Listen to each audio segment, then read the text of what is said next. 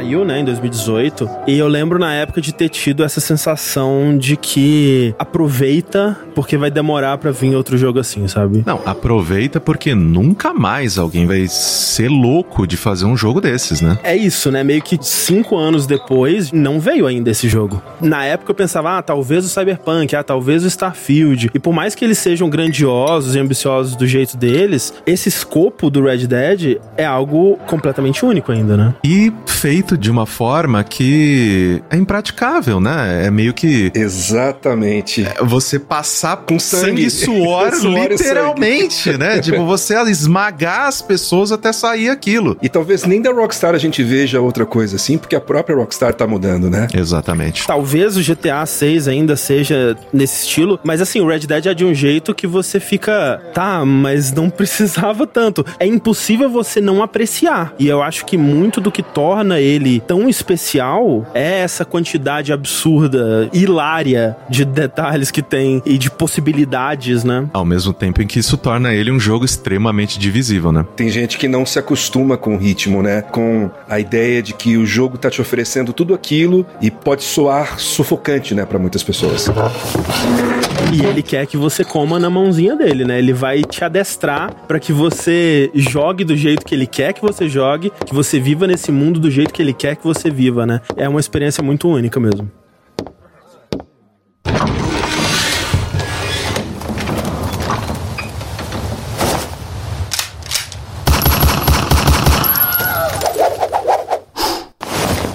Eu sou o André Campos. Eu sou o Caio Corraine. Eu sou Guilherme Dias. E esse é o centésimo quadragésimo nono Dash Podcast no Jogabilidade.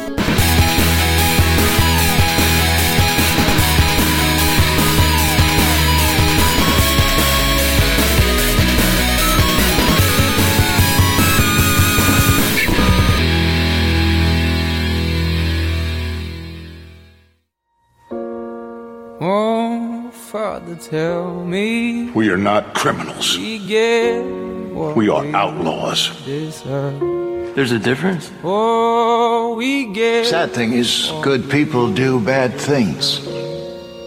We're more ghosts than people.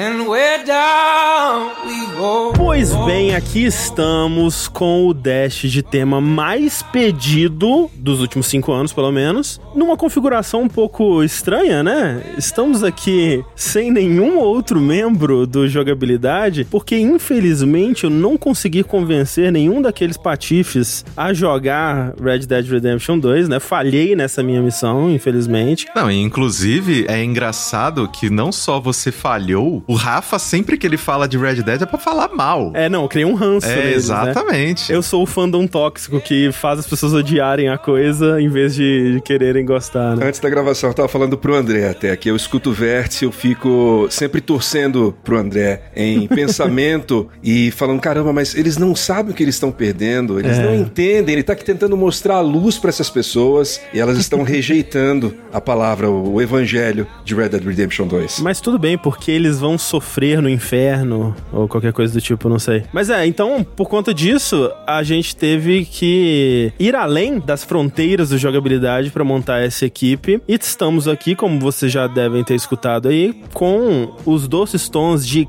Caio Corraine, o já de casa Caio Corraine. Seja bem-vindo de volta ao Dash, Caio. Eu que agradeço o convite e eu espero que este programa não tenha o tamanho do último Dash que eu gravei.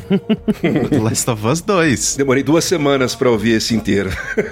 É, mas vai dar tudo certo. Esse é um programa que ele tá, de certa forma, sendo combinado desde 2018, sei lá, quando que saiu o jogo. Basicamente. Né? sim. Então, Uhum. agora vai, gente. Agora vai. A gente apertou Agora até o vai. REC. Tô sentindo que agora vai. E, pela primeira vez no jogabilidade, o que eu acho um absurdo. Guilherme Dias, seja bem-vindo. Muito obrigado. Um absurdo mesmo. A gente tentou, né? Acho que em 2020, é, você me fez um convite, mas acabou que a data não bateu. E aí eu tô feliz de estar aqui de novo. E falando de um jogo que eu gosto tanto. Pô, que bom. Unindo o útil ao agradável. Dias, pra quem não te conhece, de onde você vem, onde onde as pessoas podem te encontrar internet afora. É isso, as pessoas devem me conhecer pelo YouTube, né? Eu fiz muita coisa nos últimos nove anos, tanto no Tecmundo, né? No Voxel também. E aí depois eu tô no The. Fui pro The desde final de 2019 e tô lá fazendo coisas pro The pro Omelete. Então o pessoal me vê lá falando de notícias de games no nosso programa no Ping também. Outros vídeos, né? Recapitulando histórias, é, ranqueado, né? Que é um vídeo que a gente faz lá também. Então quem me viu, quem me ouviu deve ter me visto no YouTube. Tá aí. E olha só, infelizmente não presente, mas conosco em espírito, né? Fica parecendo que ela morreu. assim. a Carol Costa, que era pra estar nessa gravação, mas infelizmente ela tá com uma, uma gripe bizarra aí dessa mudança doida de clima que tá rolando em São Paulo, um resfriado, alguma coisa assim, e ela não conseguiu participar conosco hoje, infelizmente, porque também já tava se tornando uma gravação amaldiçoada, daquelas que a gente nunca consegue marcar o dia, Sim. né? E a gente, cara, se a gente não for essa semana, acho que não vai nunca mais, então vamos fazer só nós três mesmo. Mas permanecem nos nossos corações. Exato, vai fazer muita falta. E em 2045, quando sair Red Dead Redemption 3, a gente chama a Carol. Isso. Pra próxima Exatamente, parte. aí sim ela virá conosco. Por onde então começar a falar sobre Red Dead Redemption 2? Acho que a gente pode voltar pro fato de que, apesar dele ter dois no nome, na verdade ele é o terceiro jogo de uma franquia, né? Entre muitas aspas, assim, que começa lá com Red Dead Revolver, né? De 2004, que é interessante porque é um jogo que não tem relação com a Rockstar, né? Diretamente, ele foi um jogo publicado pela Capcom, mas são os mesmos desenvolvedores, né? O mesmo estúdio, que na época se chamava Angel Studios, que já tinha trabalhado com a Rockstar em Midnight Club, e era um estúdio muito bem quisto pela Rockstar, por isso acabaram comprando o estúdio, que foi se tornar a Rockstar San Diego. Mas é muito legal você voltar para essas origens para ver que muito da identidade de Red Dead nasceu, na verdade, do lado da Capcom, né? Tipo, são os produtores da Capcom que sugeriram, por exemplo, esse nome, né? Red Dead Revolver, que até o pessoal da Angel Studios na época achou meio tosco, assim, tipo, o que que significa? Red Dead? O que que isso significa, né? Que coisa esquisita. E era pra ser uma sequência espiritual do Gunsmoke, né? Que é um jogo de arcade da Capcom de faroeste também. Vocês jogaram o Revolver? Tenho muita vontade, mas eu nunca voltei pra ele. Eu joguei as primeiras horas dele. Tem um tom muito diferente, né? Um jogo bem mais antigo. Mais arcade, né? Assim. Exatamente. E ele se foca nesse personagem, né, que dá também o nome do jogo, que é o Red, né? Que ele inclusive tá no multiplayer do Red Dead Redemption 1, ele é um personagem que você escolhe lá no multiplayer, mas é a única, acho que ligação direta que ele tem com o que a Rockstar fez depois. Joguei só o início, mas tem um tom muito diferente, ele se passa vários anos antes, né, do primeiro Red Dead, e acho que as ligações meio que acabam por aí, né? Sim. É, ele é mais uma coisa auge do Velho Oeste, assim, né? Exatamente. Também, igual o Gui, joguei um pouco na época, porque também o Red Dead Revolver, ele era um jogo do final do PlayStation 2? Ou tô falando bosta? É, 2004 ali já é quase. Quase. na- Se você pensar que Xbox 360 é 2005, né? Ele tava naquela época ali de final de PlayStation 2, em que eu, particularmente, eu já tava morando aqui em São Paulo, não tava mais no interior, então eu tinha acesso a, meu, todos os jogos do planeta Terra, né? PlayStation 2, a pirataria comendo solta, então era um daqueles momentos que, querendo ou não, emulava um pouco o meu comportamento hoje em dia com o Game Pass e a Plus Plus, que eu baixo o jogo, jogo 15 minutos, se ele não me pegou, eu deleto. Tipo, sem tempo, irmão. Então, o Red Dead Revolver foi um desses, assim, que eu comecei e falei, ah, que interessante, próximo jogo. Então, nunca me, né? Quem achou interessante também foi a Rockstar, que acabou comprando então a Angel Studios durante até o desenvolvimento do Red Dead Revolver. Acho que até o jogo ele é acreditado já a Rockstar San Diego, apesar de que começou o desenvolvimento como a Angel Studios, mas quando lançou já é- tinha sido comprado, né? Que foi sim aí o estúdio que foi desenvolver o que a gente iria conhecer como Red Dead Redemption de 2010. E esse é um daqueles jogos que, pra quem acompanhava na época, lembra que a gente viu ele pela primeira vez muito cedo, né? O jogo de faroeste sem título da Rockstar, lá, sei lá, 2005, 2006, assim, e só foi ver o jogo de fato em 2010. E esse sim eu joguei na época, né? Em 2010 eu já tinha um podcast de videogame pra falar as minhas groselhas e eu lembro que a gente gravou um podcast sobre Rockstar na época e eu sou zoado até hoje por ter falado que eu me emocionava pelas paisagens e tal. Sair de casa você não quer, né? Pô, o videogame ali, cara, as paisagens bonitas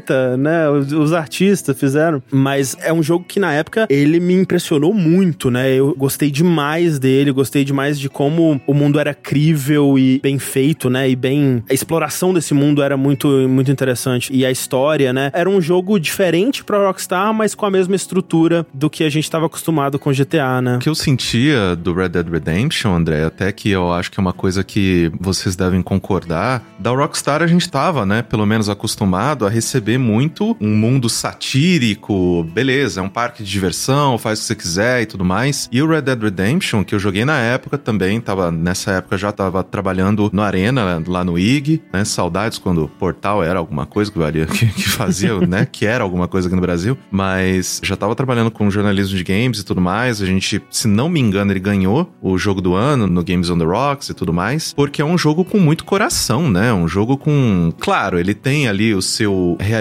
fantástico, né? Que sempre, o querendo ou não, o Velho Oeste ele traz muito isso e tudo mais. Só que ele não é ácido, ele não é. Ah, olha só essa sacadinha e tal, que nem GTA é. Pra mim, o Red Dead era, era uma coisa muito mais refrescante, muito mais com coração mesmo, vindo, né, de uma empresa que a gente tava, eu particularmente até aquele momento, tava esperando uma coisa completamente diferente. É, foi meu primeiro jogo da Rockstar. Ah, Eu lembro de ter visto na época, ele tinha ganhado o jogo do ano pelo VGA, né? O, o antigo The Game Awards, que era apresentado lá pelo Jeff Keighley também. Eu falei, nossa, qual é desse jogo? E eu nunca gostei de GTA. Sei. Meu irmão adorava, jogava GTA, Bully, ele tinha o PlayStation, eu nunca me interessei. Mas quando eu vi que era uma pegada de western, que ele tinha um tom um pouco diferente, eu resolvi dar uma chance, comprei aquela versão no ano seguinte, aquela versão que vinha com a expansão do, dos zumbis lá, o Undead Nightmare. E, rapaz, assim, eu me internei nesse jogo. Foi uma experiência muito diferente. Eu não, não era uma pessoa muito de jogos de mundo aberto até aquele momento. E esse jogo é um jogo que tem uma, uma narrativa, um jeito de trazer diálogos, de apresentar personagens, que é muito crua, né? Você pega a própria voz do John Marston, uma voz rouca, o jeito que os personagens falam, eles falam como pessoas mesmo, e era uma coisa que não era tão comum naquela época. Então tinha uma certa, uma coisa meio rústica na forma que ele apresentava o mundo, que ele apresentava aquela história que me marcou muito e me fez, assim, é, cair de cabeça e ficar centenas e centenas de horas jogando ali. Só colocando um último detalhe, até hoje, gente, se eu escutar Compass, eu choro. Ah, Aham. sim.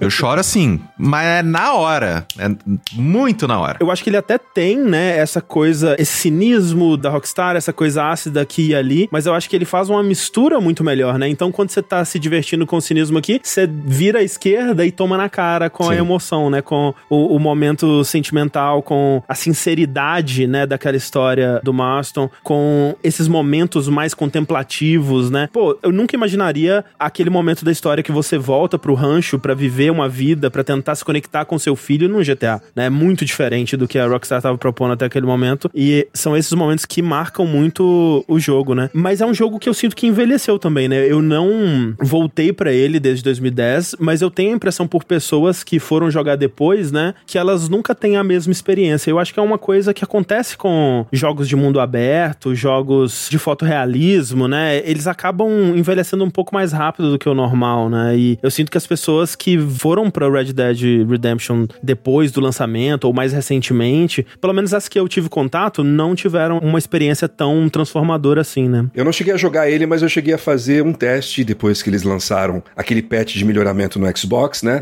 Que ele no Xbox é quase uma remasterização que você tem jogando desde o Xbox One X e tal, agora na nova geração também. E graficamente eu acho que é um jogo que ainda é muito bonito, ele segura bastante, mas em termos de design eu acho que ele envelheceu um pouco mais. A gente estava até comentando aqui antes de gravar que eu sinto que algumas áreas do Red Dead 1, elas são meio vazias comparado ao que você espera de um mundo aberto hoje. Eu sinto que você não tem uma uma trajetória tão densa, cheia de acontecimentos como acontece na sequência. E, e sei lá, é- ele é um jogo mais duro também. Se você pega jogos mais recentes, eu acho que movimentação, o jeito que você mira, ele, ele parece mais duro hoje em dia. Acho que fez um ótimo trabalho pra época, acho que inclusive durante anos seguintes ele se manteve um belo de um jogo de mundo aberto de ação, mas depois do Red Dead Redemption 2 é meio inevitável ele ter ficado ultrapassado em uma série de aspectos. É, eu acho que até a quest principal dele, né, que é o que vai te conduzir ao longo do jogo, ela se perde, né, em certo momento. É óbvio que a gente vai falar que o 2, ele tem uma barriga ali também, né, ele tem problemas com isso, mas o 1 um chegava um momento, cara, quando você vai pro México, assim, e você fica tanto tempo fazendo missãozinha pra uns personagens que você não se importa. Eu não quero fazer fica, "Caraca, revolução em país nenhum, cara. Puta que eu pariu, eu quero que você voltar tá pra minha fazendo, mulher, Marston? porra. É. E aí fica meio frustrante nesse sentido. Então eu acho que ele se perde um pouco aí. Mas ainda assim, um grande clássico, um jogo que me marcou muito na época. É, também deu umas choradas na época também. O final dele é muito emocionante, acho que por muito tempo, né, a gente considerou um dos finais mais emocionantes, né, em jogos de narrativa. E você se apega ao John. Eu lembro quando eles anunciaram, inclusive, o Red Dead Redemption 2, eu fui com um pouco de má vontade, tipo assim, eu quero muito jogar, mas eu falei assim, é um outro protagonista, esse negócio vai se passar antes, não é a continuação da história do Jack, né, que é o filho dele. Eu não sei se esse cara vai me convencer, né?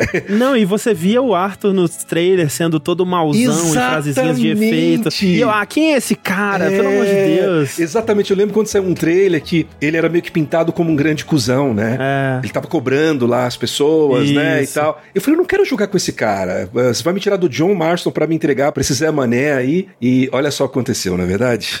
Pois é, né? A gente vai chegar lá. É muito interessante também, muito ousado o que ele faz com o final dele. Obviamente aqui a gente tá falando com spoilers 100% liberados pra todos esses jogos, né? Então, no final do Redemption 1, o John Marston morre, né? Ele é caçado, enfim, ele é encontrado cercado pelos Pinkertons e fuzilado, né, por um exército de pessoas ali, dezenas de pessoas, e tem uma morte horrível, bem chocante. Tentei inúmeras vezes porque eu falava, não, eu se eu for bom o suficiente no Dead Eye, eu consigo. É, eu mato. E aí você pausa e recarrega, né? O Dead Eye, Opa. come um, um tabaco ali, sei lá. E, Mas infelizmente Mas não dá, infelizmente. Tem a cutscene, né? Que se passam alguns anos e quando você toma o controle de volta, você tá controlando o filho do John Marston, né? O Jack Marston. E aí você pode continuar a explorar o mundo e fazer side quests e aqueles encontros aleatórios que tinha, né? Que você tinha pequenas missões, pequenas tarefas pra fazer ao longo do mundo com esse novo personagem, né? Que obviamente não é tão legal e interessante quanto o John, mas é uma direção muito ousada, né? E aí você conclui a história com ele. Você vai ter algumas missões de história ainda, inclusive a, a missão final que tem aquele momento incrível, né? De que você encontra o último Pinkerton Redenção. na beira do lago, né?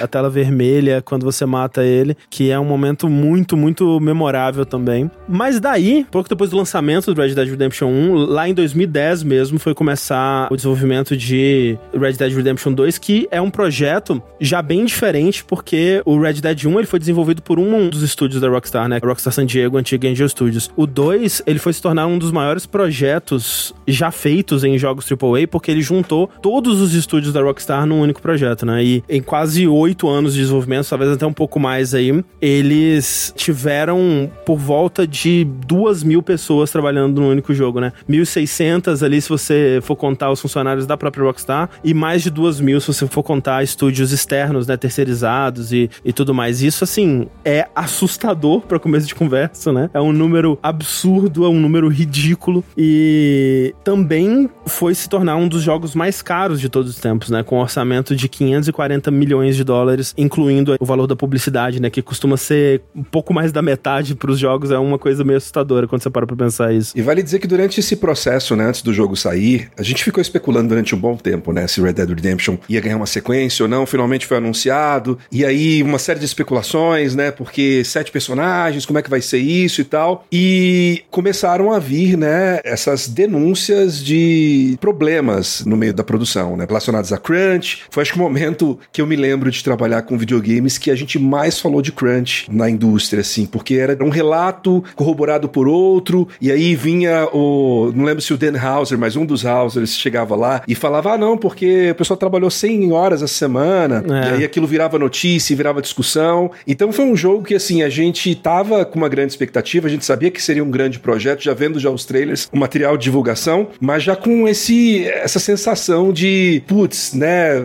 Quero consumir isso custo, daqui, mas né? a que custo, né? De fato, eu acho que foi um grande marco dessa discussão e é legal você ver atualmente, né, vazou aquelas informações da Microsoft recentemente, né, uma tabela deles falando de jogos do Game Pass e tal, e uma das coisas que eles estavam tentando evitar era matérias negativas falando sobre crunch, né? E muito disso vem do que foi feito jornalisticamente nessa época do Red Dead com o The Last of Us também se falou muito sobre isso, né? É um assunto que as primeiras vezes que eu lembro de ter ouvido falar sobre isso foi na época daquelas ah, as esposas da EA, as esposas da Rockstar uhum. mesmo na época do próprio Red Dead 1, mas eram assuntos que não não fixavam muito, né? Não tinham muita penetração, especialmente no público geral, né? E até hoje, né, tem-se muito desse discurso de ah, mas trabalho, né? É isso aí, né? Eu também fico mais horas do que o que me é pedido normalmente no meu trabalho trabalho. O que, que eles estão reclamando? Eles estão criando jogos, né? Eles estão jogando videogame para trabalhar. É um discurso que, felizmente, tá morrendo aos poucos, né? Eu sinto, pelo menos. E vem desses grandes casos absurdos, AAA, e o Red Dead, com certeza, é um dos que eu mais me lembro também. A má publicidade que isso gerou, né? Eu acho que fez com que as empresas tomassem mais cuidado também. Uhum, a própria uhum. Rockstar, o que a gente vinha acompanhando nos últimos, sei lá, dois, três anos, é que eles tentaram e estão tentando mudar internamente, né? A forma é, que eles exato. lidam com os horários, com o fluxo de trabalho, toda uma reforma interna de, inclusive, né, porque não foi só crunch, mas tinha também questão de abuso moral, enfim. Sim. Mas é sim. é bom ver que o barulho é, aparentemente surtiu algum efeito. Ao mesmo tempo em que eu acho que é interessante também a gente colocar, porque, por exemplo, né, todos nós aqui, eu acredito que, né, a maioria também da audiência do próprio jogabilidade e tal, é uma audiência que, se não politicamente ativa, é uma audiência, né, que tende a se preocupar com esse tipo tipo de discussão e tudo mais. Só que eu ainda acredito que a maioria das pessoas tá simplesmente, cara, foda-se, eu só quero meu joguinho. Se você tem que matar gente uhum. para fazer o que eu quero, o que eu amo, faz. E mate mais, para ficar ainda melhor e tal. Mas, querendo ou não, uma coisa que a gente vê, principalmente, né, com essas novas gerações de desenvolvedores, é justamente esse cara tipo, já chegou no máximo, sabe? A gente não ganha o suficiente para isso aqui. Então, se você não vai me oferecer boas condições profissionais, boas condições de vida, foda-se, porque para trabalhar com tecnologia, videogame nem é o lugar mais financeiramente interessante, sabe? Tipo, eu vou desenvolver aplicativo, eu vou fazer qualquer outra porra que eu quiser. Eu trabalho com isso aqui porque eu realmente amo, mas eu não tô querendo ser usado de capacho, né? Então a gente vê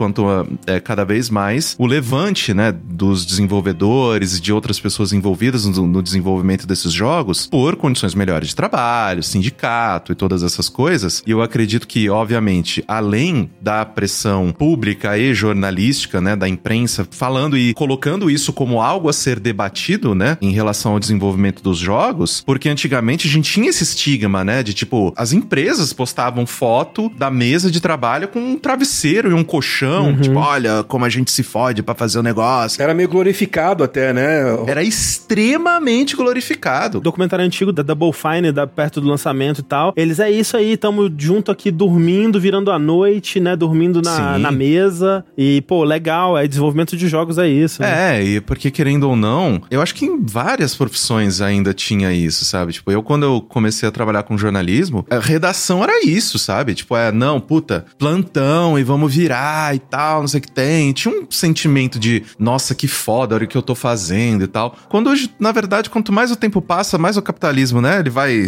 se mostrando e todas essas coisas, a gente vai colhendo os frutos de toda essa desgraça desse sistema, a gente vai vendo que não, cara. Eu só quero pegar minha grana, ter saúde mental, saúde física e vou viver minha vida, para com essa porra. Por isso que eu entendo que o Red Dead 2, ele é meio que um último bastião desse tipo de situação. Porque não dá mais. Não dá mais tanto em investimento de pessoas e tempo, de tipo oito anos, duas mil pessoas, como também o próprio mercado, os profissionais, eles não aceitam mais. Não dá mais. Quando eu penso nesse jogo, e naquela época, eu acho que é o que eu vejo ainda hoje, né? Eu tava jogando um pouquinho agora à tarde, antes da gente gravar. A palavra que me vem à cabeça é insustentável. Esse projeto, uhum, ele é uhum. é insustentável. A gente abriu falando disso, né? E eu não consigo imaginar por causa disso. É, é muito detalhe, é muita gente, é muito dinheiro, é muito sacrifício acontecendo. Então, é meio que um, um doce amargo, né? Porque, meu Deus, que coisa maravilhosa que a gente teve acesso, a gente vai falar mais mais sobre o jogo, mas que pena também que teve que ser a esse custo, né? Exato, e é um assunto realmente muito complexo, né? Por causa disso que o Corro tava falando, dessa sensação de camaradagem e tal, porque na época mesmo dessas matérias, né? O Dan Houser, que é o diretor do jogo, né? Um dos escritores principais também, ele deu entrevistas falando que, ah, né? A equipe tava trabalhando 100 horas por semana, mas aí depois ele voltou pra esclarecer, não, calma, é só a equipe sênior, assim, os escritores principais e tal. A gente nunca forçaria os empregados a trabalhar 100 horas por semana. E de fato, né? Não tem ali no, num mandado, assim, uma exigência para eles trabalharem. Esse é o ponto, né? Nunca tem, cara. Nunca tem. Nunca tem, exato. E é por essa questão, né? Você vê as outras pessoas trabalhando, você vai querer mostrar o seu ali também. E o que eu achei interessante da resposta da Rockstar, tanto nessa época quanto nos anos seguintes, é que eles foram bem abertos em relação a essa conversa, né? Eles, inclusive, abriram para os funcionários falarem publicamente, né? Coisa que eles não podem fazer normalmente por questão de contrato, para falarem abertamente sobre a experiência deles na Rockstar. E teve gente falando que realmente eu tô fazendo crunch porque eu me sinto pressionado por conta dessa situação aqui e ali, mas muita gente também falando que fazia as horas extras por orgulho ao trabalho, porque queria entregar algo melhor, né? Tinha orgulho do trabalho que estava sendo feito pela equipe e queria elevar aquilo o máximo que fosse possível. E é por isso que é muito complicado falar disso, né? Porque não é simplesmente uma coisa que você pode remover da indústria e achar que tá tudo bem, né? Porque, infelizmente,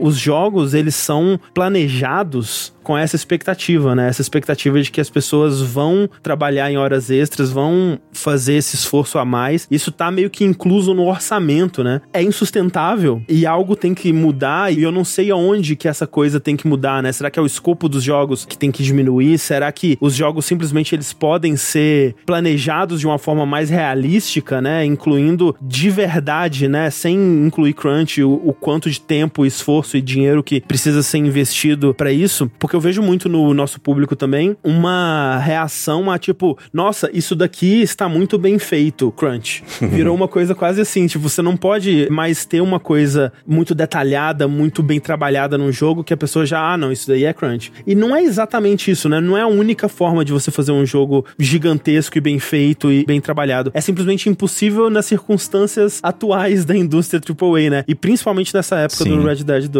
né? Que hoje em dia a gente tá vendo algumas mudanças em relação a isso. E eu acho que o GTA 6 vai ser interessante nesse aspecto, né? Pra gente ver o jogo que essas mudanças internas da Rockstar criaram. Será que a gente vai sentir que é um jogo inferior? Será que a gente vai sentir que eles conseguiram se adaptar a essas mudanças e fazer um jogo tão bom e tão impressionante quanto? Eu acho interessantíssimo, assim, a gente começar a discussão num podcast de Red Dead Redemption 2 com essa dicotomia de, cara, é um dos jogos mais grandiosos e impressionantes que a gente já viu, mas não dá mais pra fazer desse jeito. Porque, querendo ou não, é isso que o Gui falou, sabe? Ao mesmo tempo que você tá maravilhado com aquilo, você fala, porra, insustentável, não dá pra ser assim. Porque, querendo ou não, é interessante a gente sempre colocar pro público que, poxa, uma coisa que é muito boa ela pode ser feita em condições horrorosas. Essas duas coisas elas conseguem ser reais ao mesmo tempo. Tem muita gente aí que tá com tênis no pé que foi criança que fez, cara. E o tênis é lindo. Você trouxe duas perguntas, né, André? De tipo, ah, será que a gente tem que, desde o início, colocar e entender um tempo de desenvolvimento, levando em consideração que a gente não vai usar crunch, então esse tempo de desenvolvimento ele vai ter que ser mais alongado? A resposta é sim. Ah, a gente também tem que diminuir um pouco o escopo para que, né? Porque hoje em dia, quanto mais a gente vai ultrapassando, a gente vai, né, geração pós geração, o investimento vai multiplicando, o tempo de desenvolvimento vai multiplicando. Então, quer dizer que jogos grandiosos e absurdos em escopo, como esses e tal, eles são sustentáveis no longo prazo? Não. A gente precisa diminuir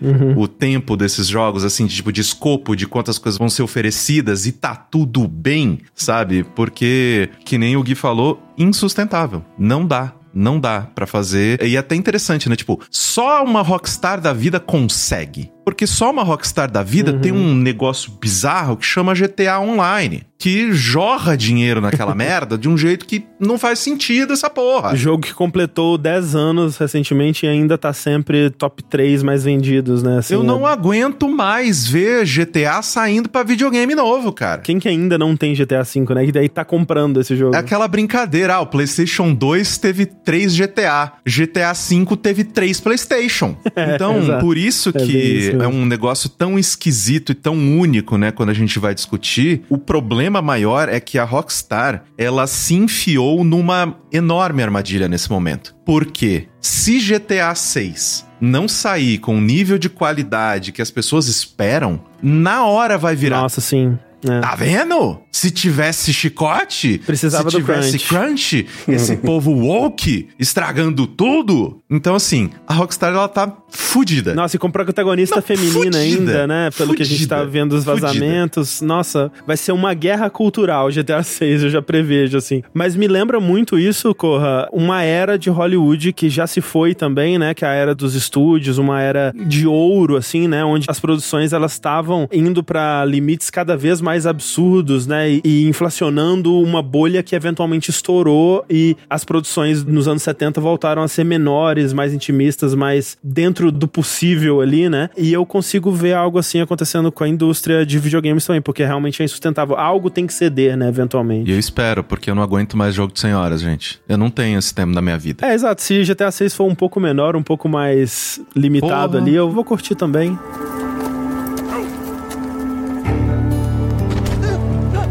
Got some money for me, boy? I seen your name in our ledger.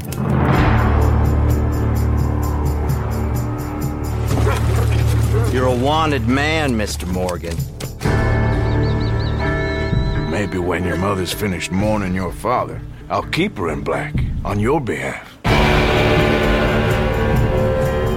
Red Dead Redemption 2, então, foi lançado no dia 26 de outubro de 2018. Estamos bem próximos aqui dessa gravação do aniversário, né, de 5 anos de Red Dead Redemption 2. O Dias comentou sobre isso do trailer, né, dessas impressões iniciais. E eu vou dizer que quando Red Dead 2 foi anunciado e a gente começou a ver esses primeiros trailers, essas primeiras impressões, eu também tava com bastante má vontade em relação a ele. Até quando eu comecei a jogar. E vinha muito em partes dessa antipatia com o personagem, mas também pelos jogos anteriores da Rockstar, porque eu gostei do Red Dead, mas os últimos GTAs, principalmente, tanto o 4 quanto o 5, especialmente o 5, foi um jogo que me deixou com um gosto muito amargo, assim, sabe? E é aquilo que o Corra falou mais cedo, esse cinismo da Rockstar, essa crítica social foda deles, né, que é muito presente nesses jogos, né, e uma história completamente nihilista, né, onde absolutamente qualquer tipo de sinceridade é ridicularizada, né, e, e tudo mais. Eu tava meio cansado, um ranço da Rockstar, assim, e eu fui pra Red Dead 2 esperando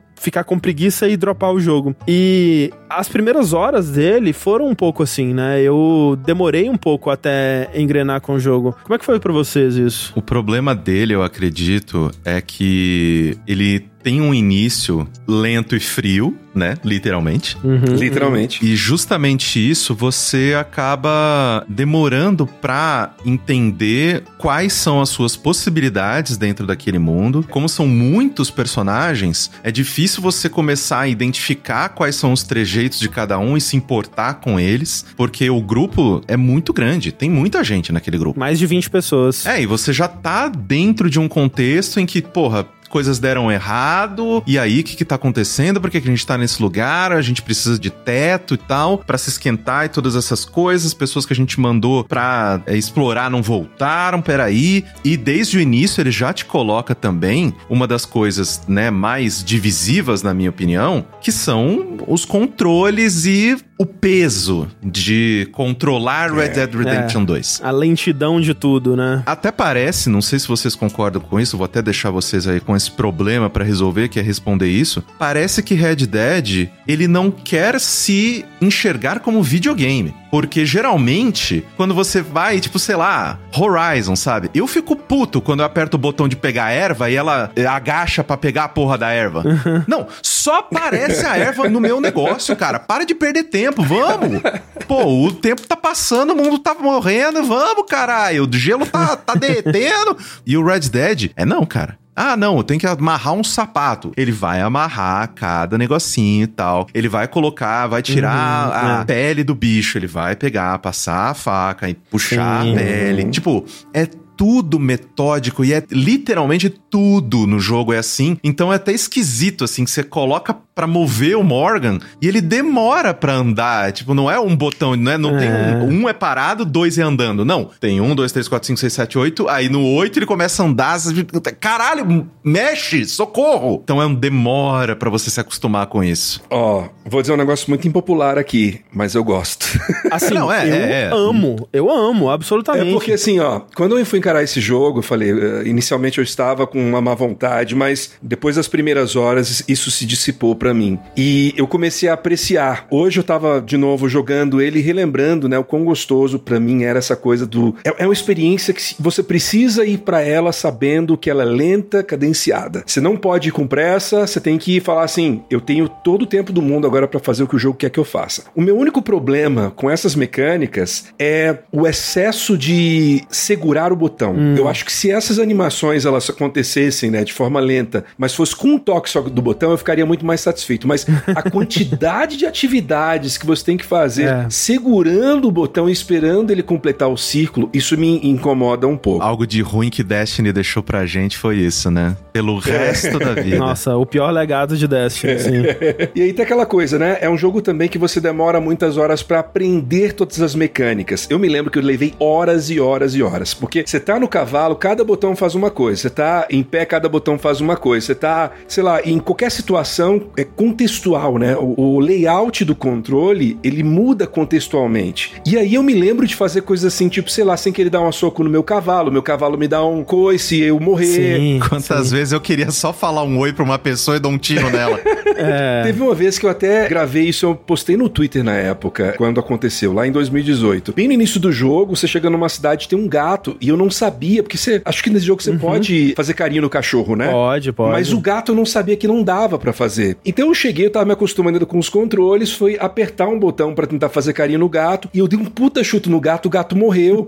e aí quem tava perto foi se revoltou comigo, queria me matar e tal. Foi uma situação hilária, mas meio tensa, assim, né, dentro do jogo. Então aquela coisa, hoje mesmo eu tava voltando, depois de cinco anos, e eu completamente perdido. Falei, cara, eu esqueci como é que anda, eu esqueci como é que. Mesma coisa. É. É, sabe, o básico é muito complicado, mas uma vez que você consegue, aí puta merda, o jogo começa a te apresentar um mundo de possibilidades, porque a quantidade de coisa que cabe num controle é o tipo de jogo assim que, sei lá, 10 anos atrás, se ele tivesse quantidade dessa mecânica, ele só rolaria no teclado. E aí, de alguma forma, eles conseguiram fazer tudo aquilo caber num controle. E tem uma profundidade nos controles que você vai descobrindo, né? E até coisas do combate que eu fui descobrir com, sabe, dezenas de horas, assim. Ele consegue fazer um pulinho meio Max Payne, assim, que o jogo nunca te explica como fazer. Não, você fazer malabares com a arma. É, tem várias coisinhas, vários detalhezinhos, assim, de sabor, né, para situações que o jogo nunca te explica. E essa profundidade é quase como que um aprendizado constante, né? E o que eu acho legal é que realmente você aprende, você se acostuma. E depois, realmente, dessas, sei lá, primeira dezena de horas, né, você tá um com o controle, você tá um com o jogo. Mas eu acho muito interessante, e eu vejo pessoas que se incomodam, né, e até eu lembro de ter visto isso na época e ficar do meio chocado, assim, porque eu jurava que Red Dead 2 ia ser abraçado, né? Um jogo como esse não tem como falhar. E hoje em dia, a recepção dele é majoritariamente positiva. Eu raramente escuto alguém falar mal desse jogo. Alguém que jogou Red Dead 2 e não gostou é raríssimo, é muito difícil de encontrar essa pessoa. Mas na época, eu lembro de ter visto review de usuário do Metacritic bem negativo, né? Era uma média muito baixa. E muito disso era por conta dessa burocracia, era por conta de ser um jogo que parece que ele não queria o jogador ali, sabe? E eu acho que é um pouco disso, acho que um, um pouco disso faz parte do design dele, de ser um jogo que não faz concessões ao jogador, né? O jogador que tem que se acostumar com o jogo. Você vai jogar isso de acordo com as minhas regras. E eu gosto de como ele faz todas essas burocracias, porque elas acabam tendo uma serventia, uma utilidade no jogo, que eu acho que é a construção desse mundo. Eu acho que colocando essas burocracias, eu acho que colocando esses processos, né? Ele é um jogo muito interessado em processos, em como as coisas são feitas, né? Então, É. você vai fazer, você vai colher uma planta, você vai comer alguma coisa, você vai cozinhar, você vai assar uma carne na fogueira, né? Você vai ter um processo pra isso, você vai ter que sentar lá e esperar a carne ficar marrom, e aí você pode queimar a carne, e aí você vai vai ter que escolher o momento certo para comer a sua carne. E todas essas coisas, elas fazem com que o mundo tenha consequência, causa e consequência, né? Sim. É o que você estava falando de tomar um coice do cavalo porque apertou o botão errado. Sim, é meio frustrante quando isso acontece, mas eu acho que é importante para dizer, olha, nesse mundo existem consequências, existe uma forma como as coisas devem ser feitas e a gente vai exigir que você preste atenção nessa forma e que você participe desses processos e que você execute esses processos com perfeição, porque é um mundo que existe, ele é um mundo de verdade. Deixa o mundo mais complexo e mais vivo, né? É, Tem um exato. negócio que eu conto pras pessoas, é, e toda vez que eu lembro do quanto eu gosto de Red Dead Redemption 2 como jogo, não necessariamente como história, que a gente vai falar disso daqui a pouco, mas eu nasci no interior de Minas Gerais. E eu cresci depois né, na capital, mas eu passei muito da minha infância, especialmente em período de férias e tal, viajando, casa de avó e tal. Meu avô, que era caminhoneiro, às vezes me levava pra roça e tal. Então eu tenho muitas memórias bem, assim, eu penso de forma muito bucólica em relação ao campo. E quando eu jogava Red Dead Redemption, tinha uma coisa que eu amava fazer, que era de manhã no acampamento, fazer um café, sentar pé da fogueira de manhãzinha assim e ouvir a conversa. E cara, eu podia sentir o cheiro do orvalho. Eu podia sentir o cheiro do café, eu podia sentir o calor do negócio. Causou uma impressão tão marcante em mim esse tipo de momento, porque é o tipo de coisa que eu vivenciei quando era muito novo e aquilo meio que me trazia essa sinestesia, sabe, do que tava rolando ali. Então eu adoro essa coisa do jogo ele ser meio anti-ansiedade, de ele falar assim: "Ei, Aham. para aí, você vai fazer o processo e você vai aguardar um pouquinho. Ele não quer que você ruxe, ele é um jogo anti. Como se fala? É. Ele não é um jogo que tem o botão 2x. Isso, exatamente. Geração TikTok vai ter problemas com Red Dead. Eu entendo de verdade quem se frustrou com isso. Entendo. Eu entendo que ele é um jogo que ele exige mais de você, que ele vai precisar que você se acostume com esse ritmo, mas uma vez que você abre seu coração pra isso, eu acho que ele te recompensa muito. Eu acho que é isso, ele te recompensa, porque justamente você tem todos esses processos, né? E, por exemplo, isso que você falou de tomar o café ou de comer o ensopado, né, no, no acampamento, assim. Tem outros jogos que te oferecem isso, e você faz ou porque tem um bônus mecânico, ou porque você tava curioso e você foi lá fazer uma vez pra ver como é que era e nunca mais fez, né? E o Red Dead, ele consegue colocar consequências nisso, né? Você tá ali interagindo com essas pessoas e participando dessa vida, você é recompensado por isso. Você se sente parte daquele grupo, você vai escutar conversas, você vai interagir com essas pessoas. Às vezes, essas conversas vão começar e alguém vai te fazer um pedido e que vai resultar numa quest. Você vai saber mais sobre algo que aconteceu. Esses personagens estão comentando sobre coisas que você fez. Você sente que você tem um impacto no mundo muito direto, né? E o jogo inteiro, eu acho que é isso. Ele é um jogo que ele tá o tempo todo muito preparado pra pegar o que você jogar pra ele. Sim, uma coisa que as pessoas não falam muito, que na época me impressionou bastante, que eu acho que eu nunca vi um jogo que entregasse isso dessa forma. E eu tava fazendo isso de hoje à tarde de novo quando eu tava jogando. Você vai em qualquer cidade, você pode ter diálogos, obviamente que bem superficiais, mas com todo mundo. E eu tava fazendo uma brincadeira até hoje, assim, eu não lembrava o quanto que eu podia esticar isso, mas eu chegava pra um cidadão que tava passando, aí eu cumprimentava. Aí se alguém, por exemplo, era um, um mal-humorado e tal, eu ofendia. Aí a pessoa vinha, eu amenizava. Aí depois eu cumprimentava, Pra ver até que limite ia. E é engraçado que até certo nível, obviamente, né, não é tão complexo a ponto de personagem ser um personagem real, com milhões de falas, mas ele tem meio que níveis. Então, no início a pessoa meio que fica assim, depois ela vai se irritando, ela gradativamente vai respondendo a como você interage com ela. E tem dezenas e dezenas de pessoas em cada cidade, centenas no jogo todo, e é muito legal porque é mais uma desses detalhezinhos, esse temperozinho de olha o quanto você pode interagir com esse mundo, como esse mundo, ele não é só um cenário, ele é, ele quer que você interaja com ele. O que é impressionante disso que você falou é isso. Você começa cumprimentando, por exemplo, e aí em seguida você antagoniza, o seu antagonismo, ele vai ser em relação a um cumprimento educado primeiro, né? E aí, se você é educado em seguida, vai ser em relação a esse segundo antagonismo. Então, tipo, eles têm essas variáveis, tipo, em que nível está a conversa? A conversa ela está antagônica, os ânimos estão elevados. Ah, então a próxima resposta vai ter que se encaixar nisso. Porque a maioria dos jogos, né, e o, sei lá, Starfield faz muito disso, que os personagens eles simplesmente esquecem, né? Eles, você tá conversando de uma forma violenta, né, efusiva ali com o personagem no momento, na frase seguinte vocês imediatamente imediatamente resetam pro nível base. Need something? Exato. Uma despedida, um. Veja o que eu tenho pra vender aqui, né? E o que eu acho impressionante no Red Dead é como que o mundo é afetado pelo jogador, né? As pessoas falam sempre, né, das bolas do cavalo que encolhem no frio e tudo mais. E é realmente um detalhe, tipo, hilário, né? E eu entendo por que, que ele viralizou desse jeito. Mas a quantidade de detalhe nesse sentido, do impacto do jogador no mundo que tá espalhado pelo jogo inteiro, é realmente incomparável com qualquer outra coisa, né? Então, por exemplo, se você vai numa cidade, comete crimes e foge e, e rouba um banco ou rouba um, um, estabelecimento e vai embora, da próxima vez que você voltar lá, as pessoas vão te reconhecer. Uhum. Se você rouba uma loja e você agride o lojista, se você dá uma porrada na cabeça dele para roubar o caixa, né? Se você volta um tempo depois, ele vai estar tá com a cabeça enfaixada por conta do machucado. E até coisas tipo, pô, matou um animal no meio da floresta, né? Se tipo, se é uma pessoa na cidade, a, sei lá, a polícia vai tirar os corpos. Mas se é um animal no meio da floresta, o cadáver vai ficar lá e o cadáver vai se decompor. Ele tem etapas de decomposição até virar só os ossos, assim. É um nível de coisa que é aquilo que a gente tá falando. É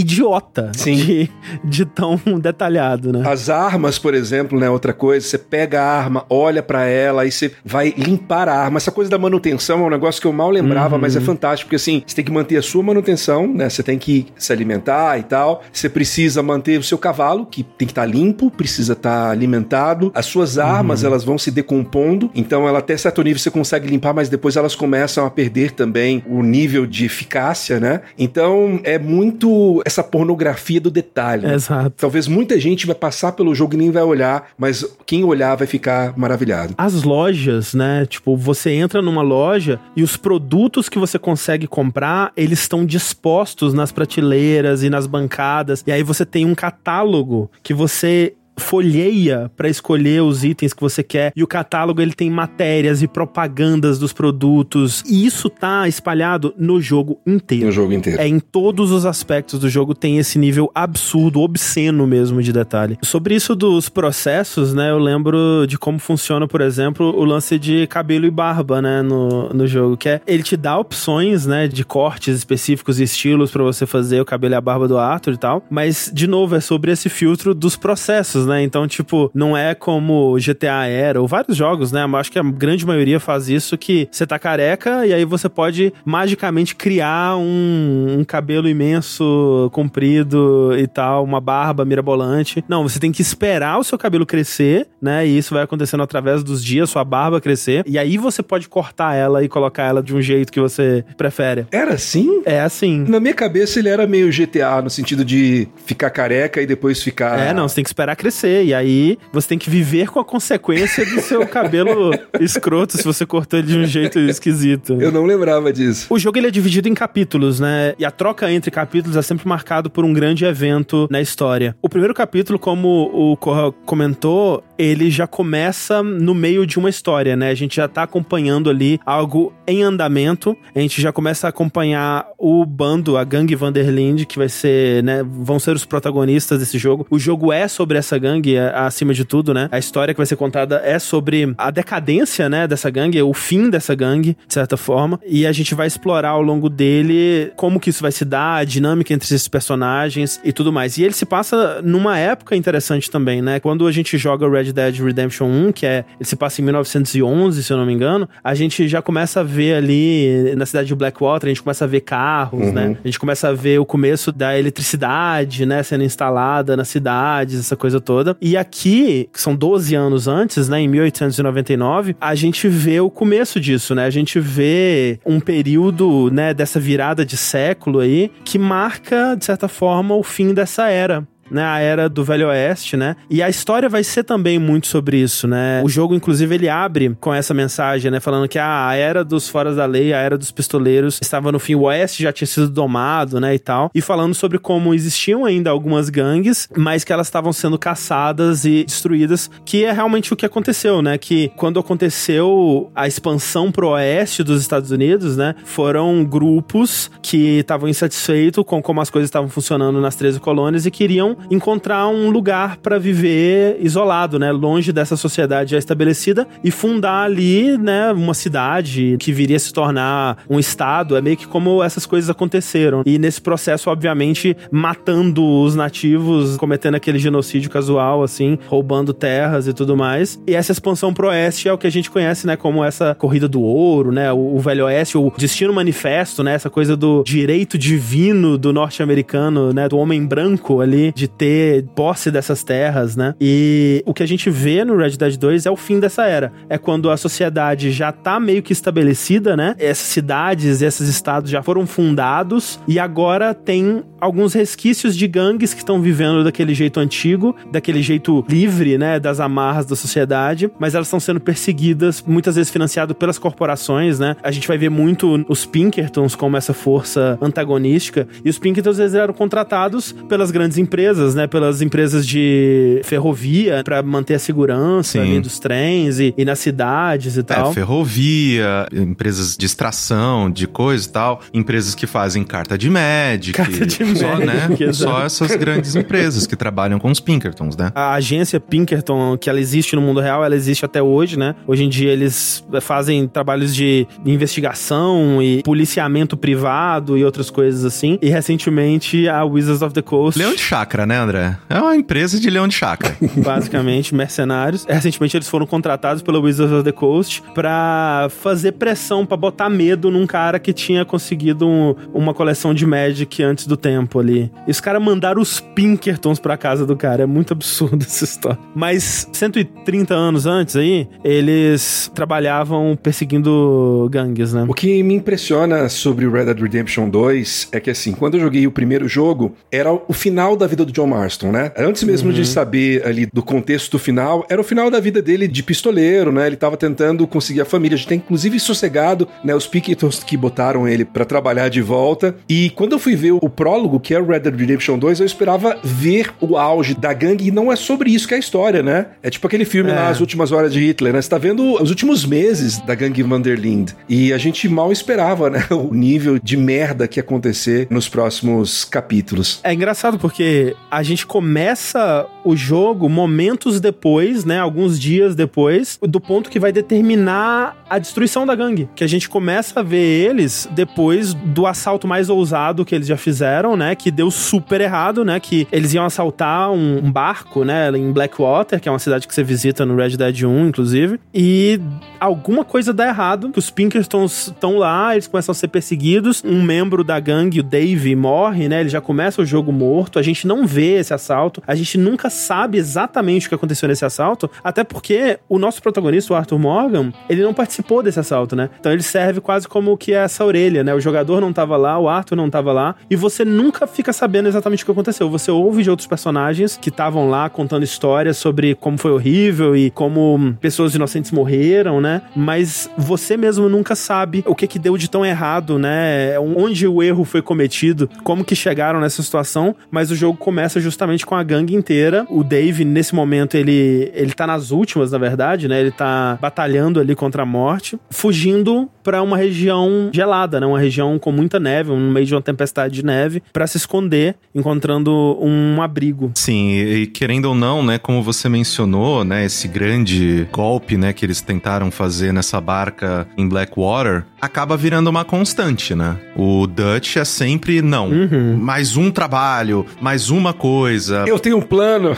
desgraça do plano. Você precisa ter fé. Eu preciso de tempo, me dá tempo, me compra tempo. E tipo, é isso, né? É sobre isso o jogo, né? O, o Dutch que, pelo que a gente tem de relatos, né, de todos os personagens que foram próximos a ele durante muito tempo, até o Marston mesmo fala sobre ele com muito carinho no Red Dead 1, né? De tipo, não, foi o cara que me abraçou já pra junto do bando dele quando eu era super novo, e foi ele que me ensinou a ler, tal, não sei o que tem. Então, assim, em algum momento de toda essa brincadeira de sobrevivência conjunta e tal, o Dutch era um cara que se preocupava com os outros, ele sempre levava o bem do bando acima de tudo e tudo mais. Tanto que esse grande golpe de Blackwater era uma grana extremamente considerável, né? Porque, se não me engano, era 150 mil, alguma coisa assim. 150 mil dólares, que nessa época eram milhões, assim, era... Meu, mais dinheiro que você precisa pra viver, assim. Cinco geração, era muita grana. Justamente com o objetivo de comprar um lugar pra eles, né? Porque já que a gente tá nessa realidade Isso. em que, ok, a gente não pode mais viver desse jeito, livre, e o que a gente precisa a gente toma e tal. Não, então a gente precisa de um lugar nosso, né? A gente precisa justamente assentar e pra isso a gente precisa de um último grande golpe. E então é interessante justamente tem esse início um tanto quanto conturbado de tipo, peraí, o que, que tá acontecendo? Quem são essas pessoas? Por que, que tá dando tudo errado? Por que, que a gente tá se fudendo aqui? Mas aí, gradativamente, você vai conseguindo, né? Entrar e entender um pouco mais do porquê que as coisas deram errado e todas essas coisas assim, justamente pra que você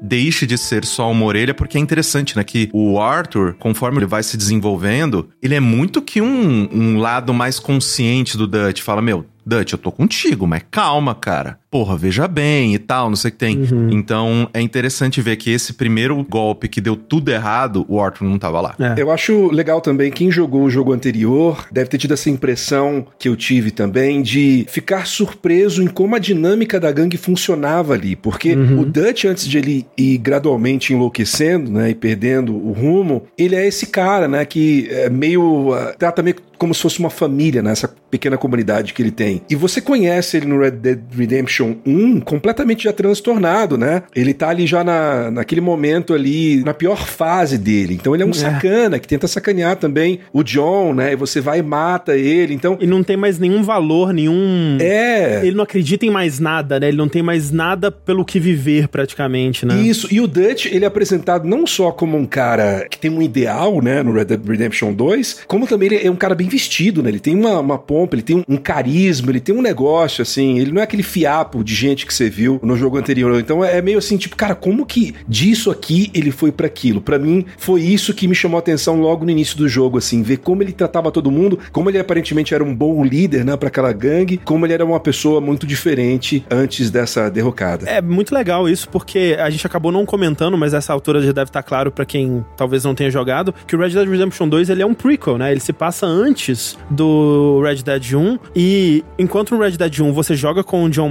Que tá trabalhando pros agentes dos Pinkertons, do FBI lá, pra ir atrás dos membros que restaram da gangue Vanderlinde, aqui a gente vai ver justamente como funcionava a dinâmica dessa gangue, né? E esse cara que vocês estão falando, que é o Dutch Vanderlinde, né, que ele recebe o nome da gangue, ele é o fundador, né? Ele é o, o membro inicial da gangue juntamente ali do Rosea, né? E ele tem essa coisa do líder, né? E a gangue Vanderlinde, se você olha em termos mais modernos, é, nem tão modernos, porque naquela época já existia isso também, mas é quase um culto, né? É uma coisa meio da figura do culto à figura do Dutch, né? E acreditar nele. E ele é essa figura extremamente carismática, né? E que conquista todo mundo, né? Você vai ver que a história de todo mundo que tá na gangue é que ah, a pessoa foi assaltar o Dutch e aí eles riram muito e ele entrou pra gangue, né? E o Dutch salvou as pessoas e ajudou e, e ensinou a ler, a escrever e cria essa família toda, mas o Dutch é engraçado de acompanhar isso acontecendo, ele tem esse outro lado, né? Esse lado extremamente paranoico, extremamente arrogante, hipócrita pra caramba, né? Tipo, que vai se revelando aos poucos. Eu vejo muita gente falando, nossa, mas o que que aconteceu, né, pro Dutch, pra esse lado, ele se transformar nessa outra pessoa, né? E aí tem teorias no YouTube que é tipo, ah, tem aquela missão que eles vão assaltar a estação de bondinho, aí o bondinho descarrilha e o Dutch bate a cabeça. E aquele momento ele tem uma concussão e ele muda de personalidade. E aí ele fica maluco e tal. E não, tipo, eu acho que ele faz um excelente trabalho de mostrar que ele é essa pessoa desde o começo. Só que no começo, o carisma dele se sobressaía, né? O É. que ele fez por essas outras pessoas se sobressaía, os ideais dele se sobressaíam, né? Porque o Dutch, ele tem essa coisa que na infância dele, a mãe dele não era muito presente e o pai dele morreu na guerra e ele saiu pra tentar encontrar a própria liberdade dele, né? E ele tem essa coisa revolucionária, né? Anarquista de não acreditar em governos, de querer a liberdade individual, assim, extremamente reacionário, né? Aquela coisa que a gente vê em muita gente hoje em dia ainda aí, mas de um jeito que ele se considerava, né, o, o grande Robin Hood, né? Então É. eles cometiam assaltos, né? Eles falam da. Muitas vezes você ouve as histórias sobre o primeiro grande assalto a um banco deles, que depois eles saíam nas favelas, nos bordéis, distribuindo dinheiro, né? E aí traziam as pessoas necessitadas. E o lema que o Dutch fala, tipo, ah, a gente vai salvar quem precisa salvar, alimentar quem precisa alimentar e matar quem precisa matar, né? Então, tipo, ele tem essa visão muito grandiosa do que ele tá fazendo, né? E isso convence as pessoas. Tem esse aspecto meio social, né, na gangue, que é, assim, é uma gangue que tem negro, tem ex-prostituta, né, no caso da, da Abigail. Depois, mais pra frente na história, você vai ver ele, obviamente pelas razões dele, né, se aliando aos indígenas, chamando eles de pessoas legais, Sim. né, ajudando a proteger ele. Então, ele tem essa coisa, né, de lidar com os párias da sociedade naquele momento e trazer eles pra perto de si também, que eu acho que é parte da forma que ele manipula as pessoas, né, pra chegar no seu próprio gol. Exato, esse que é o lance, ele é extremamente manipulador, né? É, e a gente vê até um pouco dessa mecânica funcionando com a sede, né? Logo no início, né, que os Driscoll mataram, né, o marido dela e todas essas coisas e tudo mais, você vê como o Dutch lida com ela, de tipo, não, calma, calma, calma, a gente tá aqui junto contigo, tal, não sei o que tem, a gente vai te ajudar, vem com a gente e tal. E aí você vê assim, você fala, cara, a pessoa ela tá passando, por exemplo, no caso, né, da sede, ela tá no pior momento da vida dela. O cara fala, não, vem cá, a gente vai te ajudar, fica com a gente, tal, não sei o que tem, você vai, você vai, claro que você vai, né? Mas no fim do dia, tipo, o cara só queria mais mãos e mais cabeças pra poder ajudar a chegar mais próximo do grande plano, né? Exatamente. E aí eu acho legal a gente falar um pouco desses personagens que a gente é introduzido nesse começo, né? Porque eles são muito interessantes, muito importantes. Né? A gente falou do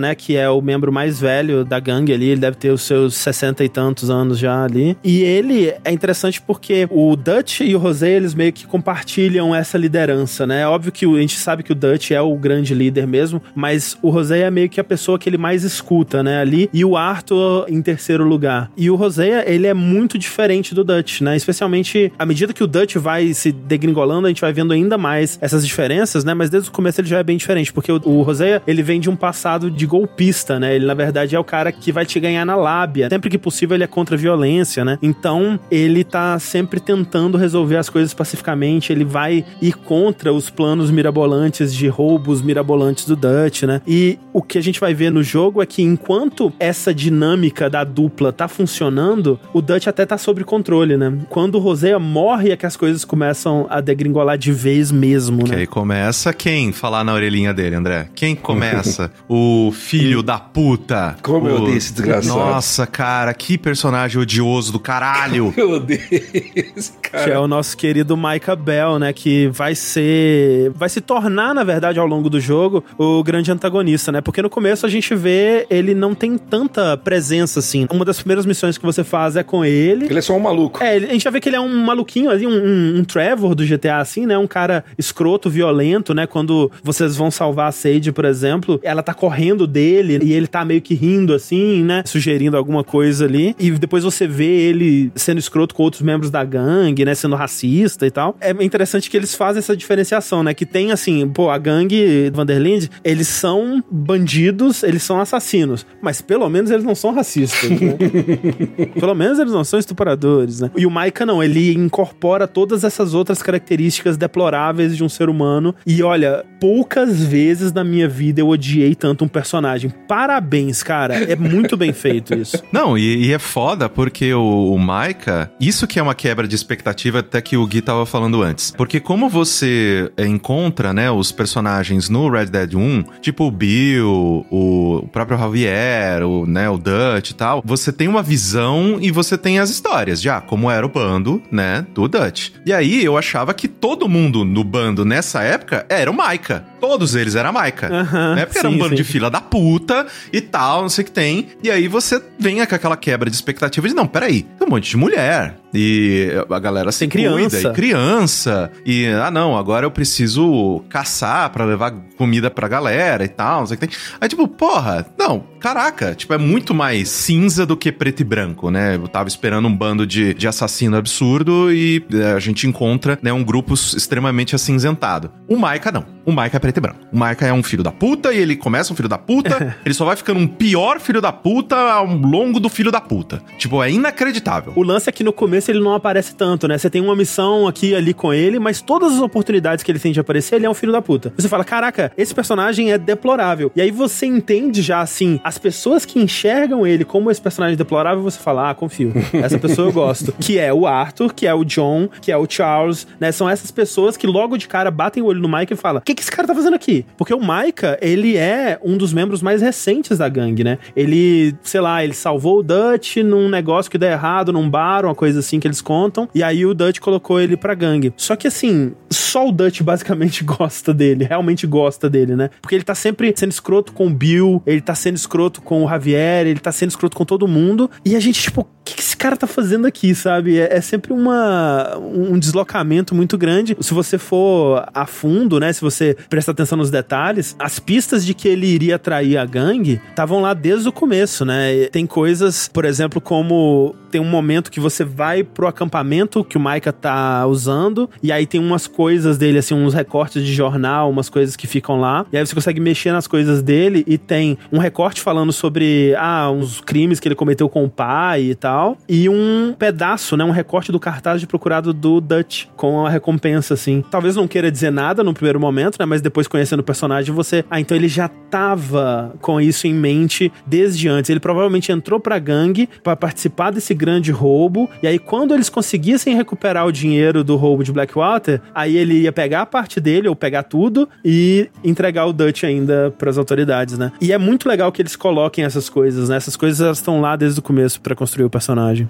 Dois personagens que o Corra citou que eu acho que seria legal a gente apresentar agora também, são outros dois que já aparecem no Red Dead 1, né? Que é o Javier e o Bill. Que são dois personagens que no Red Dead 1, pra mim, eles eram bucha. Eles são vilões bucha, você vai atrás deles, eles são seus objetivos, não tem muito desenvolvimento e são só personagens meio que detestáveis pra você ter um inimigo, né? E eu fiquei muito impressionado em como que eles são desenvolvidos aqui, especialmente o Javier. Sim. O Javier, ele é muito brother ao longo do jogo inteiro, né? É porque ele é o motivo de você ir pro México, né? No primeiro jogo. Você tá Isso. indo atrás dele. Porque no primeiro jogo você tá procurando, na verdade, ele- os caras querem o Dutch, mas aí você começa, você vai no, no Bill. É o Bill que atira em você, eu acho, no início, não é? Isso, no comecinho do jogo, é. É, o Bill atira em você, você quase morre, aí depois de um tempo você entrega o Bill, mas não é o suficiente, aí você vai atrás do Javier, não é o suficiente, aí depois você vai pro Dutch. Mas são os caras que você conhece, tá mais familiarizado. E realmente o Javier pra mim foi uma surpresa. Eu esperava já que rolasse uma coisa de ele ser detestável, mas ele é um cara bacana ali, pelo menos nesse primeiro momento. Ele é um dos mais leais, né, no começo, assim. É, Ao longo do jogo inteiro, na verdade. Ele tem uma virada no final. E é interessante porque o Red Dead 2 ele é um prequel tão bom que ele te entrega os personagens no final do 2, meio que do jeito que você vai encontrar eles no começo do 1, né? O John, principalmente, eles fazem isso muito bem. Mas o Javier, eu não senti isso, né? Tipo, ele é um personagem tão legal ao longo do jogo inteiro. E pra você pensar que esse personagem, ele se torna aquele personagem no 1, me pareceu um salto muito grande. Mas aí tem uma fala do John no 1 falando que o Javier foi o que mais sentiu essa mudança do Dutch, né? Quando o Dutch despirocou, o Javier foi o que mais sentiu isso, o que mais sentiu a perda dessa família, quando a gangue se desfez. Porque o Javier, ele tinha essa coisa já do revolucionário, né? De lutar por ideais também, né? E ele é mexicano, né? Então ele tava vindo de uma realidade de hum, um governo militar muito opressor e ele foge disso. E ele entra pra gangue e ele compra os ideais do Dutch, né? O Dutch passa a ser esse ideal platônico do revolucionário que ele quer seguir. E quando essa família se destrói, né? Se perde, ele se transforma muito, ele se torna outra pessoa. Ele, ele perde completamente no que acreditar ali também. E ele acaba até trabalhando pro governo, né? Ele acaba trabalhando pros militares. Quando você encontra ele no Red Dead 1, ele tá trabalhando pros militares. Então eu acho que foi isso que eles quiseram mostrar com ele. Mas ele muda muito mesmo. E o Bill é um personagem que foi colocado uma profundidade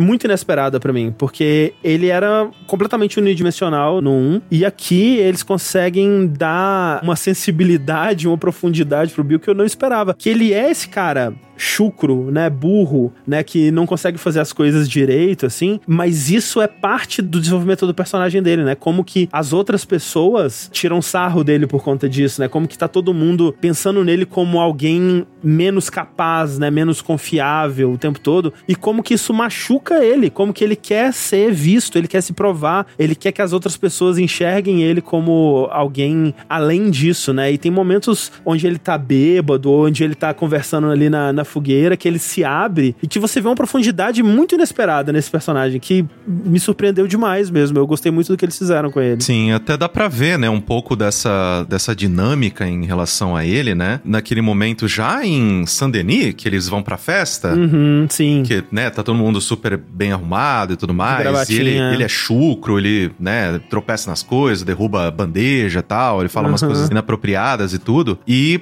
querendo ou não, eu sinto que a maneira com que eles desenvolvem o personagem para que no segundo ele é poucas ideias, ele não quer nem falar com o John. É tipo, meu, É. foda-se, agora eu conquistei uma coisa aqui que é minha, esse forte é meu, toma um tiro, caguei por que que você quer, foda-se, não vou te falar onde tá Dutch, caguei pra onde tá Dutch também. Tipo, sai da minha frente, tá ligado? E a gente entende um pouco assim da onde que ele veio, né? O porquê que ele se sente assim. Total. Porque, né, querendo ou não, ele passou a vida toda ouvindo que ele era um otário, que ele é burro, que né, era chucro. E sendo abandonado, né? Ele vai pro exército e aí ele é dispensado com desonra. Várias coisas, assim, que indicam até, isso nunca é dito explicitamente pelo jogo, mas tem gente já ligando os pontos aí, de que o Bill provavelmente ou ele é gay ou ele é bi, por conta de comentários que ele faz na relação dele com o Kieran, que quando o Kieran morre, ele fica muito sentido e falando o quanto ele gostava do Kieran e eles estavam bem próximos antes, assim. E tem comentários que o Arthur faz de que o Bill ele esconde um segredo. E tem outras coisas espalhadas pelo jogo, assim, que levam a entender isso. Que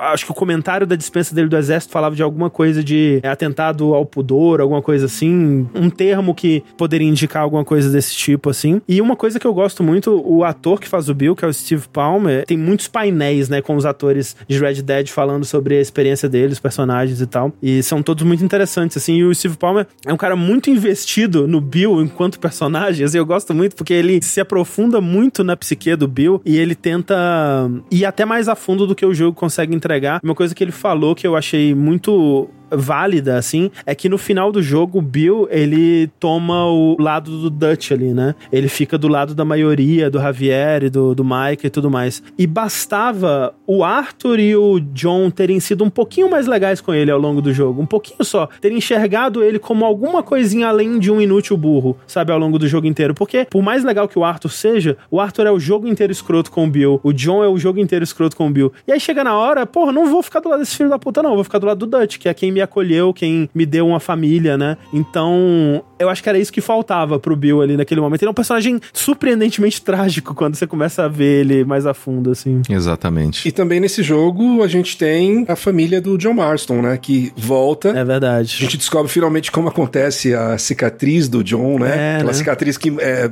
tão marcante no design do rosto do boneco. E é o John, né? É um John muito diferente, né? Nesse jogo. É um John Muito diferente. mais inseguro, mais Mais moleque. mais moleque, é, acho que isso resume bem. Casado com a Abigail, que a gente descobre, acho que eu não lembro se tinha já no primeiro jogo, mas a gente descobre que ela era uma prostituta e que É. ela, assim, eu não sei se eu lembro direito, mas acho que ela era uma prostituta do grupo. acho que ela meio que rodava geral ali. O que acontece no primeiro jogo, o Dutch fala uma parada assim, meio que uma provocação no momento que ele quer irritar o John. Ele fala assim: Ah, você casou com ela, mas todos nós tivemos ela. Então ele fala isso. Mas eu acho que ela era uma prostituta e em algum momento ela entrou pro bando. Ele- Eles mencionam no segundo jogo que tem alguma coisa sobre ela ter tido um passado com prostituição. Eventualmente ela fica com o John, tem o Jack, né? Que ali é uma criança. Primeiro jogo ele é um pré-adolescente, né? E agora ele é uma criança. E eles têm uma importância até maior do que eu imaginava que eles teriam, né? Não só no prólogo, Sim. mas no desenvolvimento da história, né? O Jack, ele tá em momentos cruciais pra história, a Abigail mais pro final ali também e tal. E é legal a gente ver um pouco de como que eles não são o centro ali, mas eventualmente eles vão se tornar, né? O John, ele é muito interessante porque essa diferença dele no começo é até chocante, né? Especialmente pra gente que, pô, a gente gosta tanto do John, quem é esse tal de Arthur e tal. Ah, vai ter o John no 2, que legal, vamos ver o John, esse personagem que eu gosto tanto. E aí vem o John e é um merda, né? É um é um merda. cara completamente doido das ideias, assim, completamente errado, que não quer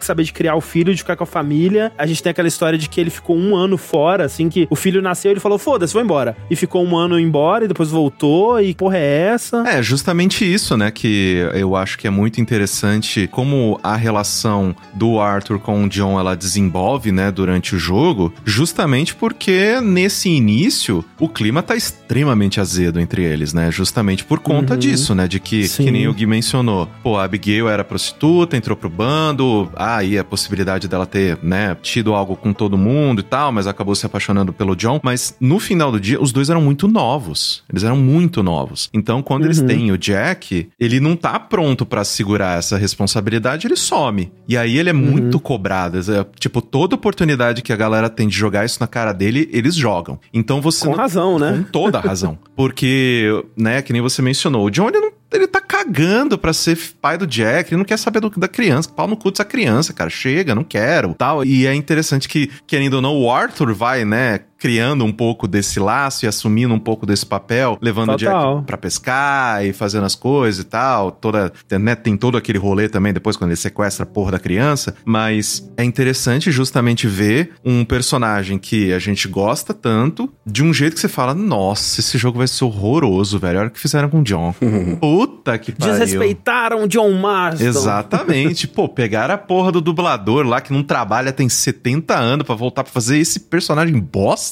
Não, para, que isso tal. Eu tava um pouco puto no começo. E aí você vai descobrir que, além de ser a história do Arthur e do bando, vai ser também a história de como a gente tem o John no ponto que ele começa o Red Dead 1, né? O jogo, ele também é extremamente sobre o John e essa evolução dele, e é muito bem feito como isso acontece, né? E tem isso que você comentou do Arthur ser meio que um pai pro Jack, né? E tem algumas coisas aí que eu acho interessantes. Primeiro que fica implícito que o Arthur, ele já se apaixonou também pela Abigail. Ele tinha essa paixão pela Abigail e em algum momento eles tiveram uma rivalidade ali. Quem acabou conseguindo ficar com ela foi o John, né? Então ele tem esse amargor com o John, apesar de que a, a relação dos dois é quase como se de um irmão mais velho e um irmão mais novo, né? O John, ele meio que faz a mesma trajetória do Arthur no bando, porque ele entra pro bando também adolescente, ele é criado pelo Dutch, pelo Rosé, aprende a ler, escrever aquela coisa toda e se torna esse irmão do Arthur aí. Só que tem essa rivalidade de irmãos também, né, entre eles. Eles não são exatamente amigos, mas eles se respeitam, né, e eles têm esse cuidado de irmãos um com o outro, assim. E a outra coisa também, e essa eu acho que o jogo nunca aponta pra ela tão diretamente assim, mas as pessoas especulam por aí, há a teoria de que o Jack não é filho do John. Porque tem várias coisas que o pessoal aponta, né? Tipo, pode falar, ah, ele tem o nariz do Dani. Ah, e quando ele tá adulto no Red Dead 1, ele é a cara do Javier. Ou então, quando ele é criança, ele é meio loirinho, né? Quem que é loirinho? O Arthur, né? E aí você fica meio tipo, hum, será? Mas o jogo nunca aponta pra isso, é mais especulação de fã mesmo. Ah, e também que es- especulação de fã que não entende nada de biologia, né? Ah, não, se uma mesma mulher for transar com vários caras, que vai ter um monte de características de cada um dos caras que ela transou. Não, pô, mas aí fica aquela coisa, ah, ele parece o Javier, talvez seja filho do Javier. É, né? não, sim. Mas eu acho interessante, assim, a questão do John, que. eu Não sei se vocês sentiram isso também. Porque tinha um pouco dessa coisa, né? Tinha saído aquela reportagem, não sei se foi no Kotaku, se foi em algum, no Polygon, algum outro lugar, sobre o dublador do John, né? Sim, é o Robbie Witoff. É, eu não lembro exatamente quais eram os Polygon, termos. eu acho. Foi no Polygon. É. Que ele não tinha, né, trabalhado depois do primeiro Red Dead, ele tinha se isolado de certa forma. Nem, não, não vou lembrar agora os detalhes e tal. Mas. Então, só rapidinho sobre isso. Ele tinha começado a carreira de ator em, em Los Angeles. Ele não tava conseguindo nada. Ele conseguiu uns comerciais aqui e ali. E aí veio esse convite da Rockstar pra fazer o Red Dead. E aí ele fez, ficou felizão e tudo mais. Mas ele já tinha decidido que essa carreira não era pra ele. Né? Então, quando ele terminou de fazer o trabalho do Red Dead, ele falou: ah, vou voltar pra minha cidade, vou trabalhar em construção e tô feliz assim,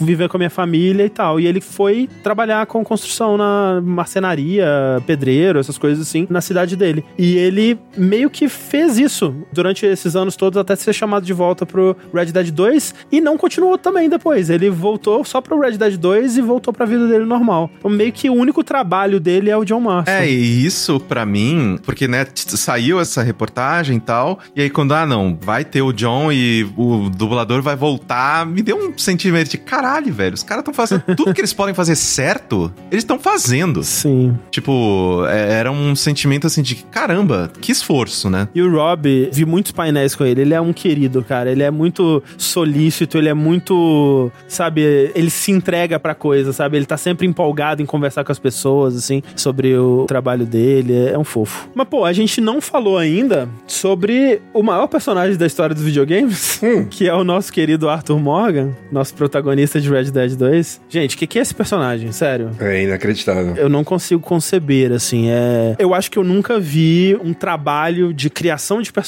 desenvolvimento de personagem e de interpretação de personagem como é feito aqui. É claro que a gente tem jogos com atores incríveis, tipo The Last of Us e tudo mais, mas a profundidade que um jogo do tamanho do Red Dead e com as possibilidades e a- os detalhezinhos que um jogo como Red Dead consegue dar e o quanto que o Roger Clark, que faz o Arthur, ele se entrega a esse papel, né? É aquilo que, tipo, quando ele ganhou o prêmio, né, de melhor atuação no Game Awards e tudo mais, eu tava esperando o Arthur subir lá e pegar a parada, né? Porque eu não acreditava que existia alguém por trás desse personagem. Não, ele tá vivo, ele existe. Esse cara é, é o Arthur, ele tá ali, né? É uma performance tão completa, tão profunda, né? Tão perfeita. Realmente não tem nada igual em nenhum outro lugar. A forma com a qual a história do jogo, a história principal e as sidequests vão dando nuances ao que é o Arthur é um negócio muito, muito impressionante. No final do jogo, tem uma sidequest que eu sei que muitas pessoas não fizeram. A gente sabe, né, que o Arthur tem um final trágico e hum, tem uma sidequest que você vai acompanhando essa tentativa de redenção dele, tentando ajudar uma família, né, uma mãe que tá ali com um filho e tal. Sim. E a forma com a qual, cada vez que você volta pra essa família, o Arthur vai não se modificando, né, mas ganhando mais complexidade com- conforme a doença dele vai progredindo, é um negócio impressionante, impressionante. Assim como no antigo Red Dead Redemption, tem uma missão que se você fizer ela antes do final ali, perto do final, o final parece mais interessante, que é aquela missão do cara que as pessoas especulam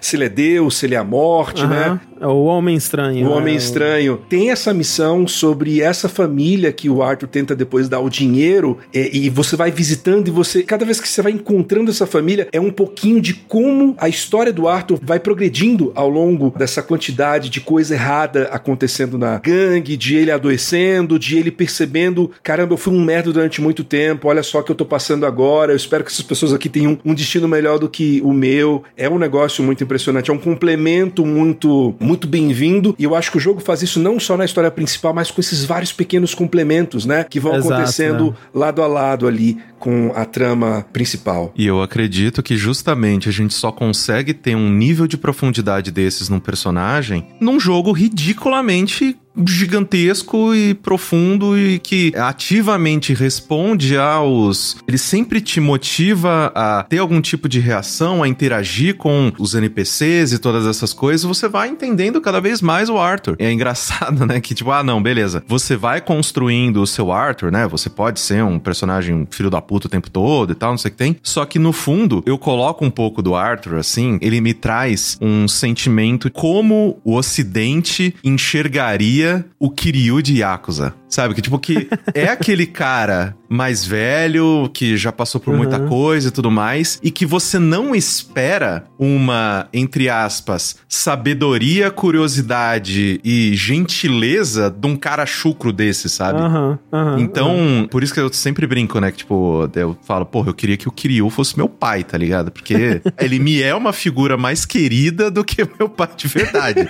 e o Arthur, ele também entra nesse papel, sabe? Porque ele, conforme o jogo vai passando, você vai fazendo as missões e tudo mais, ele sim, ele tem os seus momentos, né? De tipo, meu, a gente tá fazendo aí pra viver e tal, e vamos aí, é pra dar tiro, tem que dar tiro. Mas ele tende a ser uma pessoa extremamente carinhosa, a maneira com que ele faz os desenhos no caderninho dele, e ele, o Nossa, que ele sim. escreve sobre as coisas, é. é uma coisa que efetivamente vende o personagem e você pensa nele como uma pessoa. Você conhece o Arthur, você torce por ele, você chora por ele. Tipo, tanto que aquele negócio assim. Eu fiquei mais emocionado no momento em que o Arthur perde o cavalo do que ele morrendo. Porque eu não quero que ele sofra. Quando ele morre, ele parou de sofrer. Mas quando ele perde o cavalo, ele ainda tá sofrendo. Ele tá sofrendo pra caralho. Então, tipo, não, só dá paz pra esse cara, por favor. Não aguento mais. Aquele final é muito difícil, porque é muito sofrido, né? E assim, isso que você falou é interessante porque o Arthur, ele não é uma lacuna pro jogador, né? O jogo até brinca com isso, porque, né, que a gente falou, ah, ele não participa do assalto em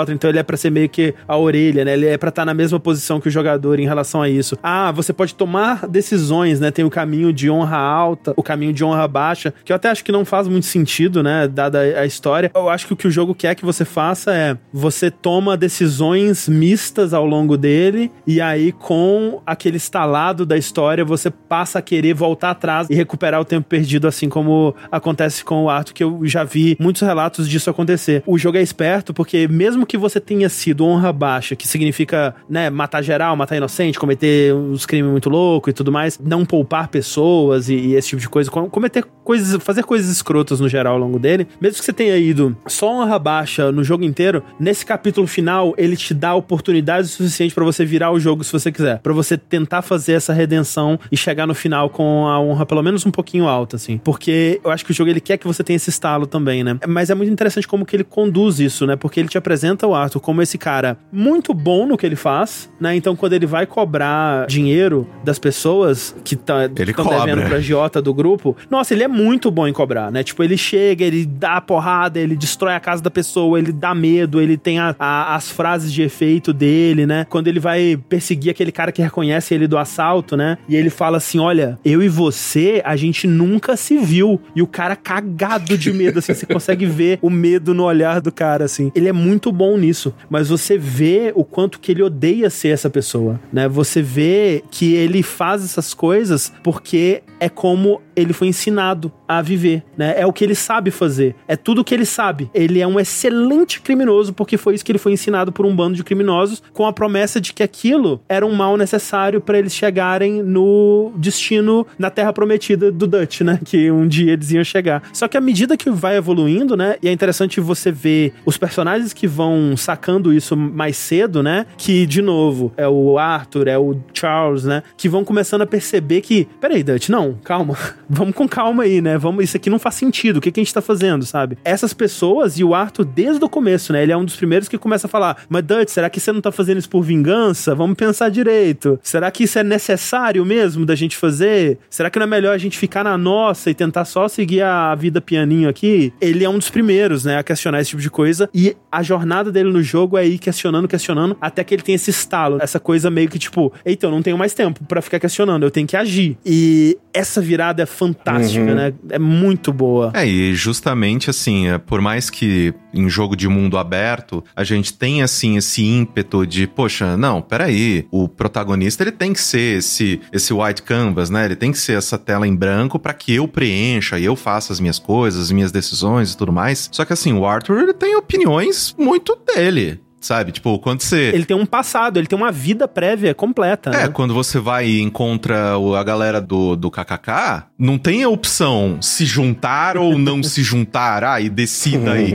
Não, o Arthur, tipo, mesmo se você não fizer nada, quando a galera bota fogo na cruz e começa a pegar fogo na roupa e tudo mais, o Arthur dá Aham. risada. Porque ele fala, mano, vocês são patéticos. O jogo, inclusive, ele te oferece, assim, o, o empurrãozinho de tipo, cara, só mata todo mundo. Porque, querendo ou não, é o que naturalmente ele iria poder fazer, né? Então, diversas vezes assim, o jogo ele te dá algumas oportunidades de colocar em, em- em pauta, né, justamente as opiniões que o Arthur já teria, né? Inclusive, durante a Sim, história, sim. a maneira com que ele que aceita, por exemplo, que a sede comece a fazer fazer as coisas junto com os homens do bando, né? Porque querendo ou não, há... Incentivando, né? É, há um- essa diferenciação, né? Entre, ah, não, as meninas elas têm esses trabalhos aqui e os caras têm esses outros trabalhos, de ir, atirar e roubar e tudo mais. E a sede, meu, ela é porra louca e ela tá com sangue nos olhos. Ela fala, mano, perdi tudo na minha vida, foda-se, eu quero fazer o negócio. E o Arthur que vai lá e ele fala, não, tá bom.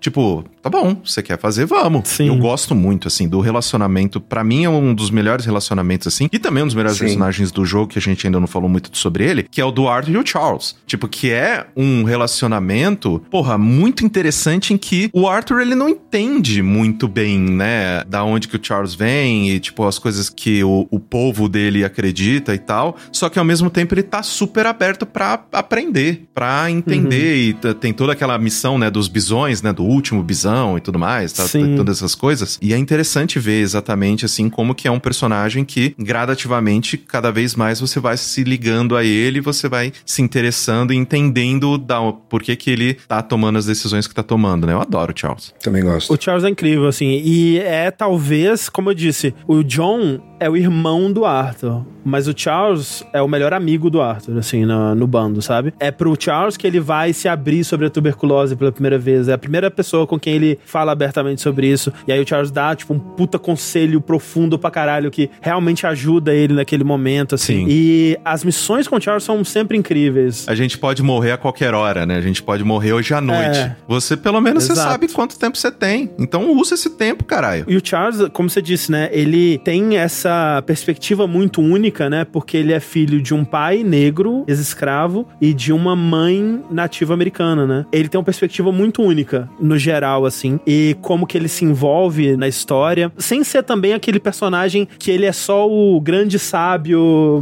mestre indígena que vai dar conselhos, assim, né? Eles fazem isso de um jeito muito bom. Uma outra coisa sobre o Arthur que eu queria mencionar é que muito dessa profundidade, como a gente falou, vem da interpretação do Roger Clark, né? E eu gosto que ele já tinha jogado o Red Dead 1 quando ele recebeu o papel do Arthur e a prioridade pra ele era não fazer o que o Rob Whittoff tinha feito com o John Marston, né? E realmente são abordagens bem diferentes, né? Porque o John no Red Dead 1, ele é esse personagem super moral e estoico, né? E, e pronto pra ação e vou lá e ser foda e tudo mais. E o Arthur, ele tem um pouco, ele tem mais camadas, né? E uma dessas camadas que eu gosto demais, que ele diz até que se inspirou no Toshiro Mifune, um ator muito famoso de filmes do Akira Kurosawa, né? Que é interessante porque não tem exatamente a ver com diretamente a ver com o Velho Oeste, mas são filmes que influenciaram o Western Spaghetti, aquela coisa toda. Então tem de certa forma uma referência, que é o lance de os personagens que ele fazia, eles eram assustadores ao mesmo tempo que eles eram carismáticos, que eles eram engraçados, né? E eu acho que eu gosto demais do aspecto engraçado do Arthur. Tipo, ele tem momentos hilários, assim, a reação que ele tem às coisas, né? Que tem, tipo, assim como no Red Dead 1 que você podia encontrar o pé grande, né? Você encontra umas coisas bem absurdas, né? No 2 também. Tem uma quest que ela é até bem escondida, assim, que você pode encontrar um vampiro em Saint-Denis, né? Você pode virar uma esquina e tem um cara que ele é tipo o Nosferato do filme, assim, careca, com a orelha pontuda, uma, uma veste preta, assim, e ele tá bebendo sangue da sua última vítima, né? Você tem que encontrar as vítimas anteriores, triangular uma posição de um pentagrama na cidade, e aí você acha ele ali. E aí, quando o Arthur chega, o cara tá, hahaha, você me encontrou, eu vou beber o sangue de mil homens, não sei o que lá. Aí o Arthur, você é o quê? Um vampiro? Aí ele, hahaha, vou beber o seu sangue. Você é um idiota. E chega dando a porrada na porra do vampiro, assim. E a reação que ele tem ao mundo, né? Ao, sobrenatural, ao, ao absurdo, né? Porque tem muita coisa absurda, né? E você sendo conduzido por esse absurdo, por essa personalidade, por essa interpretação, né? Sendo conduzido não só pelo absurdo, mas pelo, por todos os sabores, né? Que Red Dead 2 consegue te oferecer, é o que torna esse personagem tão crível, tão humano. Eu também gosto muito do trejeito do Arthur, que é tipo o Danny Glover no. Aham, cansado, né? Cara, eu tô muito velho pra essa porra, sabe? Tipo, tem umas missões Aham. paralelas assim que ele sempre fala, whatever you say. Tipo, cara, foda-se. Vai, vai, vai, é, você tipo- precisa, tá ligado? Tipo a missão do robô, tá ligado? Que o cara faz o Frankenstein lá, robô, que a porra do robô dá dois passos e cai. Aí ele, era isso?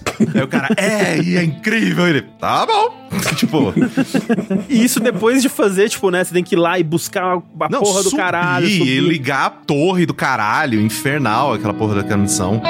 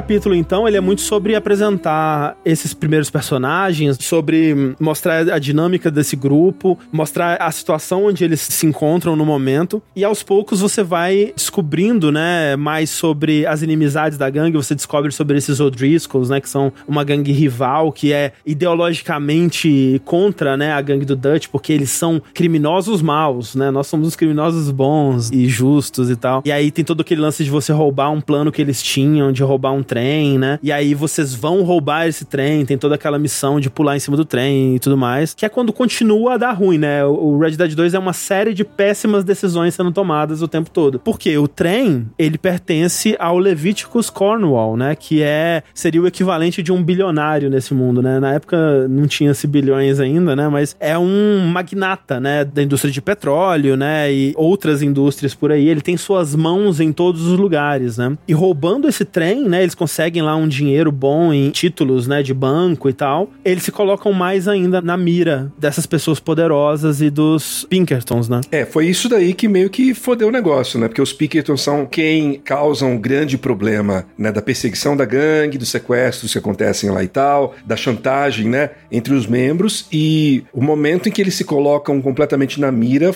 é depois desse roubo desse trem, né? Exato, porque quem financia os Pinkerton são essas grandes empresas, né? São esses grandes magnatas que estão falando assim: olha, tem esse cara aqui que tá roubando meus negócios, né? Vamos, acabem com essa gangue maldita, né? E é aí que começam a escalar realmente os eventos que vão levar ao fim da gangue. E aí conclui-se, né, esse primeiro capítulo, que ele dura umas duas, três horas, assim, tem um, é uma missão de caça com o Charles, então tem algumas outras coisas aí. Ele passa bastante tempo te ensinando mecânica, né? Porque querendo ou não muda É. um pouco, cria-se aí algumas, como a gente já mencionou, algumas burocracias, né? De, não, peraí, você não pode ter 50 armas, tem que colocar arma no cavalo, tem que... Cara, assim, como eu disse, eu amo essas burocracias, mas eu sempre esquecia de pegar minhas armas do cavalo. Eu também. E é interessante, assim, tipo, que hoje em dia, por exemplo, eu entendo muito bem quem trabalhava com videogame, né, em 2018 e teve que fazer um review de Red Dead. Essa pessoa odiou esse jogo. Essa pessoa detestou esse jogo. Não, jogar esse jogo corrido é uma tristeza. Porque é isso, assim, tipo, tanto que eu instituí, assim, claro, né, que queria saber da história e tudo mais,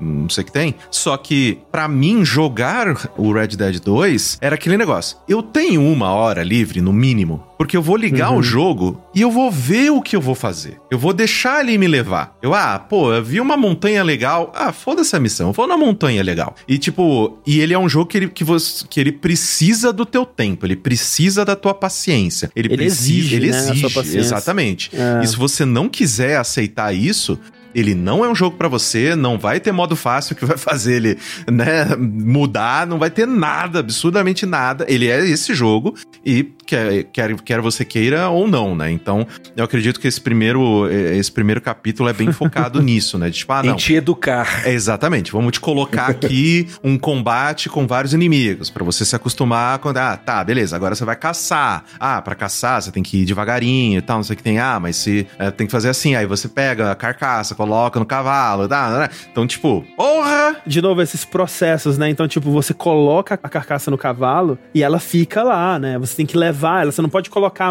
13 carcaças no cavalo, E né? Dependendo que- da manobra que você faz, ela cai também. Nossa, Ela cai, é exatamente. Você tem que buscar de volta, colocar. Se é um bicho muito grande, num burrico pequenininho, você senta no burrico e ele só cai no chão, ele abre as pernas. Tipo, o burrico faz um espacate e morre, né? Porque você colocou muito peso em cima do pobre do bichinho, né? Então tem várias dessas coisinhas. Não, a coisa mais maravilhosa é tipo, você foi, caçou um bicho, sei lá, antológico, qualquer coisa assim e tal. Aí você tá todo feliz voltando com o bicho pra porra do acampamento. E aí passa um bandido ou qualquer merda assim. E aí você fala: Não, agora não, cara. Agora, porra, eu tô, Exatamente. tô com um negócio muito valioso aqui. Não me enche o saco agora. Não, e aí você esquece, demora, e a parada apodrece, aí já perde o valor, né? E é isso que você falou de caçar, né? Você pode chegar lá e dar um tiro de 12 no coelhinho. Você pode, mas aí você vai danificar a pele, você não vai pegar as recompensas certinhas, né? Então tem tudo, tipo, tem armas ideais pra caçar cada tipo de animal. Nossa, isso passava tanta raiva porque eu tentava, putz, encontrei esse bicho aqui, tô precisando de dinheiro. Eu vou conseguir pegar a pele dele pra vender porque eu descobri um lugar que o cara compra, sei lá o que e tal. Aí, putz, não, vou dar um tiro bem na cabeça. Não era a arma certa, aí, tipo, a qualidade da pele foi lá embaixo. Falei, puta merda. E tem mecânicas pra isso, né? De você estudar o animal, de você ver onde eles ficam, qual que é a- o, o trajeto que eles fazem, que tem uma visão meio Batman, assim, no 2, né? Pra você caçar e tal. Então tem mecânicas bem, pô, até pesca, né? Tipo, tem mecânicas bem aprofundadas pra todas essas coisas. Mas é, esse primeiro capítulo, então, ele é bem nessa área nevada, né? Bem opressivo e frio e limitado, né? Você não tem muita liberdade nesse começo, mas logo as coisas se abrem com uma das cutscenes mais lindas do jogo pra mim, que é essa viagem, né? Quando vocês saem de Coulter, né? Que é essa primeira cidade, e vocês vão lá pro Horseshoe Overlook, né? Não lembro lembro qual é o nome, mas é o, sei lá, o Mirante da Ferradura, sei lá, que vai ser o segundo acampamento do bando, e você passa por essa transição da neve, né, pra natureza verde, e foi só aí que eu me dei conta de que, caraca, esse é tipo o jogo mais bonito que existe, né? Meu Deus, como pode um jogo tão lindo assim? É muito embasbacante. Cinco anos depois, ele ainda dá um pau e uma porrada de jogo. Eu tava jogando hoje no PlayStation 5, né? É a versão do PlayStation 4, não sei que tipo de patches que eles colo- colocaram lá, mas, por exemplo, tem HDR, tem algumas coisas lá. Eu não sei o que, que veio de atualização. É só a atualização que tem é só a que saiu do PS4 Pro, que ele roda numa resolução mais alta e tem HDR, alguma coisa assim. É, então acho que é isso. Mas, meu amigo, eu não lembrava, assim. Que eu vi uns vídeos no YouTube, acho que compressão, né? Acaba tirando muito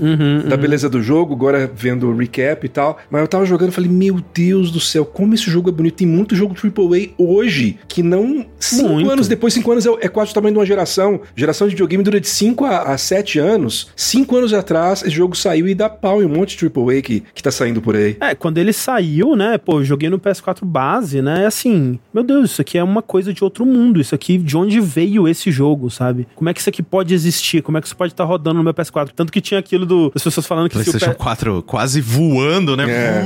É, e- exato. Se você não tava com seu PS4 num lugar muito arejado, ou se talvez a ventoinha tava suja, alguma coisa assim, ele quase decolava, né? Teve gente que queimou o PS4 por causa de Red Dead 2, de tão exigente. Aqueles trechos com lama, acho que foi a parte que mais me impressionava. Porque assim, a lama, ela refletia a luz do sol. E você falava, cara, meu Deus do céu. E aí ficava a marca da carroça, assim. E era tão real. E aí aquele sol que passava pelas clareiras, assim, da floresta. Uma luz tão natural, que não é um, um ray tracing, mas o jeito que aquela luz era desenhada pra refletir. Eu falei, meu Deus do céu, como pode esse jogo? Eu até hoje, assim, tipo, é claro, né, que tem várias cidades e tudo mais e tal, mas Valentine tem um negócio em mim, assim, que, tipo, aquela curvinha, né, que tem o, o lugar dos, dos cavalos Exato. e aí vem, né, tipo, o bar, o salão, todas essas coisas, assim, aquela... Com a igrejinha Aquela, no fundo, mano, assim. Aquela, aquela, aquele lugar é tão mococa, mas é tão O que, que é mococa? é a minha cidade, do interior de São Paulo. Que tem uns lugares assim, que, tipo, aquela mesma rua lameada do caralho. E, tipo, puta que pariu, assim, é um negócio absurdo, assim, tipo, o quão bem feito são esses detalhes. E aí você briga no bar, sei lá o quê, e sai rolando na lama. E aí a marca, sua marca fica na lama e a lama toda em você. Cara, é muito impressionante. É incrível, eu gosto demais da região ali de Rhodes, né? Aquela que é meio que o capítulo 3 ali, que tem aquela terra vermelha, né? Contrastando com a vegetação, né, verdinha, assim, e dá um contraste tão bonito, né? Assim, tipo, a densidade das florestas também, a densidade do mundo, né? É uma coisa inigualável até hoje, realmente. É, é muito doido. E só me caiu essa ficha quando rola essa transição, né? Porque neve é meio chato, né? Neve é meio sem graça de se olhar, aquela imensidão branca, assim. Tudo bem que a neve é muito impressionante também, né? Tem aquela física também de, de deixar rastro e tal. Mas essa cutscene eu acho lindíssima, não só por esse impacto visual, mas por um outro aspecto que a gente tinha no primeiro Red Dead, que a gente vai ter mais aqui, que são esses momentos musicais, né? E aqui tem o primeiro do jogo, que toca uma música lindíssima, uma das minhas favoritas da trilha, que é aquela Mountain Hymn, né? Que é tipo um cântico religioso religioso, assim, instrumental, que tem uma coisa melancólica, mas esperançosa e uma vibe meio de culto, assim. Então ela reflete muito bem aquele momento do jogo, né? É muito linda a música e um momento que tá muito marcado, assim, na minha mente. E aí é finalmente que a gente vai experimentar um pouco mais da dinâmica de como funciona o acampamento do jogo, né? Porque esse primeiro É. capítulo realmente ele é pra- pra te ensinar, ele é bem linear e depois agora você pode viver um pouco mais esse ciclo, né, que a gente vai ter mais ao longo do jogo, que aí é conversar com o pessoal no acampamento, é comer, sair, sabe, entender o acampamento como não só um local pra descansar e encerrar o dia, mas também um, um hub, né, um local pra pegar missões, pra conhecer mais do grupo, né? E pra viver, né? Eu acho que, tipo, é aquilo que a gente tava falando de o jogo pra exigir algo de você, ele tem que te dar algo em troca, né? E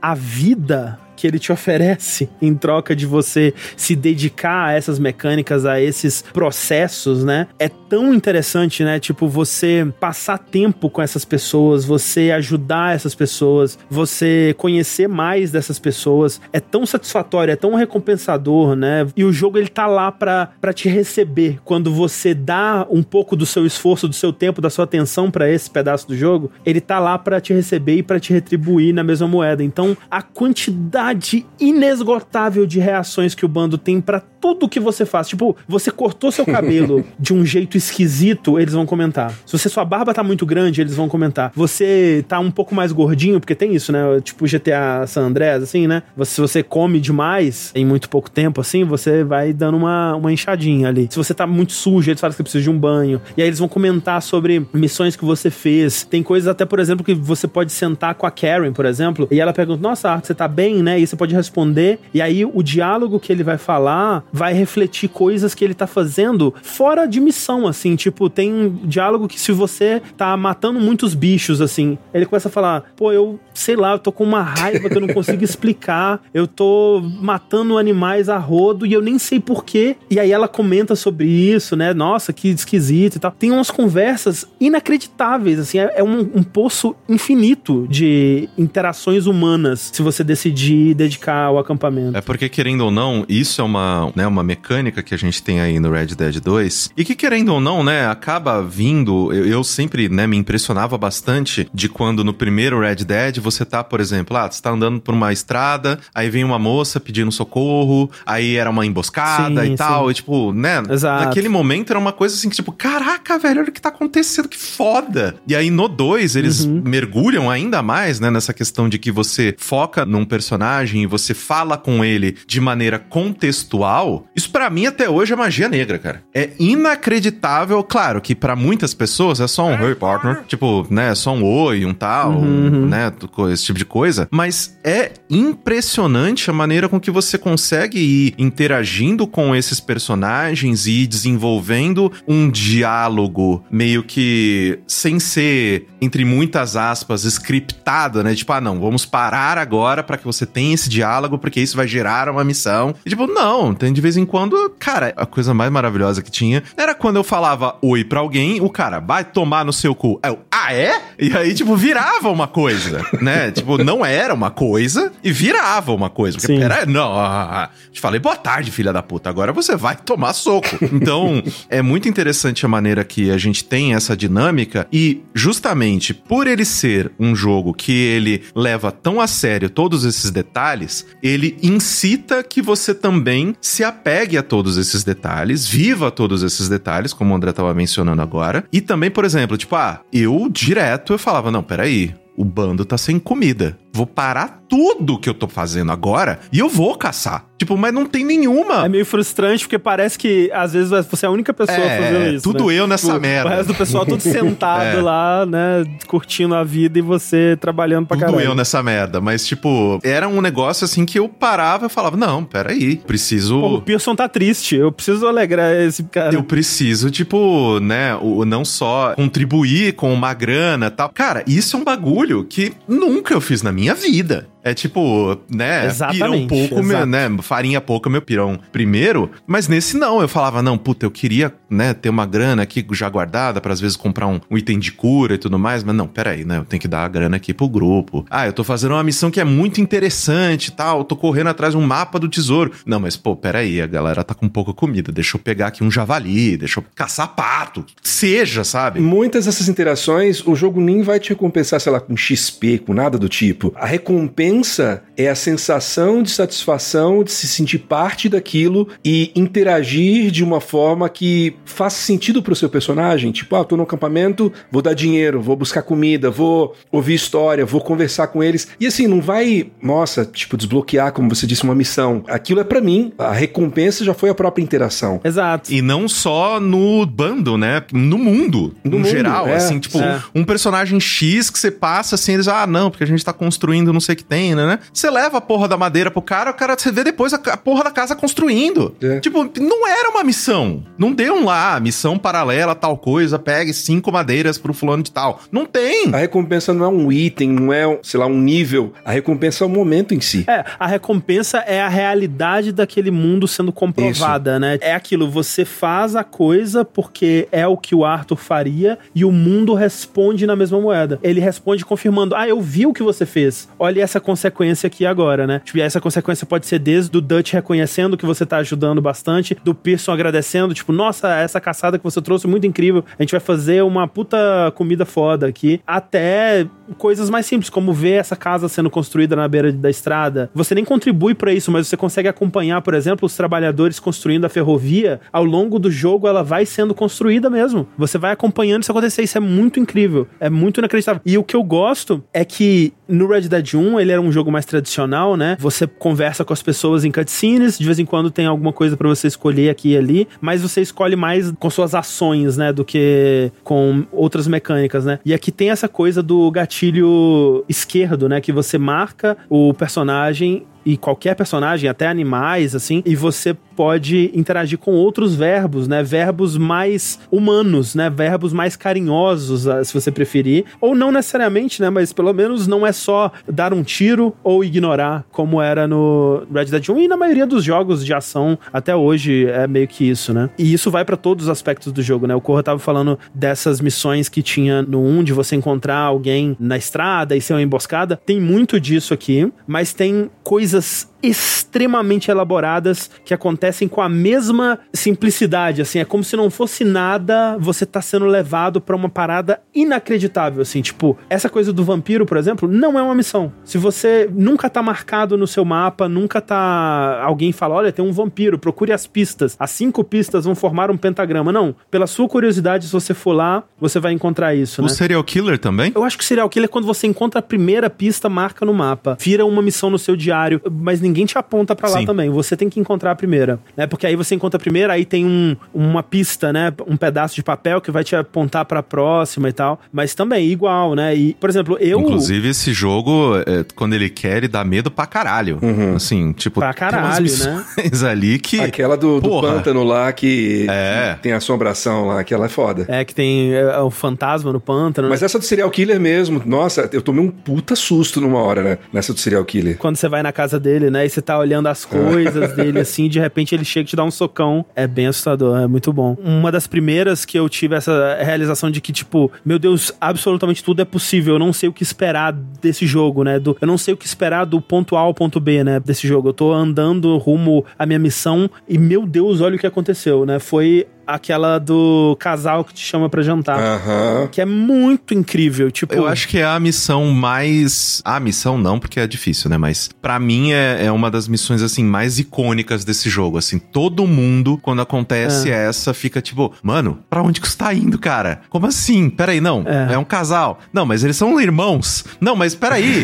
Aí ele tá me mandando subir pra ver a mina pelada. O que tá acontecendo? Tipo, é maravilhosa essa missão. André, foi você que contou que você fez um negócio completamente inesperado, que amarrou, acho que a irmã, e jogou ela no, no túmulo da mãe, e ela falou, ah, aqui não, sei lá o quê, um negócio assim. eu acho que eu falei isso num podcast, assim. É, pois é, eu tive, sei lá, a, a minha forma de fazer a missão foi completamente diferente. E essa coisa que você relatou, assim, de eu não esperava que o personagem fosse falar essa coisa muito específica, Exato. é algo que está em vários momentos do jogo, inclusive nesse trecho aí. É absurdo isso. Isso pra mim, eu fico pensando, caraca, deve ter sido um inferno fazer esse jogo. A quantidade de coisas que eles se prepararam pra responder é inacreditável. Então, por exemplo, você é chamado, né, para esse jantar, é um cara é, meio caipirão assim com suspensório assim, sem camisa por baixo, né, calça jeans e tal, aquela caricatura assim, e ele chama pra jantar com a esposa. E a esposa, ah, vem, vamos lá, vamos jantar, você não tá fazendo nada. Aí, primeiro, você pode recusar ou não, né? E aí, se você recusar, você não vai interagir com esse pessoal e acabou aí. Se você aceita, te chama lá pra. É, ou seja, né, cara, é igual no Baldur's Gate, cara. A resposta é sempre sim. É sempre sim. ah, você quer fazer tal missão? Sim. Claro, Lógico. sempre. sempre. Deixa eu arrancar seu olho. Porra. Na- do- Porra. E aí você senta na mesa com eles, e aí a esposa vai buscar a comida, só que ela tá demorando, né? Aí o cara te pede, ah, vai lá ver o que, que tá acontecendo. ela vai se arrumar, ela vai se arrumar. É isso, né? Ela vai se arrumar e tá demorando. Aí Você, ah, vai lá ver o que que tá acontecendo com ela. Aí você vai. Aí no caminho você pode ir lá falar com ela, beleza. Ela tá se arrumando num quarto meio esquisito, assim. E ela tá meio. com a roupa meio provocante, assim, né? E ela começa a conversar com você, você pode responder ali. Mas no meio do caminho você tem umas coisas da casa que você pode explorar. Então, por exemplo, você pode descobrir que eles guardam um esqueleto dentro do armário, um crânio e uns ossos, assim. né? Literalmente esqueleto no armário. Literalmente. E aí, quando você senta de volta pra, pra jantar com eles, Você fala disso. É, você pode trazer essa informação meio puto assim. Que porra é essa? Que porra é aquela no armário que você tem lá? E aí ele fala: Não, calma, é a nossa mãe. Ela morreu e a gente quis ter ela sempre perto da gente e tudo mais. E aí o casal, ela senta no colo dele, começam umas coisas meio esquisitas assim. E eles começam a se chamar de irmão e irmã. E aí a cara do Arthur, tipo, olhando pra isso assim, é muito maravilhosa. E aí depois disso tudo, eles te oferecem uma bebida. E você pode escolher beber ou não. E a reação dele pra beber é tipo: Ah, tá bom, vai, foda-se, já tô aqui mesmo, né? Não vou beber por quê, né? E aí ele bebe, é drogado e acorda numa vala cheia de corpos e sem os seus pertences. E aí você pode voltar pra se vingar, pe- pegar o seu dinheiro de volta. E tem várias coisas como essa que o, o Dias falou, que é se você la- laçar um dos dois e levar pro túmulo da mãe, que tá enterrada, né? O, o- resto do corpo da mãe tá enterrada ali perto dessa vala, e jogar ela lá, ela responde ao fato de que você levou ela pro túmulo da mãe. Caraca, isso é muito doido. Tem coisa, por exemplo, uma outra coisa curiosa que você pode encontrar no mundo é quando você tá naquela área de Rhodes, né? Da família Braithwaite, você pode encontrar um- aquela latrina que tem uma corrente em volta, né? Que se você chega perto, tem uma mulher viva presa lá dentro. Aí você toma um susto assim, e ela começa a rir, falar coisas bizarras e tal. Aí você pode até descobrir que não, ela é uma. Ela é membro da família Braithwaite, só que a família trancou ela aqui e você não sabe por quê. As teorias é que é porque ela tem a ver com coisas de demônio, elas acham que ela tava fazendo uns pactos loucos lá, ela tá meio que possuída. Ela parece um pouco tipo a menina do exorcista, assim, mas ela tá lá, né? Inclusive, ela nunca sai de lá. Quando você volta lá com o John, ela tá morta. Se você vê o esqueletinho dela lá dentro. Aí você não consegue fazer nada. Só que tem uma missão totalmente não relacionada a isso. Que você tá ajudando a Penelope Braithwaite, que é a filha da família Braithwaite, que tá apaixonada pelo Bo, né? Tem aquela coisa Romeu e Julieta e tal. Sim. Se você tá com a Penélope no seu cavalo, ela é uma membro da família Braithwaite, e você sai da sua rota completamente e leva ela pra essa latrina, ela comenta sobre essa mulher. Tipo, ah, eu não quero ficar aqui. Essa é a, é a Gertrude, sei lá o nome da mulher. Eu tô desconfortável de ficar aqui. A gente trancou ela aí porque a gente não tinha o que fazer. E tem todo um diálogo único que você nunca vai ouvir. E é muito assim, caraca, isso tá em todos os lugares do jogo. É muito inacreditável. Não, não, e, e até tem. Eu não vou lembrar qual personagem que reage, mas você encontra muitos. vários chapéus, né? Várias coisas Uhum, assim, tipo, sim. alguns mais inusitados, né? Tem, sei lá, chapéu de viking, chapéu chinês, chapéu não sei quem. E, tipo, os personagens comentam. Tipo, Sim. quando você coloca uma máscara, assim, tem uma máscara de porco, né? Com a, com a cara do porco, né? A pele da cara do porco e tal. Uhum. Um cara, ele fala e vira e fala, não, sai daqui, sua aberração e tal, não sei o que. Tipo, então, essa parada que eu acho, assim, que esse cuidado, né? E esse... E, de novo, né? Feito à base de suor e sangue de duas mil pessoas por oito anos. Sim. Mas é sim. realmente impressionante o tanto de profundidade que você tem nessas interações, o que pra mim torna ele um jogo que você não joga ele, você vive ele. É. É basicamente isso, assim. Eu sempre gostei, né, muito de jogos que te dão a possibilidade de. Não, eu vou interpretar um papel aqui, então vou agir como o personagem agiria. Então não vou ser um filho da puta se a conduta do personagem é outra, tal, não sei o que tem. E ele é um dos que mais deixa isso justamente porque ele te permite se expressar a cada metro que você anda. Ele te permite, Exato. tipo, ser o boneco que você quer ser e, cara, eu acho tão maravilhoso. Dar tiro nas pessoas era quase sempre a última coisa que eu fazia no jogo, porque eu sempre queria ver o que que, o que, que você vai me dar, o que, que você vai me dar. Tem aquela missão do cara que ele tá preso num porão, né, e tipo, ô, me tira daqui, o cara me... E é o dono da loja de armas, se não me engano. Cara, é muito bom isso, né? Essa missão é fodida, cara. Você encontra um cara preso no porão da loja de armas. me tira daqui, esse cara é louco, ele me prendeu e tal. Você, tá. Como eu chego lá? Né? Tipo, de que forma eu vou até esse porão? Eu consigo? Não, a porta tá trancada, tal, não sei o que tem. Aí, meio que é uma das primeiras missões, né, que você faz, se não me engano, em Valentine, é que justamente ele te ensina que não, você pode apontar a arma pra pessoa e falar, faz o que eu quero, É. né? Então é uma interação. Você não precisa efetivamente matar a pessoa e aí você pega a chave no corpo e aí sim você acessa o porão. E aí vai ter o diálogo contextual, né? O Arthur, eu vi que tem um cara preso no seu porão, que porra é essa? Me leva pra lá e tal. E aí você vai, né? Cara, e, e é incrível, porque justamente você tá numa situação dessa, você fala, mano, como assim você tem um cara vestido com a roupa do Kiko, de marinheirinho, no teu porão, com uma corrente no pé? Não, eu vou atirar nesse cara, esse cara não merece. Mas se você deixa ele vivo, ele explica tudo que aconteceu, ele te dá o contexto, ele te fala do filho dele que morreu, ele fala que o cara parece o filho dele e tal.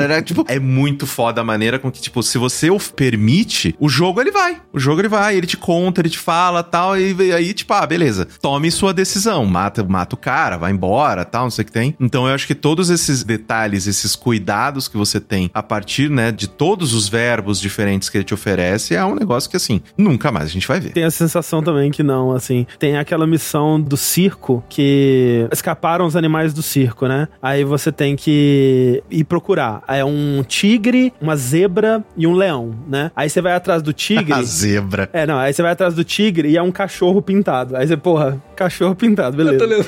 Aí você vai atrás da zebra e é um burro pintado também, de preto e branco. Aí, aí, que beleza o circo. Aí você vai atrás do leão e aí é um leão de verdade mesmo. Aí quase se pode, né? É maravilhosa a missão. Mas o lance é, quando você vai recuperar a zebra, você pode laçar ela e ir arrastando ela junto com o seu cavalo, ou você pode montar na zebra. E a mesma coisa, se você volta montado na zebra e passa pelas pessoas, elas reagem à zebra. Tipo, ah, que porra de cavalo esquisito é esse? Começam a rir de você e comentar, né? Tem uma também que você tá só andando pelo mundo e um cara em uniforme de prisioneiro listrado, com a bola de metal no, no pé, né? Perto de um cadáver de um policial, assim. Aí ele fala: Nossa, eu consegui matar o policial, mas eu não consigo pegar a chave. Você pode me ajudar? Eu tô tentando fugir. E aí você pode só ajudar o cara a fugir. Você pode, sei lá, sei lá, matar o cara, qualquer coisa assim. Ou você pode devolver o cara pra polícia. É, você pode pegar o cara e entregar pra polícia. E a polícia entende que aquilo é você entregando um criminoso e eles te dão a recompensa. Tipo, ninguém tinha pedido, não tem esse cartaz de recompensa, mas o jogo entende. O jogo ele tá preparado pra receber o que você entrega pra ele. Isso, de novo, é não existe outro jogo assim. Muito foda. É no Red Dead 2 que tem o cara que sempre é picado pela cobra? É que ele pede pra você chupar o veneno. é. É, É, no- exatamente. cara, é maravilhoso, velho. É maravilhoso. Tipo, o cara, você encontra o cara cinco vezes. Ele fala, não, chupa aqui de novo. tipo, não é possível. Quantas cobras você vai ser picado, caralho? Não, pô, tem o cara procurando o Gavin, né? O cara que fica gritando em todo lugar do mundo. Surge o carinha gritando: Gavin, cadê o Gavin? Alguém sabe do Gavin? E não tem Gavin, né? Tipo, tem até a teoria aí de que o Gavin é um amigo imaginário dele, sei lá. É o maior mistério não resolvido de Red Dead 2, onde está o Gavin. É isso porque, né, claro, a gente já vai voltar pra história, né, porque querendo ou não, o podcast tem que andar. Mas é, é, esses momentos específicos que é só um negócio no mundo e ele não tá lá pra fazer algo, né? O homem animal, né, o homem fera que sai gritando no meio da... Cara, eu tomei um susto com essa porra. Aham, aham. A porra de uma casa que explode do nada. E ela só explode, cara. Não tem uma É. missão ali. Ela só explodiu. Por que isso? Não, é cheio de coisinhas assim. de, Muita tipo, coisa. ah, você tá andando e você encontra uma casa fechada, né? E aí você arromba a porta e aí tem, tipo, um adolescente e uma criança morto dentro, assim, uma cena horrível, assustadora, tenebrosa. E aí você vai ler o documento e descobre que a mãe deles foi ir atrás de alguém que tinha roubado o dinheiro dela, só que ela nunca mais voltou. E ela trancou a porta pros filhos ficarem em segurança e deixou comida pra eles lá, só que ela nunca mais voltou e os filhos não conseguiram sair da casa e morreram lá dentro. E é tipo, é isso. Tá lá. É uma Ah, cena não, que você encontra A porra da casa que cai um meteoro, que você Uhum. abre a porta e, mano, é uma cena nojenta. Tipo, tá todo mundo em pedaços assim e tal, e é, caiu um meteoro lá. Caiu um meteoro na casa. E é isso, e não tem mais nada. A minha teoria é de que eles utilizaram uma filosofia parecido com aquela que a gente viu em Skyrim, em Breath of the Wild, né? De você não andar muito tempo sem que algo aconteça. Tanto Exatamente, Tanto é para isso. encontros é, aleatórios, quanto para pontos cruciais no mapa que vão te entregar algum sabor, né? O que a gente tava falando era justamente isso. O Red Dead original faltava um pouco disso. Tinha áreas que eram. Você andava, andava, andava e não tinha nada para você fazer, nada para chamar sua atenção. Uhum. E nesse eu não sinto que isso acontece. Você não fica, sei lá, um minuto inteiro andando a cavalo sem que algo chame a sua atenção ou sem que alguém fale com você para ter uma interação interessante com você. E eu fico pensando em outros jogos de mundo aberto que fazem isso muito bem, por exemplo, os Zeldas recentes aí, o Breath of the Wild, Tears of the Kingdom, que eles estão muito parecidos com essa filosofia no sentido de que pra qualquer lugar que você olhar e ver uma coisa interessante, você for pra lá, vai ter uma coisa interessante pra você fazer, pra você encontrar algum inimigo pra você enfrentar, qualquer coisa assim. Sempre vai ter isso. Só que essas coisas nesses Zeldas, elas são emergentes no sentido de que elas vêm desses conjuntos de mecânicas, né? Elas vêm de um level design interessante ou das mecânicas de combate, de exploração que o jogo já tem, que você vai usar as mecânicas no Tears of the Kingdom, por exemplo, as habilidades da mão e tal, de uma forma divertida pra solucionar um puzzle, ou vai ser um Korok, alguma coisa assim. E a diferença do Red Dead é que ele tem isso também pelo mundo inteiro, mas é tudo conteúdo feito à mão. É tudo uma casinha especial que alguém dedicou semanas a fazer, um lugar com assets únicos, assim, do meteorito, ou uma igrejinha abandonada que é o culto do alienígena, que se você for pra lá três da manhã, aparece o OVNI em cima da porra da igrejinha, ou você tá andando na floresta e você vê uma vala do time de atletismo da cidade, que depois, antes você tinha visto no jornal que o time de atletismo tinha desaparecido, e aqui você encontra eles, e eles, tipo, mortos de uma forma única, assim, que leva a entender que é Horrorosa, um... né? Horrorosa, né? Mas, tipo, não é só um, um monte de cadáver, não. Eles estão com máscaras pintadas de palhaço, uma coisa bem bizarra mesmo, assim. Então é assim,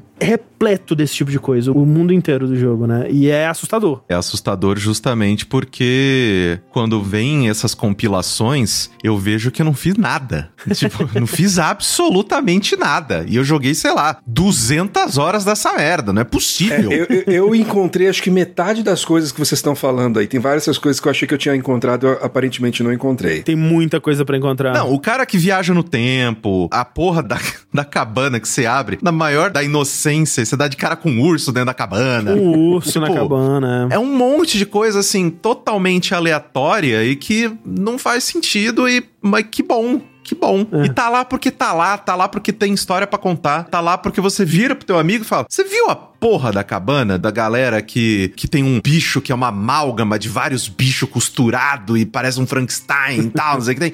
Não. Onde tá essa merda? Nem lembro. Só procura, porque é mó legal. tipo, É isso. é muito louco, assim, o quanto isso é uma questão de design mesmo. Tipo, não, eu vou fazer coisas que você vai sentir que são únicas, que são pra você, e você vai falar pras pessoas e, e vai ser realmente, nossa, você teve uma experiência completamente diferente da minha, e isso, essa narrativa emergente é fodida, é uma das coisas mais legais de você compartilhar com os outros quando você tá jogando videogame, né?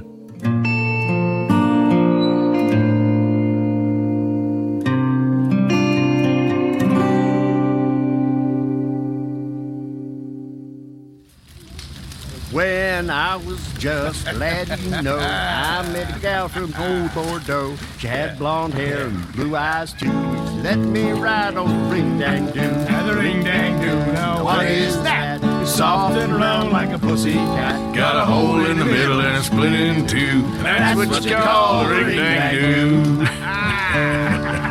Took me down into her cellar. Said that I was a mighty fine. Fed me wine and whiskey too. Let me the ring dang doo. The ring dang doo. Now what is that? It's soft and round like a pussy cat. Got a hole in the middle and split in two. That's what you call a ring dang doo. Her father come in, angrily said, Now you have lost your, Your maiden head. Pack your bags and coat bags too. Make your living off the ring dang doo. The ring dang doo. Now what is that? Soft and round like a pussy cat. Got a hole in the middle and split in two. That's what you call a ring dang doo. She went off to be a whore, hang a sign upon her door. A dollar each and three for two. Take a crack at the ring dang doo. The ring dang doo. Now what is that? Soft and round like a pussy cat. Got a hole in the middle and it's split in two. And that's what they call a ring dang doo.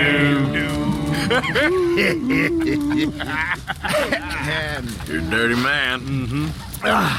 Mas no capítulo 2, uma coisa que essa interação com o acampamento vai te permitir conhecer melhor são justamente os outros membros da gangue, né? Como a gente disse, são mais de 20 membros, a gente não vai falar profundamente sobre todos aqui, porque é muita gente, meu Deus do céu. Mas só pra citar, né? A gente vai conhecer mais da senhora Greenshaw, né? Que é a Susan Greenshaw, que ela é meio que a, a mãe do bando, né? Nos primórdios do bando, ela foi o interesse romântico do Dutch, mas aí eles terminaram e ele foi pra uma mais jovem e depois pra outra mais jovem ainda, né? Então você vai vendo nesses pequenos detalhes, assim, quem que é o Dutch de verdade, né? Assim. E a Greenshaw, cara, todo mundo tem uma tia que é a Greenshaw.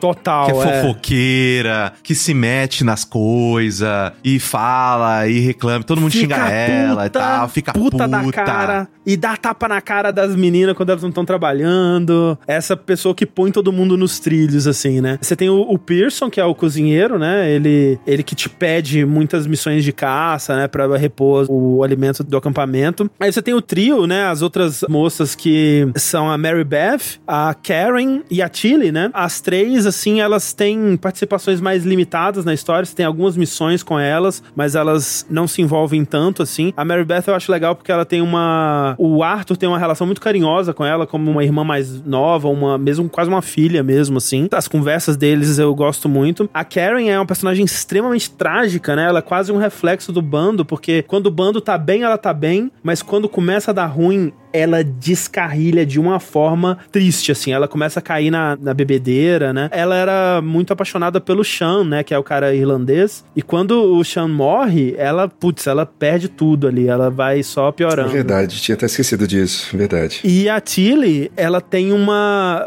um arco bem interessante também, que a gente vai falar mais pro final, mas ela, as três juntas, né, pensando assim, ah, qual que é o papel de cada um, as três juntas são mais essa parte de engenharia social do grupo, né, elas são as que vão para cidades para pegar pistas de possíveis golpes que eles podem dar, elas vão fazer pequenos roubos, assim, conseguir informações, né, tanto que são elas que conseguem as informações do assalto ao trem, ao assalto ao banco desse capítulo 2 e tudo mais. Nós temos também outro personagem que vai sobreviver aí até o Red Dead Redemption 1. E é engraçado porque ele fala: Eu vou sobreviver a todos vocês. e ele meio que acerta, que é o Uncle, né? O tio, que é outro personagem maravilhoso, que ele nunca tá fazendo nada, né? Ele tá sempre só enchendo a cara e ficando à toa. Que ele fala que ele, ele sofre do lumbago, né? Que É o a- Jaiminho, né, do, do Red Dead Redemption 2. Exato, ele quer evitar a fadiga. Alô, Veigo dele. O tempo inteiro o trabalho dele é evitar a fadiga. Tanto que no final do jogo, quando, né, já, já rolou tudo que tinha que rolar e tudo mais, e o John encontra ele, ele fala: Não, já fiz um negócio aqui, vai, vai seguir tua vida. Tá? Não, você tá preso comigo. e o tio fica. Ele fica, na casa fica com a dele. família. Acaba sendo, junto do John, outra figura familiar presente muito na vida do Jack ali, né? Tem teorias de que o tio, ele é o Red Harlow do Red Dead Revolver, o protagonista. Eu acho que eu já ouvi, eu já ouvi essa teoria e eu acho ela pff, nada a ver. Nada a ver, não. É provavelmente nada a ver. É que tem um comentário que ele faz que, tipo, ah, na minha infância eu era conhecido como, tipo, One Shot Kid, assim, eu era um grande pistoleiro, uma coisa assim, mas é meio que isso que o pessoal se, se prende aí. Uma coisa do, do tio é que ele tem toda essa fachada, né, de beberrão, fanfarrão e tudo mais, mas de vez em quando ele manda real, assim como ninguém manda, sabe? Tipo, ele joga várias coisas na cara do Dutch e o Dutch meio que não pode fazer nada porque ele, ah, ele é o tio, ele não sabe o que tá falando, né? Então ele usa meio que essa, essa fachada, né, de fanfarrão pra mandar umas realidades ali também. Tem o Trelawney, né, que é o, o grande golpista do bando, né? O cara de, de cartola, bigodinho e tal. Ele é meio é ilusionista também, ele faz uns truques de mágica e tal. E ele sempre vem e vai, né? Ele nunca tá fixo no, no bando, assim, é meio esquisito. Tem o Swanson, que é outro que tem um, um arco um tanto quanto trágico, né? Ele também cai ali no, no mundo das drogas, ele perde sua fé, mas ao longo do jogo ele tem também um arco de redenção. E tem um personagem muito importante aqui que é o Strauss, né? O Leopold Strauss, que é o nosso querido agiota, né? Que basicamente é o que abre a porta pra gente entrar na desgraça, né? Ele, de forma direta, mas indireta, Aham. é o que causa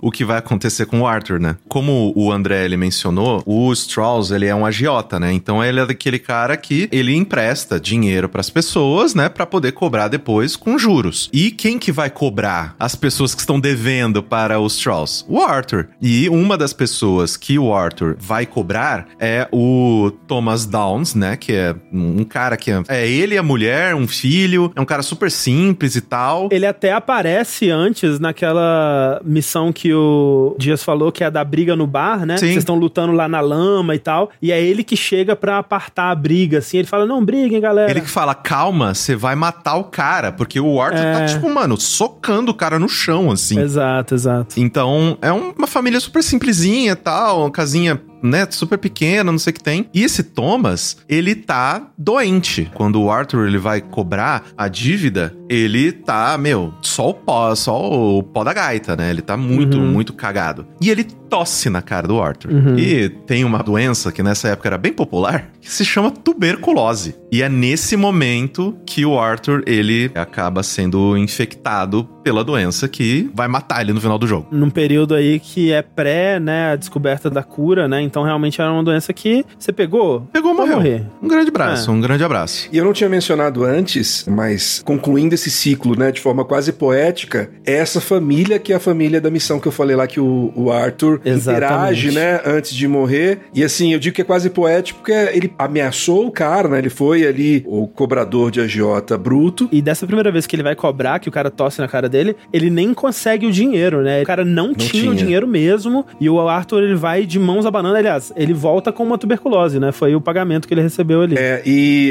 esse Thomas obviamente morre, e aí ao longo do jogo você vai. Você tem a oportunidade de interagir com essa família, né? Com essa esposa, que tem o, o filho lá e tal. Sim, é, você vê o arco deles É. também, né? Porque quando o Thomas Exato. morre, eles se mudam, aí a, a mulher Ele- ela eles vira perdem a prostituta. casa, né?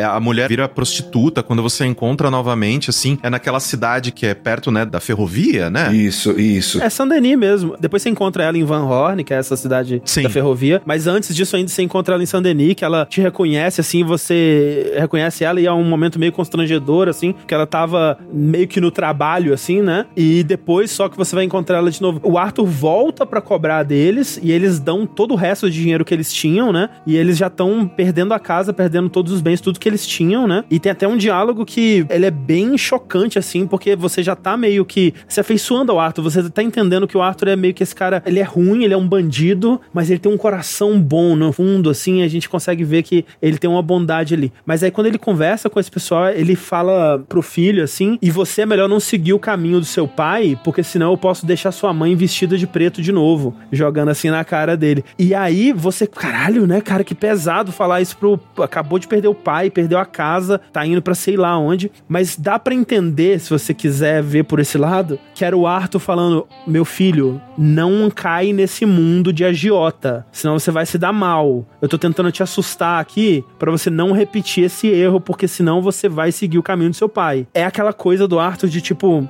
eu odeio fazer isso. E ele odeia tanto que o final do Strauss é um dos mais catárticos do jogo, né? Que é o Arthur, ele expulsa o Strauss, ele carrega o Strauss pra Sim. fora do grupo, porque ele tá puto, ele não aguenta mais essa coisa de agiota, que é uma parada suja, que ele não suporta mais, e ele expulsa, né, o, os Trolls do grupo. Mas sim, tem esse arco todo, né, dessa família. E é interessante justamente essa questão de que, que nem o Gui mencionou antes, tem umas falas, né, que ele menciona quando ele vai dar o dinheiro e tal, não sei o que tem. Ele fala: Eu me sinto mal, eu penso nisso sem todos os dias. Eu penso Uhum. no que eu causei a vocês todos os dias, mas eu não tô aqui pra vocês me perdoarem. Eu tô aqui pra, tipo, fazer o mínimo que eu posso fazer pra tentar tirar vocês dessa situação. O negócio não é sobre orgulho. Só pega a porra do dinheiro. Eu vou morrer daqui a pouco. Tipo, só pega a porra do dinheiro. Ele coloca o dinheiro na mão deles, assim. Pega essa merda. É, então, o jeito que esse diálogo é escrito, o jeito que o, o Roger Clark fala, é, cara, eu me lembro como hoje, assim, como eu fiquei chocado, porque foi. Ele tava meio desesperado, pelo amor de Deus, pega isso daqui. É, é um momento realmente de desespero, porque ele tá vendo que ele vai morrer e ele tá com um remorso tão grande, ele quer minimizar, né, pelo menos, o dano que ele causou nessa família. Exato. E o que eu gosto muito é que quando ele. Até antes dele descobrir que ele tá doente, né? Mas alguns momentos antes na história, o modelo do Arthur já começa a mudar, né? Ele já começa a ficar mais magro, os olhos dele começam a ficar avermelhados, com olheiras, assim, né? Ele vai mudando a fisionomia dele. E quando chega nessa parte, o Arthur, ele tá sempre com uma cara de morte mesmo, uma cara triste, assim. Parece que ele tá o tempo todo prestes a chorar e deixa tudo mais intenso, Sim, sim. né? Assim, é uma cena muito emocionante. Mas a gente tá se adiantando. Mas é, esse capítulo vai ser muito sobre apresentar esses lados do jogo que a gente tá falando, né? É, da exploração, do acampamento e tudo mais. E a gente vai vendo o grupo tentando dar outros golpes, alguns bem-sucedidos, outros nem tanto, né? Então tem o roubo do, do trem, o roubo do banco, né? Tem, pô, a missão clássica em Valentine de beber com Lenny, né? Que é um momento incrível de personagem. O Lenny a gente não falou, mas ele talvez seja o membro mais jovem do bando, assim. Ele não deve ter nem 20 anos. Ele é muito querido, né? Ele é quase que o filhinho de todo mundo, assim. Todo mundo se afeiçoa muito a ele. O Roseia se afeiçoa muito a ele. O Arthur também, né? Nessa missão especialmente. Que os dois enchem a cara e você tem que procurar ele gritando Lenny! Lenny!" Essa missão é uma das mais divertidas do jogo. Ela é muito divertida. É muito bom. E é interessante justamente assim, né? Obviamente que já. Bom, se, se, se você né, não tava ligado no, no alerta de spoiler, pelo amor de Deus, mas uma coisa que eu gosto muito do Red Dead 2 é que você se afeiçoa aos personagens e eles morrem. Não é tipo, ah, vou salvar a todos, e aí é uma música linda tal. O Lenny, ele morre de um jeito tão escroto que, tipo, abriu a porta, plá! E, tipo, ele só blum, desmonta e você não tem tempo de fazer nada. Exato, Vocês você tá fugindo da polícia. É, Cara, exato. é, é é. muito foda. É cruel, né? O Sean também, O né? Sean Ih, também. tá meio esquisito aqui, sei lá o quê. Pá, na cabeça. Toma um tiro na cara, assim, tipo, aqui na bochecha, sabe? Tipo, um negócio muito cruel, assim. Tipo, é, não, é, é isso aí, é essa a vida que vocês estão levando. é isso aí que vocês vão receber. O Roseia, né? Tipo, por mais que a dele seja numa cutscene, ainda é a mesma coisa. Tipo, a gente não pode sentir a morte, porque imediatamente a gente tem que fugir, a gente tem que se defender, a gente tá no meio de um tiroteio, a gente não sabe quem mais vai morrer, e o fim do Lenny é muito triste. Muito triste porque é um personagem que você se afeiçoa muito, né? Ele muito tem essa gana de se provar e tal. Ele é muito querido. É também um capítulo onde a gente vai se aprofundar bastante nas histórias do John Marston e sua família, né? A gente vai ver mais dessa dinâmica que a gente falou, dele não tá sabendo lidar com ter um filho, dele ser esse pai ausente e o Arthur tendo que levar o Jack pra ir pescar. E essa cena é muito importante, inclusive, que é a primeira visitinha que a gente vai ter dos Pinkertons, né? A primeira vez que eles vão aparecer em corpo e alma na história, né? O agente Milton e o agente Ross. O, o agente Ross, inclusive, é o mesmo agente do Red Dead Sim. 1, né? É o que morre lá no final de O que é tudo. mais uma vez poético, porque o Jack tá ali pequenininho, né, no meio da situação toda, e é o Jack que vai matar o Ross lá no epílogo. Na beira de um rio. Verdade, na beira de um rio. Né? Pescando. Pô, poesia, poesia demais isso. O que eu gosto dessa cena é que os Pinkertons, nesse momento, eles mandam 100% da real sobre o Dutch. Eles falam: olha, Dutch, ele tá manipulando vocês. Ele tá se aproveitando dos mais fracos pra atingir os objetivos dele. Vocês estão sendo enganados por esse golpista. Saiam enquanto é tempo. E assim, se você me entregar o Dutch, eu só quero o Dutch. Eu deixo vocês irem. Tá tudo bem. Só que, obviamente, nesse ponto, o Arthur ainda é, tipo, 100% lealdade, né? Ele não quer saber de nada. E não só o Arthur, mas eu acho que nós também, ele jogando, a gente não tem ideia, né? Total. Então, dá a impressão que é os caras fazendo um joguinho ali pra você trair o Dutch e você ainda confia que o Dutch Dutch é uma pessoa por quem vale a pena ser fiel, por quem vale a pena uh, lutar, né? E também, fuck the police, né? É isso. Porra, vai se foder, filho. Tá, tá, tá. Inclusive, não sei de vocês, mas assim, eu demorei um pouco pra entender que, pô, o Dutch tá indo no caminho de se tornar o vilão aqui. Eu demorei um tempo, não foi tipo,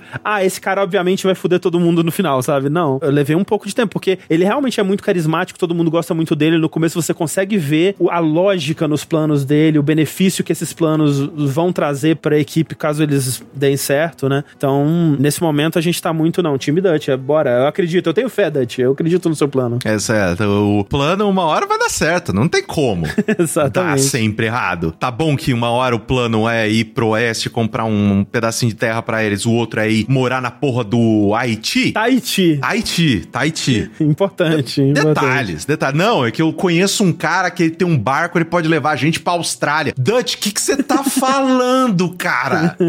que? Tipo, pra onde que você tá indo, velho? É bem por aí. E é nesse capítulo também que o John, mais uma vez, né, se mete em rascada, porque lá no primeiro você tem que resgatar ele lá, ele tá fudido que os lobos pegaram ele e tal. E agora, olha só as consequências dos meus atos, né? Eles assaltam lá o trem e o Levíticos, é, o Cornwall, né, vem atrás de alguns deles, pega o John e o agiota, né, o Strauss. Isso, em Valentine, né? Rende eles ali. E aí tem um puta tiroteio em Valentine. Lembrando, né? Nesse capítulo também tem a missão de resgatar o, o Micah, onde você dizima a cidade de Strawberry. Puta merda, verdade. Né, tem um puta massacre também ali. É uma cidade tão fofinha. E eu É me senti É uma Fofinho, é. cidade fofinha. Eu me senti muito mal depois de voltar lá e fazer as coisas que eu tinha que fazer lá, porque depois você volta lá no epílogo, inclusive, né, falando, puta merda, olha o que eu fiz nessa cidade aqui por causa daquele filho da puta do Micah. Nossa, se não fosse salvar esse merda, tudo teria sido melhor, né? É, é, e tipo, e eu acho engraçado que Strawberry é uma cidade que a gente vê, eu particularmente, assim, eu lembro poucas, assim, que, tipo, que tem várias construções numa subida, sabe? Tipo, tem um momento, né? Tem uma ruinha lá, uma- não sei se é a rua principal, uma do lado, que, tipo, que é uma subida, aí ladeirinha. você vê as casinhas, uma- umas casinhas construídas uma ladeira, eu falo, cara, que foda, sabe? Tipo, que é- geralmente você tem, né? Tipo, ah, não, a clareira, aí beleza, tem a cidade. Não, é uma, uma ladeira, Tem caralho. muita personalidade, né? É muito legal. E ela tem toda uma vibe de cidade turística, assim, né? E o jogo tem a explicação, né? Tipo, tem o prefeito de Strawberry, que você pode conversar com ele, descobrir por que, que aquela cidade é daquele jeito, né? Por que, que ela é meio gentrificada, assim, entre aspas. O que que tá acontecendo ali. Pra onde você olhar nesse jogo tem profundidade, né? Mas, de fato, esse massacre em Valentine, a parada com o Leviticus Cornwall, é o que meio que encerra o capítulo 2, né? Porque, mais uma vez, eles têm que fugir daquele acampamento pra encontrar um novo lugar mais seguro, né? E aí eles vão pro lado de Rhodes, né? Lá mais pro leste ainda. E isso é uma coisa simbólica muito interessante, né? Porque a expansão da liberdade, né, norte-americana, o destino manifesto, aquela coisa toda, é ir para o oeste, né? Então, ir para o oeste é vencer, voltar para o leste é perder, né? E ao longo do jogo inteiro eles estão só recuando, eles estão só voltando mais e mais pro leste, né? Isso é muito simbólico. E eles vão então para esse Clemons Point, que é outro acampamento, né? Um outro descampado ali em Rhodes, onde eles vão se meter em mais confusões que até Deus duvida, né? Cara, é muito interessante essa questão de que ele sempre, né, o Dutch, ele sempre identifica oportunidades pra eles e tal. Só que na minha opinião, assim, ele vai piorando assim, né? Porque tipo, ah, não, beleza, vamos roubar um trem, vamos roubar um negócio e tal. Aí não, puta, agora a gente tem duas famílias que se odeiam. Porra, vamos entrar no meio, você metade do grupo apoia a família A, metade do grupo apoia a família B e no final a gente fode os dois. Cara, calma, tá ligado? Tipo, no final do dia você só fode a vida de todo mundo.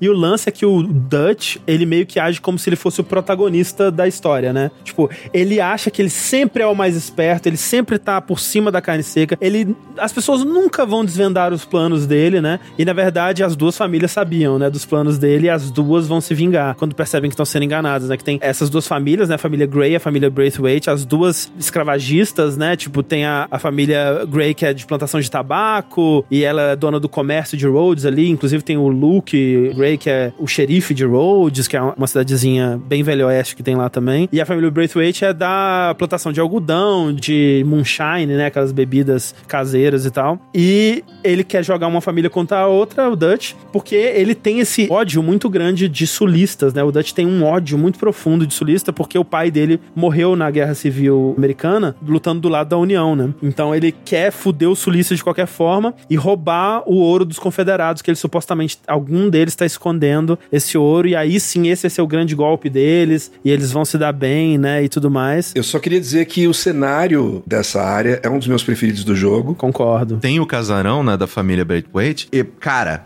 aí é foda, porque tem isso, né? Porque quando você para pra usar, né? Você eh, faz uma, uma pequena ligação de um mais um na porra do teu cérebro, você fala, ah, então era casarão de escravo que eu visitei. Hum. Cara, eu já fui em fazenda em Mococa que tinha exatamente esse tipo de casarão e falei, ah, tinha escravo aqui. É o Tipo, Plantation, né? O famoso. Com certeza tinha porra de escravo aqui plantando café. Aí, tipo, vem. pff, Caralho! É. Tipo, é porque é muito, muito, né? Uma estética, eu não sei se é barroca, mas é, é muito específico, assim, que você consegue identificar, assim, fazer os paralelos. É que aquela. Esse sul dos Estados Unidos é muita influência francesa, né? Que tem ali uma vizinhança com Espanha, Portugal também em, em estilo, né? E acaba tendo elementos em comum, né? Que a gente reconhece aqui mesmo. Nesse capítulo também tem aquela missão que o Pearson chega falando que o, os Odriscos, que é a gangue rival, né? Eles querem uma trégua e o Maika bota a pilha. Bora, é isso daí que a gente tem que fazer. Vamos fazer essa trégua, vai ser top. Só que aí você vai lá negociar a trégua e é uma emboscada, né? Os Odriscos estavam trabalhando com os Pinkertons pra entregar o, o Dutch. O Arthur é capturado no processo. E olha só aquilo que você falou no início, né? Sobre o Maika tá dando pinta desde o início. Quando que é dentro do personagem do Maika sugerir uma trégua, né? Exato, o Maika. né? O que que ele quer com isso, né? o Maika querendo trégua. Tanto que é interessante que eles percebem que essa missão, o alvo, não era o- justamente o Dutch, era o próprio Arthur, porque eles sabiam que alguém ia ter que ficar de tocar ali de longe pra ver se ia dar tudo certo e tal, não sei o que tem. E os caras vão direto no Arthur, né? Então é uma coisa que, tipo, querendo ou não, não sei se, obviamente, se o Micah já conseguia desde o início pensar e falar, não, quem vai ficar longe é o Arthur e tal, vou focar nele, não sei. Mas ainda assim, era um negócio que, tipo, ah, não, eu- o objetivo do Micah era justamente, não, quanto mais eu consigo aqui ir tirando esse freio de mão do Dutch pra que, né, a gente efetivamente consiga fazer os golpes mais arriscados, eu consiga a minha grana eu consiga foder com esse cara o mais rápido possível. Então é, é muito interessante isso. Eu acho que o plano deles que eles falam é que eles queriam capturar o Arthur pra que a gangue viesse, ou o Dutch viesse buscar e aí levar de fato numa emboscada dos Pinkertons. Mas eu não sei vocês, tipo, você é torturado ali, né? O Colm O'Driscoll ele, ele te tortura e você tá pendurado de cabeça pra baixo, você consegue escapar e aí você volta todo fudido pro acampamento, né? Você chega cambaleando lá e tal, todo é, entre a vida e a morte, assim. E não sei vocês, mas eu tava tão investido já nessa família que eu me senti muito traído, eu me senti muito abandonado. Ninguém foi me buscar? Tipo, quando você chega no acampamento, as pessoas nem sabiam, nem consideravam que você podia estar chegando, sabe? Parece que elas nem deram falta direito. assim. É, eu senti um, um pouco de ingratidão, assim, quando rolou. É. Eu esperava um pouco mais de preocupação da parte deles. Foi aí que eu comecei, tipo, esse Dutch aí, o que que, que que esse cara quer? O que que ele tá planejando de fato? Porque o Maika eu tenho que resgatar. Porque É. o, o irlandês lá, o, o O lá, Sean. o, o Sean eu tenho que resgatar. Tipo, pô, Justo, o Sean, é, o Sean é top, mas Sim, sim, o Sean, né? é, o Sean é coitado. Mas quando sou eu, ninguém? E aí? É, exato. Aí eu fiquei duas semanas no jogo sem fazer uma caça. Tomar no cu. Quero ver vocês se alimentarem agora, bando de... Vão comer grama, filha da puta. Mas é, o desfecho desse capítulo, então, é aquela emboscada em Rhodes, né? Que como o Dias comentou, que é quando morre o coitado do Sean do nada, né? Tipo, tem a... E é uma cena muito bem construída, né? Que você tá lá com o Micah, o Arthur, o Sean e mais alguém, não lembro, talvez o Javier. E tá esquisito, né? Você tá andando pelas ruas de Rhodes e tá tudo vazio. Não tem ninguém. Um clima estranho, era pra você encontrar com o pessoal da família Grey pra vocês negociarem e tudo mais. E pá, simplesmente explode a cabeça do Sean assim, você vê um atirador em cima de um prédio, né, de uma construção e começa o tiroteio, né? E mostra aí que os Greys eles estavam cientes, né, de quem vocês eram, das intenções. Só que vocês sobrevivem ali, né? O Sean não, obviamente, coitado, mas vocês até matam o xerife Grey ali, né, e, e sobrevivem. Só que quando vocês voltam pro acampamento, a família Braithwaite também sabia e eles também retaliaram, né? Aí perdeu a razão, né? Aí perdeu completamente a razão, porque eles sequestram a porra do Jack. É, É. Mano, não deixa a criança fora disso, tá ligado? Tipo, não, não é isso. É onde eles arranjam também pra cabeça deles, né? Porque quando eles cruzaram essa linha, aí, assim, foram longe demais e, e o grupo responde à altura, né? É nessa missão que, tipo, que tá meio que de noite, aí tem aquela cena que é, É, os exato. sete Indo pro casarão, né? Porra, essa cena é icônica. andando assim em linha em direção ao casarão. Tipo, mano, ele te dá aquele pump assim, tipo, eu vou matar todo mundo, mas não vai sobrar uma. Porque se você tá embarcado na história como o jogo quer que você esteja, você tá tipo o quê? Roubou o pobre coitado do Jack? Essa criança que é claramente dublado por uma mulher de 30 anos ou mais? Voa atrás pra matar todo mundo, sem dúvida. E aí é aquela coisa, né? Você vai no gás, cara, vou matar todo mundo, vai ser foda, uou. E aí, de repente, tá o Dutch arrastando a véia pelo cabelo, escada abaixo. Você caralho, calma, gente. Vamos conversar. O que que tá acontecendo? É muito, o jogo ele provoca isso em você o tempo todo, né? De assim, não, agora eu vou fazer. Aí você vê é, e é demais. Ele lida muito com esses Exato. limites, né? Da vontade de fazer e retribuir e causar um estardalhaço até o ponto que você, opa, não, peraí, aqui é, aqui é um pouco além do que eu tô disposto aí. Exato, porque você mata geral, né? O Dutch vai lá, pega a, a matriarca Braithwaite, né? Arrasta ela pelo cabelo, pela escada, pra perguntar onde tá o Jack, né? E nisso a casa tá em chamas, né? Começando a pegar fogo. Eles tacaram molotovs e os caralho na casa. E ela diz que não tá com eles, que eles venderam pra um tal de Ângelo Bronte em Saint-Denis. E aí, pô, beleza, então vamos ver quem é esse cara aí. Como que é esse diálogo acontece? Ah, sequestrei uma criança, não quer, não? Tipo, como que se, como que se, como que surge essa oportunidade? Tipo, ah, essa criança nova aí, ah, não é minha, quer levar? tipo, como? É, O que fica implícito é que o Ângelo Bronte tinha ali um, um negócio de, de escravidão também, né? Nas escondidas, né? E um jovem prestes a poder entrar para essa força de trabalho talvez fosse valioso. Quando ela fala isso, eles deixam ela lá e vão embora e a casa tá em chamas, né? E ela, desesperada, ela entra de volta para tentar salvar alguma coisa dentro da casa e tal. E ela morre no incêndio, né? Uma cena bem brutal, assim, é bem desconfortável, né? O momento todo. E quando eles voltam pro acampamento, que é aí de fato que vai encerrar o, o capítulo com eles tendo que sair dali mais uma vez, é quando tem aquela cena dos Pinkertons chegando, né? Pra ali pessoalmente encarando o acampamento inteiro, os dois agentes querendo que eles entreguem a cabeça do Dutch, né? Que eles entreguem o Dutch pra eles e vão deixar todos os outros saírem. Esse vamos deixar todos os outros saírem é bem questionável também. Com certeza eles iriam atrás de todo mundo. né? Bullshit pra caralho. Não, e eles fizeram isso com o John, né? Tipo, entrega aí o, o Exato. Dutch e o resto. O John fez isso, ficou na dele. E no fim das contas, que ele recebeu, né? No final do primeiro jogo. Exatamente, exatamente. É, e aí o grupo, né, dá aquele grande contra-argumento que é não, né? Tipo, ah, entrega o Que é Dutch, tá? clique-clique, né? Todas É. as armas se armando ali. nem fudendo, mas, né, daí os caras voltam de, de mão abanando, mas, né, vem a, o suporte, né?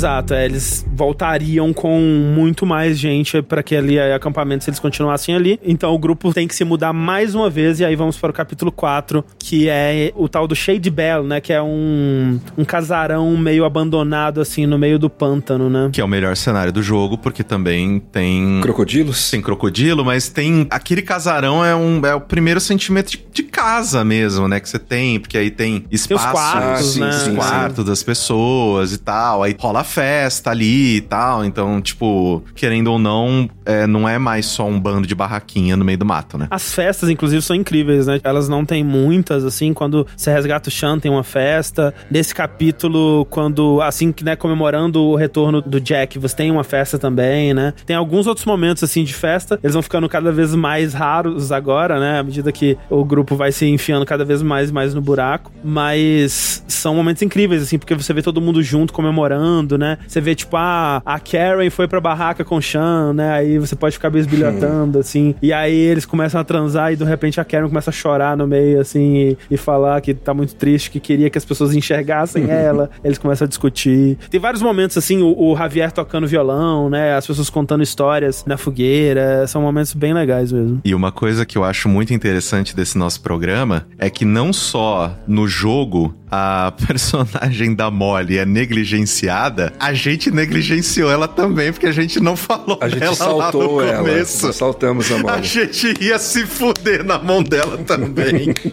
É porque é foda. É porque a, a gente falou, né, que o Dutch, ele tinha um relacionamento com a Susan Greenshaw antigamente. Daí ele teve um relacionamento com a tal da Annabelle, né, que é a fonte até da rixa dele com os O'Driscolls. O Dutch matou o irmão do Como O'Driscoll, o Como O'Driscoll matou essa Annabelle, aí eles entraram nessa rixa eterna deles. E atualmente o Dutch tá namorando essa Molly, né, que é uma moça que ela não trabalha. Ela é a namorada do chefe, né, então ela só fica de boa ali, vivendo a boa vida e ela não participa de quase nada, né? Não tem uma missão com ela, não tem quase nenhuma cena com ela. Tipo, tem uma cena que eu não lembro em qual capítulo é, talvez seja nesse 4, talvez seja nesse 4, que ela vai falar com o Arthur que ela precisa conversar muito sério sobre uma coisa com o Dutch, mas ela tá com medo de falar com ele. E aí o Arthur fala: ah, tenta aí, né? Fala com ele lá. Se é importante, ele vai te ouvir e tal. E o Dutch não ouve, né? Ela tá sendo cada vez mais negligenciada pelo Dutch. O Dutch tá muito preocupado, né, com as coisas que estão acontecendo e não tá tendo tempo pra conversar com ela. E a gente vê isso acontecer, porque no início do jogo, você vê eles juntos, assim, você vê eles é, de casalzinho, e aí é um progresso, né? Esse distanciamento, ele, você começa a perceber, ah, tô aqui no acampamento, vou ver todo mundo interagindo. E de repente você começa a ver que os dois, eles não estão mais tão juntos. É, você começa a ver discussões, você começa a ver momentos que ela chega, Dutch, a gente pode conversar? E ele, agora não, Molly, eu tô preocupado. E aí ela fica, sai triste. É nessa festa do Jack, quando a gente consegue pegar o Jack de volta, que a Molly tá muito bêbada. Ela começa a falar um monte de merda pro Dutch. Você é um bosta. Eu acho que é na próxima. É na próxima? É, eu acho que é na última festa que tem, que é a mais agridoce, assim, porque tá todo mundo na merda, mas eles tentam fazer a festa ainda assim, e dá meio errado. É, tem esse momento assim que ela tá muito bêbada e ela vai, você é um merda, vai tomar no seu cu, nunca tem plano pra porra nenhuma, vai se fuder. Eu falo, caralho, é isso aí, mulher, joga, joga a garrafa dele. E o mais certo, né, embora isso nunca seja confirmado pelo jogo, é que o que ela precisava falar com o Dutch era que os Pinkertons tinham entrado em contato com ela, né? Porque a gente sabe que ela foi contatada pelos Pinkertons pra entregar o Dutch e ela não entregou. Cara, isso pra mim, depois que você fica sabendo dessa porra, porque a gente, né, obviamente tá se adiantando um pouco, mas querendo ou não, no quinto capítulo, né, que a- se não me engano acontece. Não, no quinto não. É no, é no sexto. É no sexto, né? Porque o, o quinto é aquela. Que, ai, rapaz, o quinto capítulo. Porque, querendo ou não, a gente acaba percebendo, né? E entendendo um pouco dela. E, cara, ela só queria um pouco de atenção, tá ligado? Ela só queria um pouco de tipo, não, peraí, eu tô aqui, eu ainda sou uma pessoa e tal. E o Dutch, ele, conforme o jogo vai passando, como a gente acabou de mencionar, ele vai cagando cada vez mais pra ela, tratando ela mais mal e, tipo, cortando a mulher o tempo todo, né? E todas essas coisas. Tipo, se no início era, sei lá, você tá subindo no cavalo para ir pra uma missão e a Molly chega. Ele falava: Não, meu amor, poxa, eu tenho que fazer esse negócio agora. Depois a gente conversa, tudo bem? Ah, tudo bem, então tá. No final é tipo, cala a boca, mulher. Tipo, foda-se, É, não escroto, quero é olhar escroto. pra tua cara, sai daqui, sai da minha frente e tal. E ela fala, né, que, ah, não, porque eu que te, que te dedurei pros Pinkertons, eu que vazei informação e tal, não sei o que tem. E ela toma. E ela fala pra machucar, né? Tipo, pra ele Exato. prestar atenção nela. Pra ver se desse jeito ela, ela, sei lá, impacta ele de alguma forma, né? E ela toma um tirambaço de 12 na barriga da Greenshaw. É. Exato. Sem nenhuma cerimônia. É só tipo, plá. O Dutch se sente tentado a executar ela. O Arthur que fica ali, não, peraí. É, Dutch, não, faz, isso. Cara, tá bêbado, tá não falando vai só pra te isso. provocar, não faz isso não. E aí eles têm uma regra, né? É importante falar, eles tinham uma regra no acampamento, que era traição é pago com morte, né? E enquanto a Greenshaw vê o Dutch ali titubeando se vai, se não vai, ela toma a frente, e já que ela não gosta dela mesmo, que a menina não faz nada, e ela fica brigando com as outras ela pra fazer algo, ela aproveita e executa ela na frente de todo mundo. E é chocante, né? Chocante, é horrível. Mas é um tirambaço de 12 Eu não na tava barriga, esperando cara. mesmo assim, a senhora aconteceu. E só depois você descobre, né? Depois os Pinkertons mesmo falam, tipo, o Arthur chega, a Molly era a traíra, né? Eles, a Molly não, a gente tentou e ela não disse nada. E você fica, puta merda, não era ela, que merda, né? E é foda porque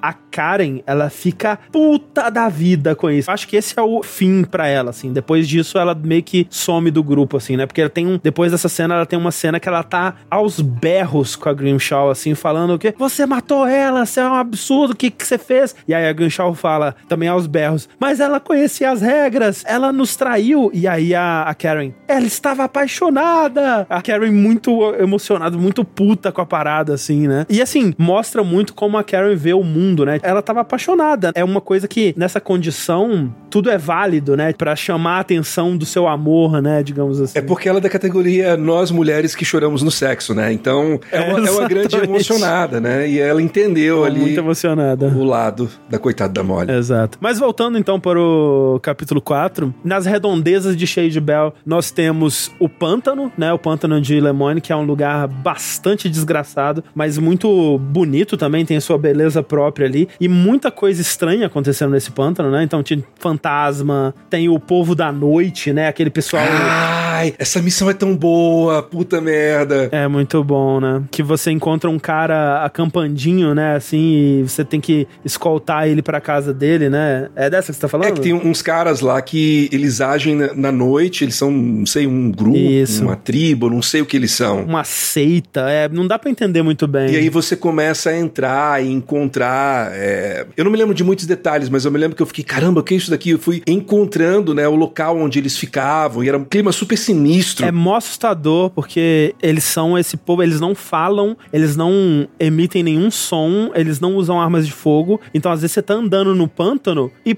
sua garganta foi cortada. Veio um maluco, surgiu do nada e cortou sua garganta. Você não se atentou que eles estavam se esgueirando por trás de você pra te matar. E você fica meio tipo, mas peraí, eles são caçadores? Eles são canibais? Mas não, pera, eles não comem os corpos. Eles pegam as pessoas mortas e meio que amarram em árvores, assim, deixam pendurados, expostos, mas eles não comem. Por que, que eles estão matando? Tipo, fica esse mistério, assim, é meio que uma seita, é meio que um culto, né? O que, que tá acontecendo aqui? É, é muito esquisito e é muito assustador tudo. Inclusive, se não me engano, é nesse capítulo que tem uma missão paralela que pra mim, assim, ela pra sempre ela vai ficar na minha cabeça porque não faz sentido esse jogo ser como é, né? Que me corrijam se eu tiver errado. É nesse capítulo que você encontra o cara com o braço machucado. Exatamente, é isso mesmo. Naquela pontezinha, assim, saindo do pântano, você vê um cara em cima de um cavalo, tipo, tá cagado, o cara, assim, tá, tipo, mano, quase morrendo. Aí ele tá vindo, assim, em cima do cavalo pra sua direção, aí ele perde as forças, assim, blum, cai do cavalo. Aí você, porra, peraí, o que que aconteceu? Tal, não sei o que tem, coloca ele em cima do cavalo e leva ele pro médico em Saint-Denis. Isso. Se você, cara,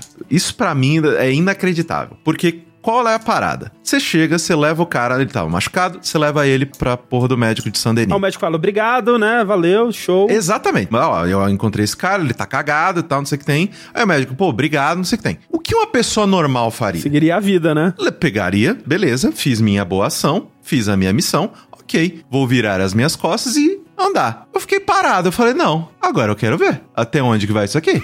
o médico, ele faz, né, né, ele examina o cara, fala pra ele, então, teu braço tá cagado, vai ter que amputar. E não satisfeito de não ir embora nessa hora, se você permanece, você vê todo o processo de amputação do braço do cara. Então o cara vai lá, amarra o, o braço, tal, não sei o que tem, dá injeção e começa com a serrinha, nheque, nheque, nheque, nheque, nheque. O processo inteiro. E aí joga o braço no lixo, Joga põe no a lixo. bandagem. Cara, é muito louco. Por quê? Por quê? Em Cara, qual- os caras animaram tudo isso, tipo assim, geralmente você deixa e vai. Os caras criaram todo um processo de animação pra que os curiosos que fossem ficar vi- vissem a coisa rolando. É, eles poderiam muito facilmente ter falado assim: ah, vamos para a salinha da cirurgia. E fechar uma porta, acabou. É, Você não vê o que exatamente. acontece lá dentro, né? É que é o que um jogo normal faria. Exato. Que é Qualquer um jogo, um- normal. um, jogo de videogame, né? Faria. Mas não, essa, essa desgraça. Qualquer jogo com controle de suas faculdades mentais faria. Não né? é. E tipo, você vê exatamente a porra do processo inteiro do cara com a serrinha, nheque, nheque, nheque, nheque, cortando o braço. E tudo que a gente fala, né, vai lembrando de outros detalhes. Isso que você falou me lembrou de NPC comendo, por exemplo. Você tá num restaurante e você vai ter um cara com um prato ali e ele tá comendo, né? O que você vê em jogos sãos, né? Vem o cara lá com o movimentinho da faca. Ai, ai, ai, ai. E aí É, a- põe o, na boca. O, o prato vai só sumindo, né? Comida. Se isso, né? Às vezes ele É. fica lá eternamente, né? Só botando o, o garfinho dentro de uma geometria de textura de comida, põe na boca e, e vai. Aqui não. Os pedaços da comida são modelados individualmente e ele vai pegando um Meu por um, Deus. colocando dentro da boca e acabando do prato. Pra quê? Sabe? Eu gosto, aprecio. Inclusive, fiquei observando várias pessoas comerem. Mas precisava, não precisava, né? E de fato, nesse capítulo é onde você é apresentado a Saint-Denis, que é outro lugar embasbacante de bonito, especialmente de noite, né? É Nova Orleans, né? Total, Nova Orleans. A iluminação da cidade de noite, né? Quando tá chovendo, tipo, é coisa de outro mundo. Esse jogo no PC, nos gráficos ultra, em Saint-Denis, é ridículo, assim, não tem condição visualmente. Eu gosto muito como a gente tem. Você pensa, ah, Velho Oeste, você não tem muito pra onde ir, né? E eles conseguem uma variedade de ambientes muito grande, É porque verdade. é, Saint-Denis, por exemplo, é um lugar muito diferente de todos os lugares que apareceram até ali, né? É, mesmo os locais mais urbanos, como a gente vai ver depois ali. A gente chega aí em Blackwater, né? Acho que no final do jogo. Vai com o, o John. Com vai. o John, mas assim, mesmo Blackwater, que é um local urbano, Saint-Denis é completamente diferente. Tem uma Totalmente, vibe mais é. clássica, né? Mais cultural, com cinema, É. com aquelas grades, arquitetura assim, mais rebuscada. E essa coisa das luzes, né? À noite, lindíssima luz. É muito legal como você tem essa variedade de ambientes dos locais mais rústicos, mais selvagens, né? E é esse local que é um local Uhum, mais contemporâneo, né? Mais que reflete um pouco mais essa, essa faceta cultural, essa faceta de modernidade mesmo, né? E ele incita, de certa forma, até uma mudança, não sei se pra vocês também, Nossa, sim, uma mudança muito. de comportamento. Sim. Porque é um lugar extremamente seguro, com um policial pra caralho e tal, não sei o que tem. Então, tipo. Eu, né? Porque geralmente era aquele negócio, né? Tipo, ah, o cara, eu falei oi, o cara não falou oi, ah, toma no seu cu, dá um soco na cara tal. Aí tá. Não, Sandenil tem que ser gente. Porque senão fudeu. Porque o que mais tem nessa cidade é polícia, velho. Então é muito louco isso, né? Informava, por exemplo, como eu me vestia. Eu tinha minha roupa pra cidade, eu tinha minha roupa pro pântano, tinha minha roupa pro Eu mato. fazia a mesma coisa. né? Tinha minha roupa Eu ficava mais, mais bem vestido quando eu ia pra Saint-Denis, pensando nessa coisa da Exatamente. imersão, né? Tipo, ah, eu quero interagir com as pessoas, né? Um pouco mais bonito aqui, porque eu tô mais num ambiente mais civilizado. E tinha também essa coisa de que se você cometer alguma coisa, você tem que ficar esperto também, sei lá, na distância que a pessoa tá do policial. Porque se você olha no minimapa, não é assim, igual o jogo antigo de, da Rockstar, que você cometeu o crime, o policial automaticamente sabe que você cometeu o crime, se ele, mesmo que ele não esteja te vendo. Se você cometeu um crime e não tem um, policial, a pessoa sai correndo, você vê o pontinho dela indo até o policial, comunicando. Fica marcada como testemunha, né? Aham, testemunha. Ela vai até o policial, o policial fica alerta e começa a vir até você, assim. E às vezes ele não tá te vendo, ele tá uma quadra de lá. É muito incrível. Caraca, mas é, é foda, porque, tipo, essas testemunhas, elas são muito atentas, São. né? Elas são, caraca, os caras estão muito prontos pra ser uma testemunha. Porque você mata alguém, você comete um crime. Não, e o cara não titubeia, né? Imediatamente ele não o cara. titubeia. E ele sai gritando: Eu vi o que você fez. e aí você vai atrás da testemunha, mata ela, aí outra testemunha vê. Eu costumava fazer o seguinte: às vezes alguns tinha a oportunidade de você intimidar, né? Você intimidava a testemunha e aí o cara ficava com medo e aí meio que o jogo dava a entender que você não tinha mais o que se preocupar ali. Sim, E em sim. certos casos, eu laçava, prendia Uhum. a testemunha e colocava no lugar quietinho. Fica, eu não quero te matar, mas você também não vai avisar ninguém. Você fica aí todo amarrado quietinho. Sim. Tem também jeitos não letais de lidar. Se você só soca a pessoa, você não mata ela. é, mas aí outra testemunha também vai te denunciar. É, exato. É, laçar, de alguma forma, é socialmente aceito. não, né? não, pior que não, pior que não. Se você laçar, a testemunha também. Eu ficava tentando laçar cachorro na cidade, só que não dá. O jogo não deixa você laçar o cachorro. Queria levar um cachorrinho na coleira, assim, não tem como. É, montado no cavalo e o cachorro voando atrás, assim, né? Mas eu adoro San Denis. É a maior cidade que a gente tem na franquia Red Dead, né? Até maior que Blackwater, assim, em termos de densidade, de, de coisas pra fazer, né? Pô, tem o, o teatro, né? Que é muito incrível. É aquilo, completamente fora da casinha da sanidade a Rockstar, porque tem peças específicas, shows de música, apresentação de tipo, a mulher engolidora de fogo. Aí tem toda a apresentação com a dança e o E caralho. você senta lá e espera, e bicho, fica um mó tempão, coisa acontecendo atrás de coisa acontecendo. Uma vez eu fiquei lá, sei lá, 20 minutos, meia hora só assistindo. Tranquilo. E cara, tranquilo. não era conteúdo em loop, não era coisa acontecendo, mano. E a melhor coisa é que tem os prompts de comentário do Arthur. de reagir, né? É, bom tipo aquele demais. teu tio, assim, que ele vê- vira uns negócios assim, você é mentirada pra caralho. Tipo, é muito bom, Você pode cara. aplaudir, né? Você pode aplaude, vaiar. E aqueles comentários do Arthur, tipo, é, é muito bom. E é muito foda, é, é incrível. Isso aí eu consigo fazer também, quando, sei lá, era um truque de atirar em coisas, sei lá.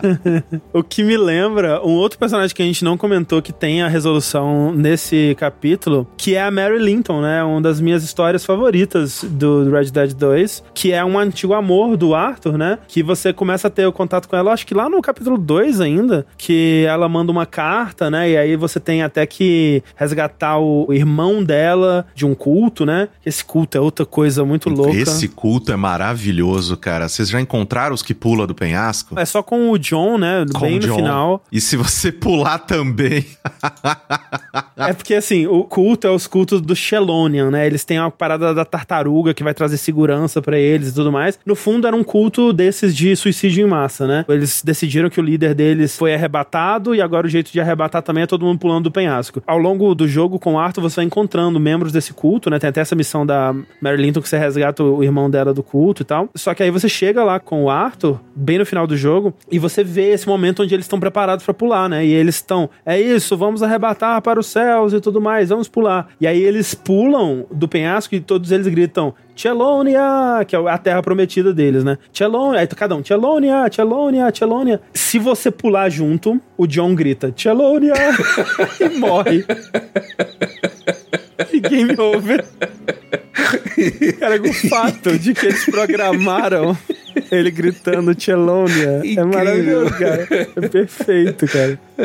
Mas enfim, tem essa missão, né, da Mary Linton. E, tipo, o que eu gosto é que é o, o Arthur entrando em contato com esse amor de uma vida passada dele, né, de um outro momento da vida que não deu certo, mas que ele claramente ainda nutre muito carinho por, né? Então, quando a gente vê o Arthur interagindo com a Mary, ele interage de um jeito completamente Sim, diferente. É outro sim. Arthur. É como se ele fosse transportado pra um outro momento da vida dele. A dinâmica entre eles é muito diferente. A gente não vê o Arthur agindo daquele jeito com ninguém mais no jogo. E aí você começa a ver ele entrando em contato de novo com aquela vida que ele deixou pra trás, com os problemas daquela vida, com a família dela, com o pai maluco dela, com a- as coisas dela, assim. E o que aconteceu é que o Arthur, né, eles tentaram ter uma vida juntos ali, e a Mary não conseguia abandonar a família dela, que odiava o Arthur e o fato dele ser um bandido e tudo mais. E o Arthur não conseguia abandonar a vida de gangue, né? E, tipo, mesmo que eles conseguissem um meio termo ali, seria talvez o suficiente. Mas eles não conseguem, né? E tem essa segunda missão com ela, onde ela te pede pra fazer umas coisas lá, você resolve e tal. E é muito bom porque ela tem comentários distintos de acordo com como você vai vestido, né? Se você tá sujo, ela comenta. Se você tá gordo, ela comenta. Não, inclusive era o momento da minha vida de me vestir melhor, tomar um Exato. banho, fazer a barba bonitinho e tal. Eu ia um brinco pra encontrar com ela. Exatamente. E aí, depois que vocês completam essa missão, os dois vão pro teatro, né? E essa cena, pra mim, tipo, eu tenho uma memória tão vívida dessa cena que eu imagino que tenha como você fazer ela em outros momentos do dia, vai ter outra aparência. Mas eu fiz ela meio que no fim da tarde, assim, e tinha uma iluminação meio etérea, assim, uma coisa tão bonita que parecia realmente quase que um sonho, assim. Parecia o Arthur voltando a viver uma vida que não era mais a vida dele, como se fosse realmente um, um sonho mesmo, assim. E você vê como que eles vão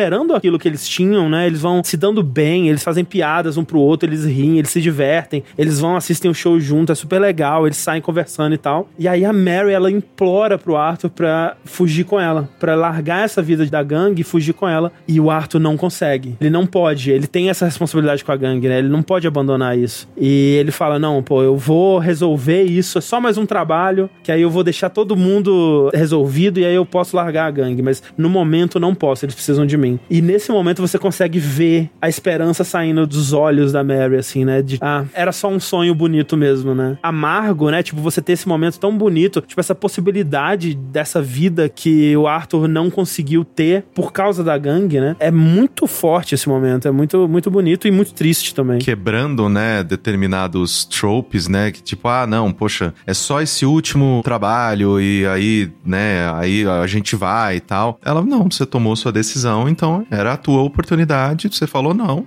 vou embora. Entra no trem, tchau. Mesmo que o, o Arthur não tivesse morrido de tuberculose e tivesse dado certo, esse último trabalho era ali, né? Já tinha acabado, não, não tinha mais o que fazer. Ela entende ali que ele nunca vai conseguir fazer essa mudança na vida dele por ela, né? Pelo menos é o que ela sente naquele momento, né? Tanto que depois ela manda uma última carta, né, falando sobre isso e tudo Devolve o mais. anel, né? E devolve a aliança, exato, que o Arthur tinha dado pra ela, pra eles se casarem. Que, aliás, acho que eles chegaram a ser casados ou alguma coisa assim. Eles eram noivos só. Noivos, né? Então ele chegou a dar esse anel pra ela e ela devolve na carta. E esse anel vai pro John, né, no final do jogo. E é com esse anel que o John pede a Abigail em casamento. E é até interessante porque essa conversa que ela tem com o Arthur, de certa forma, reflete a conversa que o Arthur tem com o John no final, que ela pede pra ele correr e não olhar pra trás, né, Pra fugir com ela. E é o que o Arthur pede pro John, ele pede pra ele fazer isso com a família dele, com a pessoa que ele ama. Pega a Abigail, pega o Jack, foge e não olha pra trás, deixa essa gangue pra trás. Faça o que eu não consegui fazer. Foge, só foge, vai embora. E é o que o John consegue e acaba conseguindo fazer. Pô, é- cara, esse jogo é muito bonito, né? Muito bem escrito. Vai tomar no cu. Quem diria, né? Merece ter um podcast. E aí, voltando àquilo, né, que o Corra falou, né, das coisas que o Arthur escreve no diário dele, é uma das coisas mais bonitas que eu lembro, assim, tipo, caraca, olha o Arthur poeta pra caralho, né, que ele escreve, ah, o que, que eu esperava que fosse acontecer, não sei o que lá, e aí ele fala assim, eu descobri que, no final das contas, eu tinha um coração quando ele partiu. Bonito. Esse daí, esse daí ia estar numa banda de emo, se Não é? dia.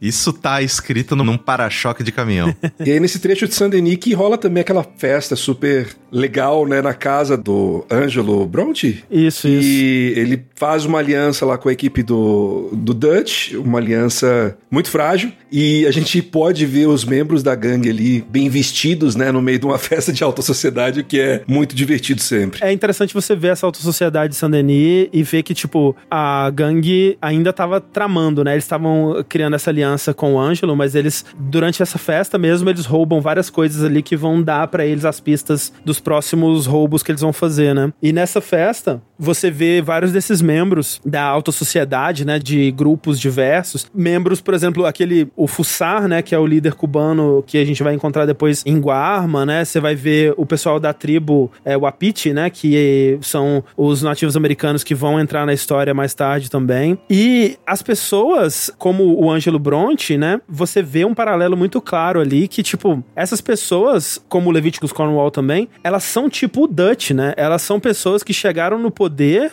com um grupo de pessoas fiéis a ela, assim, criaram essas micro-sociedades que funcionam de acordo com os interesses e vontades deles, né? E você vê o Dutch sendo bem hipócrita, né? Na verdade, você vê ele sendo bastante hipócrita ao longo do jogo inteiro, mas esse é um bom momento pra reparar nisso, que ele adoraria estar ali, naquele lugar. Ele fala que ele rejeita a modernidade, que ele rejeita essa sociedade, tá- a civilização que tá se formando, e as leis, e as empresas, corporações e tudo mais, mas tudo que ele mais queria é ser a pessoa que dá essa festa, a pessoa que tá bem vestida, que tem o poder, né? E você vê isso dele em vários momentos, né? Como que ele gosta do luxo, né? Ele tá sempre muito bem vestido, ele tem a, a arma mais chique, né? Ele, as coisas que ele te pede pra fazer pro acampamento dele é um tapete mais luxuoso, né? É o que ele fala não condiz com o que ele faz, basicamente, né? E querendo ou não, a partir desse capítulo, ele vai ficando cada vez mais cruel, né? Ele não vai Sim. nas resoluções das coisas, né? Tipo, ah, sei lá, ah, Dutch, a gente precisa assustar esse cara. Não, ele vai e mata. Ah, não, a gente tem que fazer um acordo com. Não, ele vai lá e mata. Sim, Ah, sim. não, esse cara não, não, ele vai lá e mata. Tipo, é tudo assim agora, né? Virou isso agora. O Dutch é esse, né, essa banda de nota só e ele não consegue mais lidar com essas situações de uma maneira, não, peraí, vamos, vamos pensar no que a gente vai fazer, vamos bolar um plano e tal. Ele vai, tipo, gradativamente ficando cada vez mais brutal, né? Agindo por impulso cada vez mais. Exatamente. E impulsivo, né? E, e é o que acontece aqui, né? Porque eles vão seguir esses planos. Aí tem um, um assalto a um cassino, tem um assalto a, uma, a estação do, do bonde, que é onde o, o Dutch bate a cabeça, inclusive. E quando eles fazem essa- esse assalto à estação do bondinho, já vem imediatamente a, a polícia, né? E aí eles descobrem que o Bronte estava ligado no que eles estavam fazendo. E aí eles vão lá, sequestram o Bronte pra usar ele como moeda de troca.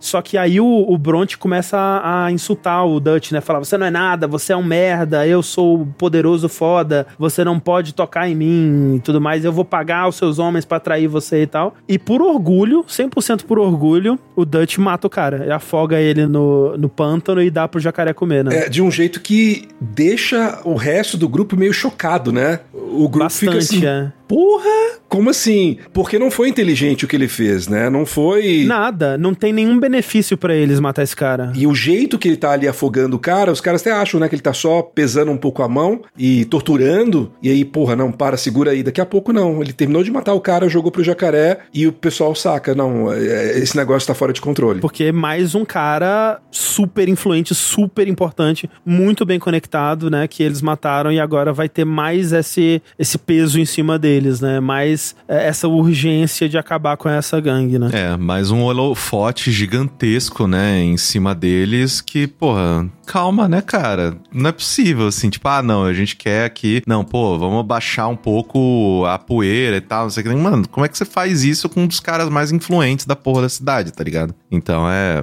é, é pronto pra dar merda, né? E dá merda no, no trabalho seguinte, né? Que é o tal do assalto ao banco que a gente falou que morre o Roseia e o Lenny, né? E é outro trabalho que eles vão assaltar o banco e os Pinkertons estavam lá esperando eles, né? E aí que entra a questão, né? Que o Dutch começa a se perguntar quem tá traindo a gente. Tem um traidor, né? Nesse grupo, quem será que é? E quando eles vão fugir, né? O Dutch, o Arthur, o Javier, o Bill e o Micah, eles fogem num navio, né? Que tava indo rumo a Cuba e os caralho. E o John e outras pessoas ficam pra trás, né? E o Dutch começa a suspeitar do John. Pera, o John conseguiu fugir magicamente? então ele é o traidor, né? Obviamente. Exatamente. Não, peraí. uh, As coisas deram muito certo pra alguém em toda essa brincadeira aí. Porque, né, o Arthur, ele, pô, ele foi capturado, capturado vivo. Por que capturaram ele vivo e não capturaram a porra do Rosé vivo? O que que tá acontecendo? Exatamente. E aí já começa aí essa brincadeira. Eles vão pra esse, esse navio e, obviamente, dá merda, como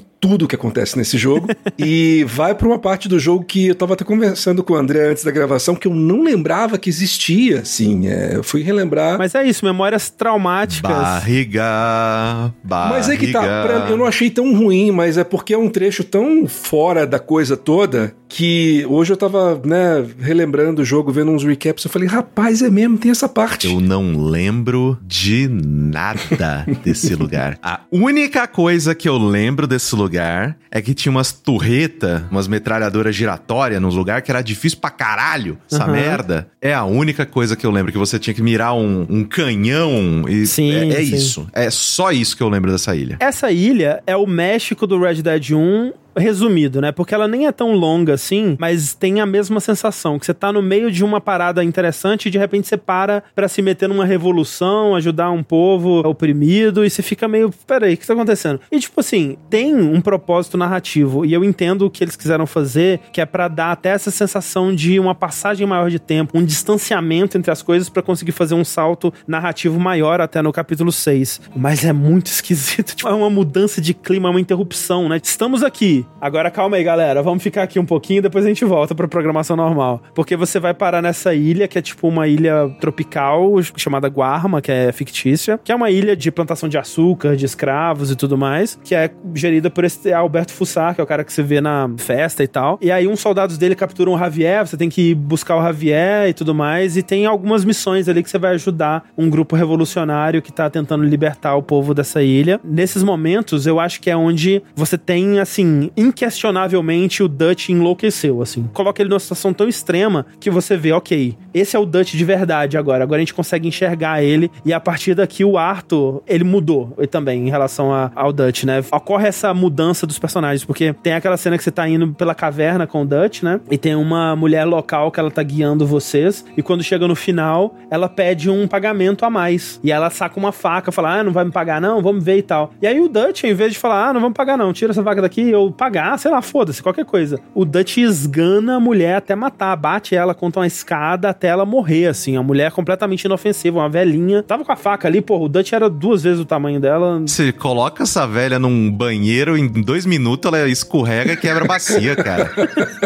Pô, tipo oh, isso. mas nada a ver, assim, nada a ver o que, que ele fez com ela. E é meio que isso, né? Tipo, vocês conseguem resgatar o Javier e voltam pra Van Horn, né? Voltam pro lugar original ali. E é um momento de grande mudança. E é até um momento contemplativo, né? Porque a primeira coisa que você faz com o Arthur quando você volta é voltar pra Shade Bell, né? Pra, pro casarão onde vocês estavam. E chegando lá não tem mais ninguém, né? Você vai encontrar uma carta da Sage Adler e tal. Mas essa cavalgada, ela é colocada como um momento pra você descomprimir, assim, pra você pensar em tudo que aconteceu, pra você entender que, ok, agora estamos indo pra um novo momento do jogo, que é outro momento musical fantástico, né? Que é onde toca a Unshaken, né? Do D'Angelo. É o equivalente ao Compass do, do primeiro jogo, né? É, exatamente, exatamente. Eu arrepio todo quando escuto essa música. Muito foda. É incrível, é incrível. E gosto demais da trilha do Red Dead 2 no geral, né? Ela, assim como o Red Dead 1, como GTA V e o, até o Eleanor, foi composta pelo Woody Jackson, né? Que é um compositor da Rockstar. E eles chamaram um cara chamado Daniel Lanoy pra cuidar das músicas cantadas, né? Que é um cara que já trabalhou com Bob Dylan, com Neil Young, Willie Nelson. Willie Nelson que inclusive canta uma música, né? Aqui aquela Cruel World que toca quando o John Marston tá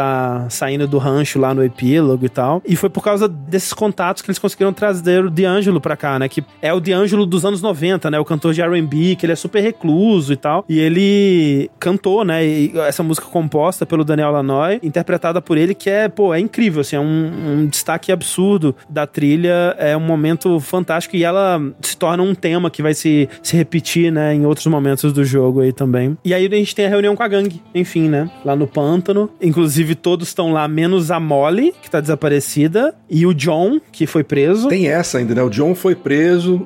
a gente vai ter que mais uma vez resgatar o John. E uma mudança que a gente não comentou, mas que a esse momento ela já tá acontecendo firme e forte, é essa transformação da Sage, né? Porque agora, quando você encontra o grupo, quem que é o líder do grupo? É a Sage. A Sage é uma personagem tão legal, tão legal, porque quando você encontra ela, ela é uma viúva desesperada, né? Toda indefesa e tal. E com o passar do tempo, você vê ela se tornando essa membro de gangue eficiente, né? No que faz. Ela, É. ela cria uma amizade bem legal ali com o Arthur e tal. E ela vai se tornando um- uma das personagens de, de confiança, né? Em que você, como jogador que quer o melhor pra todo mundo, você começa a botar fé nela. Não, essa, essa aqui eu confio, nessa mulher aqui, ela, essa é parça. ela vai transformando essa dor, né, esse luto em ódio, né? Ela vai sangue nos olhos atrás dos O'Driscolls, né? Depois até que tem aquela missão que o Colm O'Driscoll, ele é enforcado e tudo mais, e tipo, ah, acabou os O'Driscolls. Ela, não, eles estão ainda no acampamento, a gente vai lá, vai matar até o último, né? E aí tem aquela cena que ela esfaqueia o cara, fica todo sujo de sangue e tudo. É que foram os O'Driscolls que mataram, né, o, o marido dela. E não só o marido dela, mas também tem aquela cena que é obviamente que acontece um pouco antes, mas pra mim é, porra,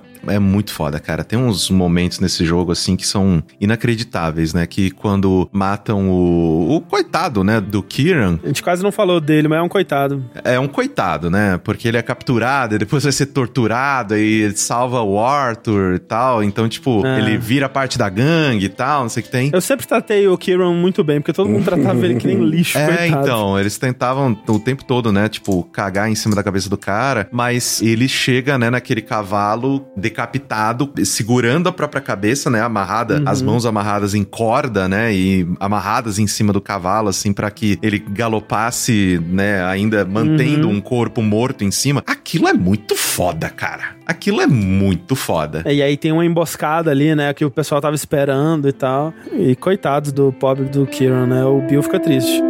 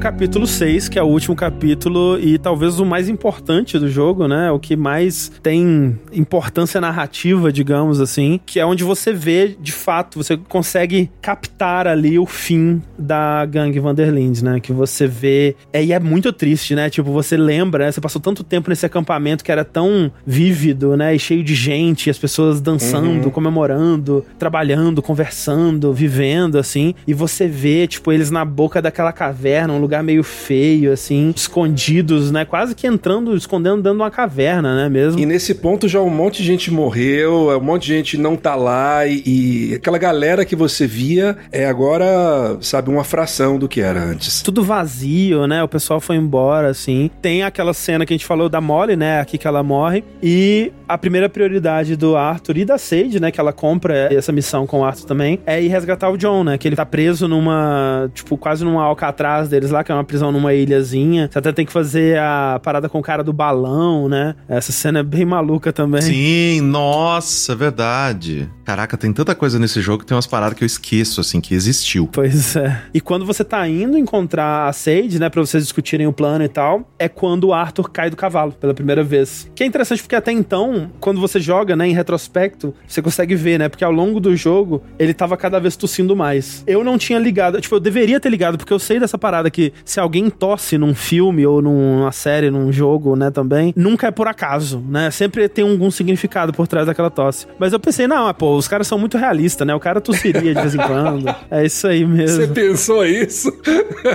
Eu não suspeitava que ele tava doente. Não é possível, André. Eu não suspeitava que ele tava doente. O cara tava definhando, velho. Então, mas eu vou falar pra vocês, na hora, assim, foi muito doido, porque na hora que eu joguei o jogo, no início, e rolou aquela cena com o cara, o coitado lá que morre de tuberculose, e ele tossiu no Arthur, eu pensei, putz, cara tá muito doente, será que o Arthur vai pegar? A hora que o Arthur tossiu a primeira vez, eu falei, caralho, ele pegou tuberculose. Nossa, eu nem pensei, nem passou pela minha E cabeça. aí eu só esperava que fosse piorando, assim. Eu só falei assim, eu tô só esperando a confirmação. E, cara, batata. Eu só não sabia, né, que ia se estender tanto tempo, como isso ia acabar. Eu tinha ainda esperança que, sei lá, descobriram a cura da tuberculose ali, mas não rolou. Na hora que ele tossiu, eu falei, é isso. Ele pegou. E é muito foda também, porque querendo ou não, é uma cena muito maneira, né? Porque querendo ou não, fica com aquele filtro, né? Todo amarelado e tal. E é muito surpreendente, né? E assustador, porque você tá andando e de repente ele cai do cavalo e eu não entendi nada. O que tá acontecendo, pelo amor de Deus? E fica essa coisa toda borrada, realmente, né? Tipo, um cara te leva pro médico, assim. É engraçado que o médico ele fala: "Ah, não dá, não tem o que fazer. Você vai morrer. É isso. Descansa, não se esforça, que você pode ter um tempo a mais. Aí o Arthur não, não vai ter como. Então, meus pêsames aí, né? É isso aí, né? Boa vida. E é a partir daí que começa a acontecer realmente essa, essa grande mudança no jogo, né?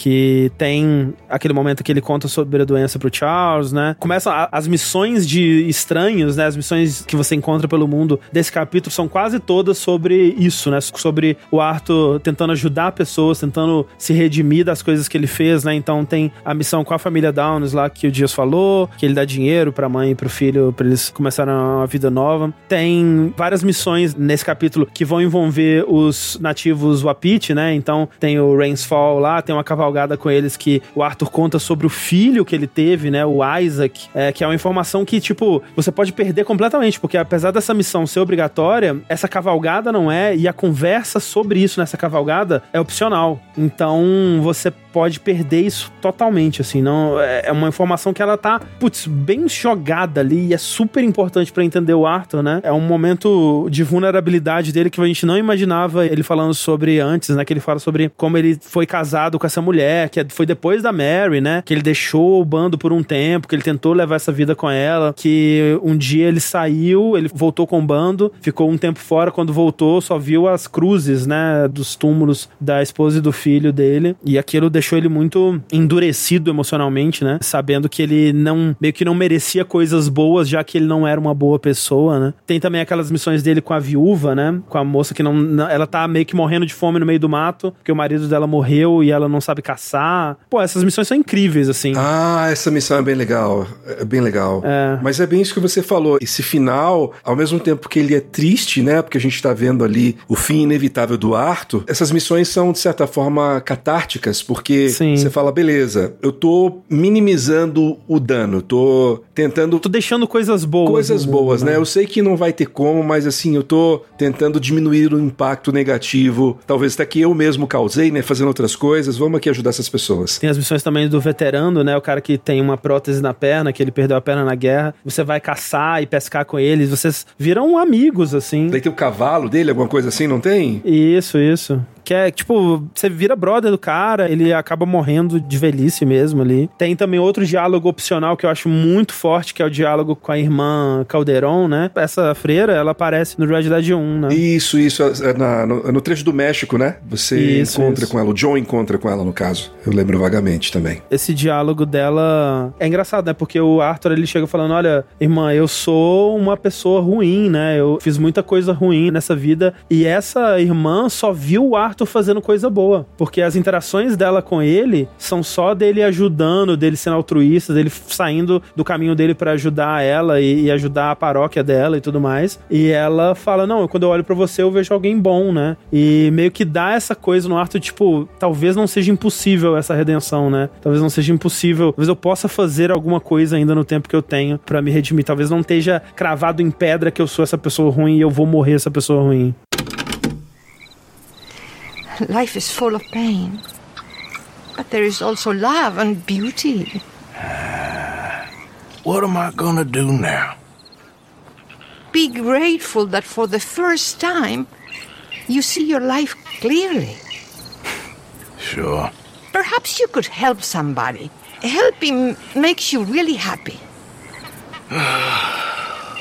But I still don't believe in nothing. Often, neither do I. But then I meet someone like you, and everything makes sense.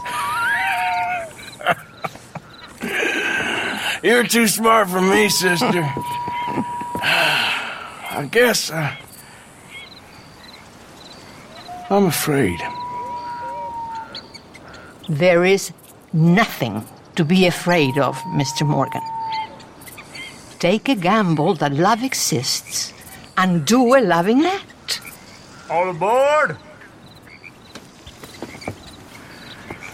I shall hmm. try. I know you will. Goodbye, goodbye, Mr. Morgan. Goodbye. Sister?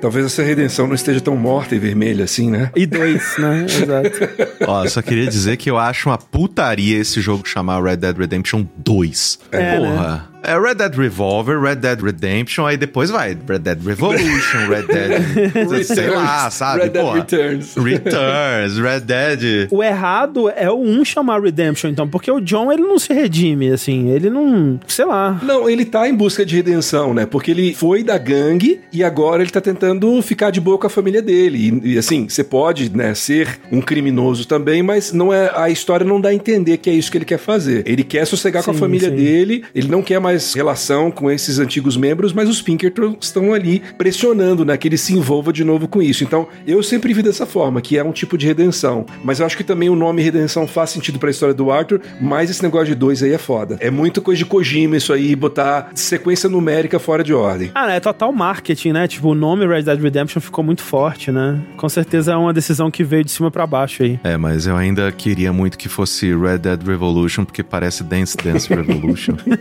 eu acho uma oportunidade perdida. Sem dúvida. Esse capítulo, com essas missões e tudo mais, e essa esperança que ele vai te alimentando, né, aos pouquinhos, assim, me dava, enquanto jogador, eu acho que o que eles queriam passar pro Arthur também, que é essa vontade de viver, assim, tipo, e um medo, né, de, tipo, quando que vai ser? O que que vai acontecer? Quanto tempo eu tenho, Perfeito. né? E essa coisa de aproveitar mais. Eu, eu lembro que foi nesse capítulo que eu fiquei mais, tipo, caraca, vamos fazer todas as coisas, vamos caçar, vamos aproveitar ao máximo o tempo que a gente tem ainda, sabe? Que é muito interessante mecanicamente que ele consiga te dar essa sensação de tipo, caralho, seus dias estão contados. Aproveita o que você tem, né? É muito impressionante ele ter conseguido fazer isso. É uma sensação de urgência e tem também a questão de que você agora tá vivendo o lado mais positivo do Arthur, né? Você tá fazendo coisas legais, então eu acho que ambas as coisas te causam esse senso de, putz, vai acabar e eu vou sofrer com isso. Exato. É, tanto porque, querendo ou não, é um capítulo em que você finalmente se livra do Dutch. Você É. não tá mais esperando o próximo plano dele, você não tá mais confiando na próxima lorota dele, você não tá mais pensando em comprar a porra de uma ilha no, no Tahiti. tipo, não. A única coisa que o Arthur quer do Dutch, na verdade, é tipo, Dutch, deixa o John e a família dele ir embora. Deixa esse pessoal em paz. E o Dutch não gosta, né, quando eles vão fazer o plano. Eles Não. estão fazendo a contragosto do Dutch, esse resgate perigoso na prisão lá. Porque o Dutch acha que o John é o traidor, né? Então ele deixando o John preso, todos os problemas dele vão se resolver, né? Quando quem era o traidor, na verdade, era o tava ali do lado dele o tempo todo. E eu gosto disso, que tipo, a partir do capítulo 6, onde o Dutch vai, o Micah tá do ladinho, assim, ó. Capetinho em cima do ombro, né? O Dutch vem pra conversar alguma coisa, logo tem o Micah andando do ladinho, assim. E o Micah começa a colocar umas pessoas aleatórias dentro do bando, né? Uns bandidos random qualquer ali. É, tipo, você entrar em casa e ter uma pessoa completamente whatever sentada no seu sofá, assim. Você, caralho, quem é essa pessoa? Quem deixou você entrar aqui, sabe? E o Micah começa a colocar essas pessoas esquisitas no bando, assim. É muito desconfortável, é muito esquisito. É, porque querendo ou não, a gente falou bastante desse convívio no, no acampamento e você vai criando laços, tratando essas pessoas como família, vai vendo, né, as dores e delícias, né, da passagem do Uhum, tempo e uhum. todas essas coisas. Quando você coloca um elemento estranho, você fica muito incomodado. Exato. Cara, quem é você, cara? Você acabou de chegar, tá querendo sentar na janela, vai se fuder, você tá louco? Sai da minha casa. Mesmo que a minha Exato. casa seja a porra de um lugar na frente de uma caverna. Tipo, sai, da- para de ficar perto das pessoas que eu gosto. É muito louco, cara. É muito interessante a maneira com que você vê justamente essa influência do Maika tomando conta, né? E eu acho que, querendo ou não, tem um pouco dessa sensação meio que a gente vive no dia a dia, de às vezes, sei lá, você tem um grande amigo, aí por algum motivo vocês ficam longe um tempo, aí esse amigo faz outras amizades, você vai. O que, que é essas pessoas aí? Você tá louco? Eu tenho 10 anos de história com você, velho. Você tá louco? É, começa a tirar o seu amigo de você, assim, as patinhas É, aí começa pessoa, a assim. viajar. Então, fica, quê? Como assim você foi Quem é viajar? você, Isso- né? Porra! Seu amigo começa a praticar esportes esquisitos, a ouvir bandas e participar de religiões que você. Será que isso não aceita? Enfim. Exatamente. A influência do exatamente. Micah em cima do Dutch é um negócio. É um câncer, né? Vai tomando a ponta do Dutch. Não que o Dutch, né, não seja já essa pessoa, mas acho que acelera o processo de decomposição moral e mental do Dutch ali, né? E como desgraça pouco é bobagem, tem aquela missão que o Dutch vai recepcionar o Leviticus Cornwall no, no porto ali de Van Horn e simplesmente mata o cara. Não, mas também o, o Arthur é burro, né? Tipo, Ah, não, é, não, mas, é. mas Dutch, você só vai conversar com o cara, né? Claro, Não. claro. Claro, vou bater um papasso com ele. A gente vai ficar de boa. Vou ficar, a gente, né? A gente tem nossas diferenças, mas a gente vai se acertar. Aí Dutch vai e fala: Não, eu quero um barco, eu quero 10 mil, eu quero não sei o quê. E tipo, quem é você, bicho? Vai se fuder. Que que você, quem que você acha que você é pra pedir? Pá! Caralho! Aí, ok, tá bom, agora o exército tá atrás da gente. Não vai dar nada de errado, né? Só matar o sujeito mais poderoso da história. Imagina, nada de errado, né? Esse gangue já tá sendo caçado pelos Pinkersons, agora também é o exército. E aí tem aquela missão que eu acho muito boa, que é você indo com o John explodir uma ponte pra atrasar o exército, né? E tem aquela conversa, né? Espelha a conversa que ele teve com a Mary, que ele fala pro John, olha, vai chegar uma hora que você vai ter que correr e não olhar pra trás, tá? Que isso aqui, ó, isso aqui já era. Essa gangue já acabou, não tem mais nada aqui. Vai ter um momento que você vai ter que correr. Ele fala isso pra Sage também, né? Tem um momento que eles estão conversando que ele manda aquela. Tá até no trailer, eu acho essa frase que ele fala: Nós somos mais fantasmas do que pessoas, né? Vai chegar uma hora que eu não vou estar mais aqui. Eu acho que ele nem fala da doença pra ela, mas ele fala: Olha, minha hora tá chegando. Quando ela chegar, você ajuda essas pessoas. Pedindo pra Sage, né? Então ele já tá, tipo, meio que deixando o testamento dele com cada pessoa, assim, né? Os últimos desejos, que ele mesmo não sabe quando vai ser, né? Tanto que tem essa missão que você faz com o Arthur e o Charles, que vocês vão ajudar os- os nativos Wapiti. Tá todo um lance que o exército tá provocando eles, queimando terras e tal, querendo extrair uma reação violenta deles pra justificar, né? Eles, eles dizimarem a, a tribo e tal. E tem aquela batalha na usina, né? Que esse é o momento, assim, por mim o Arthur matava o Dutch ali, viu? Porque o Dutch deixa o Arthur pra morrer, né? O, o Arthur ele começa a tossir, ele cai no chão, e ao invés de ajudar, o Dutch olha e fala: melhor não. E quem salva é o Rain Sol, né? Isso, acho que é o filho dele, né? O, O Eagles Fly, que é, o mais jovem. Aham. É, Salva ele e, coitado, toma um tiro, né? é, exatamente. Acho que a gente não mencionou, mas acho que um pouco antes disso, acontece alguma coisa, uma perseguição. O John desaparece, o, o Dutch fala: Ah, não teve como, o John ficou pra trás, morreu. É na próxima missão, é na última missão que você faz antes do final. Mas é isso, tipo, tem essa última missão, né? Que ele fala: Arthur, tenha fé, confia em mim, eu tenho um plano. É a última, é a última. Sabe fez uma compilação no YouTube contando quantas vezes ele falou: Eu tenho um plano e essa é a última vez? Eu queria muito ver essa compilação, porque deve ser. Olha, Não, tem, tem um vídeo maravilhoso, que é, é basicamente isso. O Dutch, cada vez mais, tipo, não, eu tenho um plano, tenho um plano, tenho um plano, preciso de tempo, tempo, tempo. Tipo, tem um vídeo que é maravilhoso, assim. Vou procurar depois. The plan. One last time. We get some money and get the hell out of there. That's the plan. I had a plan. I still have a plan. I ain't got a final plan yet. I have a plan.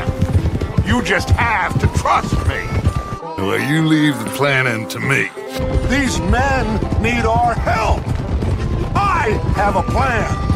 This is the plan. dá pra fazer uma montagem musical, né? Um dance remix, assim, do Dutch falando que tem um plano. Pensando nesses vídeos, tem um brasileiro que é maravilhoso. Não sei se vocês já viram. Porque tem essa dissonância no narrativa aí, né? Que você, enquanto jogador, você vai acumulando muito dinheiro. Tipo, chega no final do jogo, pô, às vezes se você caçou bastante, se você fez bastante side mission e tal, você tem lá uns 10 mil dólares, fácil, tranquilo, assim. E tipo, o, Arthur, precisamos de dinheiro, Arthur. Dutch, com o dinheiro que a gente tem, a gente não viaja pro Tahiti. A gente compra o Tahiti inteiro! tipo, ele, você viu quanto custa uma terra, Dutch? É 1.600 dólares, Dutch. Eu tenho 50 mil dólares há seis meses. Pior que eu senti um pouco disso também, porque a gente assaltava tanta coisa. Fazia, é, cara, muito assalto que a gente faz. Não é nem pela eh, na questão de, da mecânica, do quanto que eu acumulei, mas dentro da própria história, a gente saltava tanto lugar. Eu falei, como que não tem dinheiro pra gente fazer as coisas? Tipo, pra onde tá indo esse dinheiro? O Dutch tá desviando, tá gastando tudo em tapete, né? Mas é, tem essa última missão que vocês vão assaltar esse trem e dá tudo certo pela primeira vez, incrível, né? Vocês conseguem sair com a bolada, só que no caminho ali, né, vocês estão subindo no trem e o John toma um tiro e cai, né, do cavalo. E aí voltam o Dutch, acho que o, o Bill, o Javier, algum um pessoal, volta pra ajudar, mas quando eles aparecem de novo, não, não conseguimos ajudar. O John morreu, infelizmente. É, infelizmente ele caiu e executaram ele, e é isso aí. Exato, exato. Assim, não vai ajudar o bando a voltar ao que era, né? Até porque a maioria já deu no pé, né? A grande maioria dos personagens que não são esse grupinho central, Dutch, Bill, Javier, Mike aí, já desapareceram. Então, e aí você vai tendo os epílogos desses personagens, muitos deles no final, né? Mas assim, o tio, por exemplo, ele sumiu, mas ele vai voltar a aparecer no epílogo, né? É, a Mary Beth, você consegue encontrar ela no epílogo até, você descobre que ela virou uma escritora. A Tilly também você consegue encontrar ela no epílogo, ela se casou, tá morando em Saint-Denis. A Karen é bem trágico, porque ninguém sabe pra onde ela foi, ninguém sabe o destino dela, mas a Tilly escreve numa carta que acha que ela morreu de tanto beber. Sei lá o que aconteceu com a Karen, assim. O reverendo Swanson, ele tem seu próprio arco de redenção, inclusive se você não encontra a freira na estação de trem com quem você conversa é o reverendo ali, que ele consegue largar as drogas, né, e ele vai ser um pastor em Nova York e os caralho. E o Pearson, você consegue encontrar ele de volta também, porque na lojinha de Rhodes, se você volta lá no epílogo, é ele que tá trabalhando lá, ele que tá atendendo na lojinha, ele começou um negócio ali. Alguns poucos tiveram, né, um, um final mais feliz, né? Mais razoável, exato, exato. E nesse momento, né, que você descobre que o John,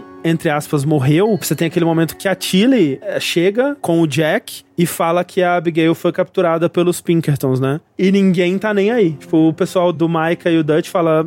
Uma pena, né? É. Que peninha. Tem dois tipos de problema no mundo, né? O meu e o do John. São três vezes, né? Ele não ajuda o Arthur quando o Arthur tá pra morrer. A gente vai descobrir depois, né, que o John não morreu e que ele deixou o John lá pra morrer. E a Abigail foi capturada. Eles deixaram a Abigail lá na mão dos Pinkertons. Então, o Dutch, ele nega o Arthur, a Abigail e o John numa sequência, né? De assim, eu realmente não ligo pra vocês. É quase bíblico, inversamente bíblico, né? Ele negou três vezes, alguma coisa assim. E você vai com a Sage, né? Só o Arthur e a Sage sozinhos pra resgatar a Abigail, né? E é nesse momento, inclusive, que você descobre que não era a Molly, a traíra, né? Que obviamente era o Micah, né? Ó, oh, que grande surpresa, né? E tudo mais. Nossa, ora, ora, ora. Quem poderia prever isso? Eu gosto que é a própria Abigail que dá um tirão na cabeça do, do Milton, né? E ela se liberta ali, né? E tem aquele momento que ele pede pra Sage levar a Abigail pro lugar que eles marcaram de encontrar com o Jack e a Tilly. E o Arthur volta sozinho pro acampamento, né? E é outro momento musical fantástico, né? Que é a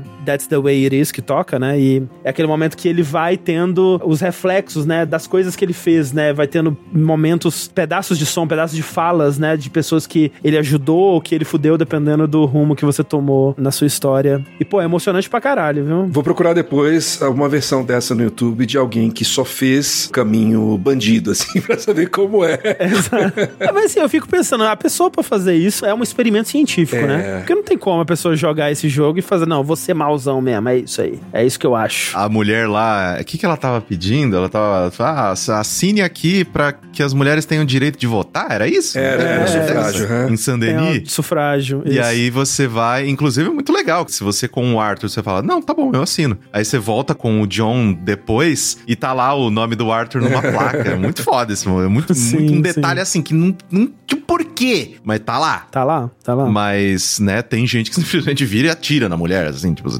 tem gente que faz de propósito, tá ligado? Ah, sim, óbvio, óbvio. E quando você chega no acampamento, tem aquele impasse mexicano, né? Que todo mundo aponta a arma um pro outro, né? Que o Arthur chega acusando, né? Falando, olha aí, quem diria, né? O Micah, grande amiguinho dos Pinkertons e tal. E ele, imagina, jamais, eu nunca, né? E o Dutch, é isso aí, Micah nunca errou, um anjo de pessoa. pessoa. Fantástico. E aí todo mundo vai apontando a arma um pro outro. Greenshaw toma um tirambaço ali à toa, né? De graça. À toa, à toa. Completamente à toa. Ah, me parece muito que eles esqueceram o que fazer com ela. Tipo, nossa, ela tá viva, né? O que a gente faz? Ela tá viva e não foi embora. Eu não lembrava desse trecho, na verdade. Não, é muito engraçado porque, tipo, geralmente nessa parada, né? Esse, o, o impasse mexicano, tá todo mundo apontando a arma pro outro, né? Aí qualquer sonzinho, qualquer susto, todo mundo se mata, né? E aí não, porra, tava todo mundo apontando a arma pro outro, o Micah dá um tiro na, na Susan Greenshaw e ninguém faz nada.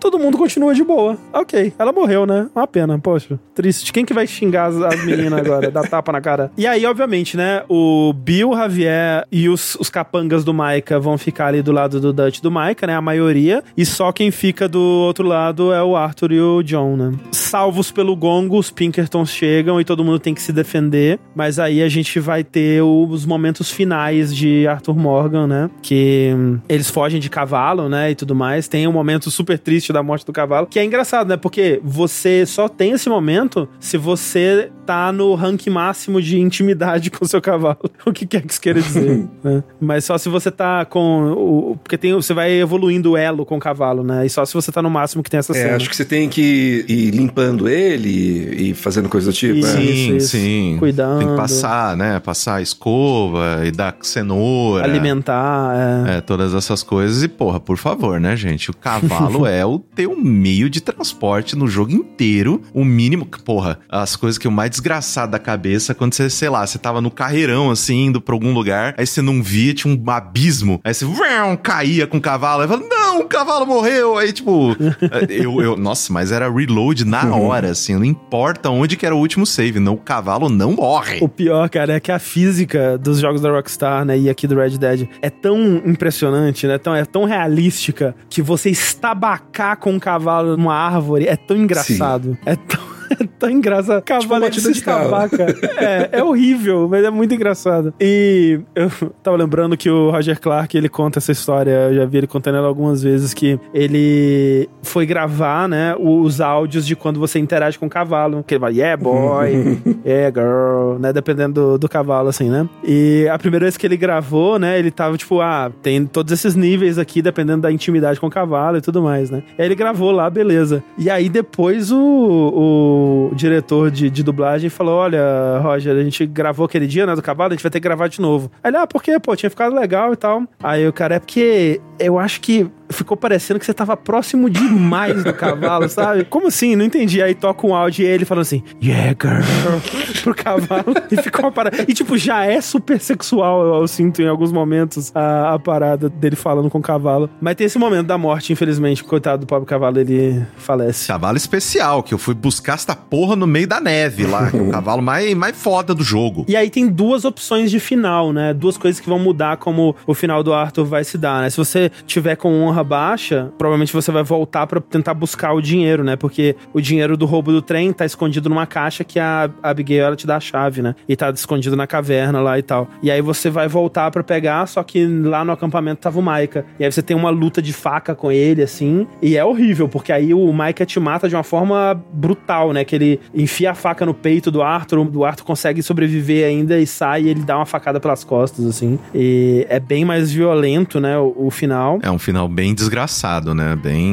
nada contemplativo e até bonito como o outro, né? Pois é, e, e meio que é o momento que a decisão que você tem que fazer é voltar pra buscar o dinheiro ou ajudar o John a fugir, né? Então você meio que toma essa decisão assim e é completamente não moral, né? Você não ajudar o John. E obviamente o certo, que eu tenho certeza que todo mundo fez, é ir ajudar o John a fugir, porque tem aquele momento, né, que o Arthur fala: "Não, já deu pra mim, é isso aqui. Você vai na frente, corre, vai encontrar sua família, foge daqui". E aí ele dá o chapéu, né, pro John, que era o chapéu do pai do Arthur, inclusive, e dá também a bolsa dele, né, com as coisas dele pro John fugir. E aí o Arthur fica lá e tem aquela luta bem, me lembrou tipo a- o final de Metal Gear Solid 4, assim, a porradaria do Snake e do Ocelot, assim, que é uma luta meio triste, assim, os dois estão meio cansados, meio todo fudido, caindo na porrada, uns socos meio tristes, assim, mas lutam Arthur e Maika até que o Arthur vai se rastejando pra pegar a pistola pra atirar no Maika e o Dutch chega e pisa na mão dele, assim. Essa cena, assim, me partiu o coração, porque, assim, minhas expectativas eram baixas, mas puta merda, né? Assim, o que o Dutch fez ali é completamente imperdoável. Não, e assim, o Dutch, ele é tão filho de uma puta que ele tem essa última traição em relação ao Arthur, mesmo ele sabendo a verdade agora, né, de que, porra, o, o rato era o Micah e todas essas coisas, mas não satisfeito. Você não sabe se ele se convenceu 100% ainda. Ele deveria. Sim, sim, sim. Acho que talvez no fundo ele saiba, mas ele nunca admite, pelo menos, né? Só que não satisfeito em fazer esta merda com o Arthur, no epílogo, ele te tira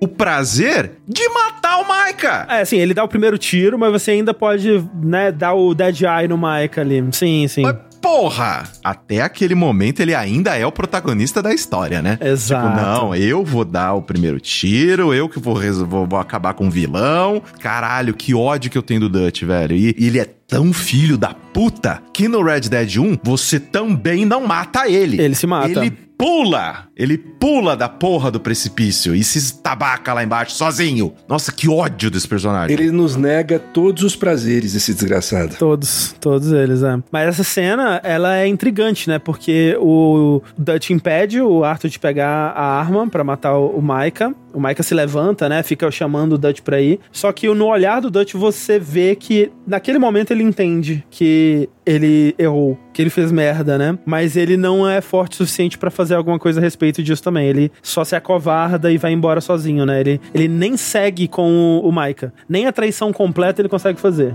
né? Ele deixa o Micah sozinho e ele segue o rumo dele também. E o Arthur fica ali pra morrer, né? Na- nas últimas horas da noite. Pelo menos ele dá uma ajeitadinha, né, pra poder morrer olhando o sol nascer. Exato. Rapaz, e assim, ó, das mortes mais, não só tristes, mas também mais bonitas que eu já vi num, num jogo. É, assim, Sim. o jeito que eles é, desenharam essa cena pra ela terminar desse jeito é, é muito forte, muito tocante. E as últimas palavras do Arthur pro Dutch e pro Micah, dele falando: Não, gente, eu, eu ganhei. O John fugiu, eu venci. Era o meu objetivo, eu consegui cumprir o meu objetivo. E, porra, é de que partiu o coração, né? Porque ele, ele fala pro Dutch: Dutch, eu te dei tudo o que eu tinha. E é, porra, muito triste, né? Mas ao mesmo tempo você vê que ele, naquele momento, ele conseguiu cumprir o que ele precisava ter cumprido, que foi deixar esse legado, né? Deixar, deixar essa família que ele nunca teve, essa família que ele sempre sonhou, né? Em, em ter, ele sempre sonhou em estar naquele lugar e ele nunca conseguiu. Ele deixar essa família ir livre e prosperar. Essa palavra que você usou, eu acho que é a palavra-chave, né? Porque esse jogo é um jogo sobre, sobre legado. Porque o John, ele começa como esse personagem bunda mole, né? Que ele tá ali meio que em segundo plano ao longo do jogo todo. Ele vai crescendo em importância, né? Lado ao lado com o Arthur, né? A família dele vai crescendo em importância. E você vê depois esse crescimento dele, né? No epílogo e no jogo seguinte, que é essa passada de bastão do Arthur, né? De ele tomando jeito Sim. e meio que seguindo, né,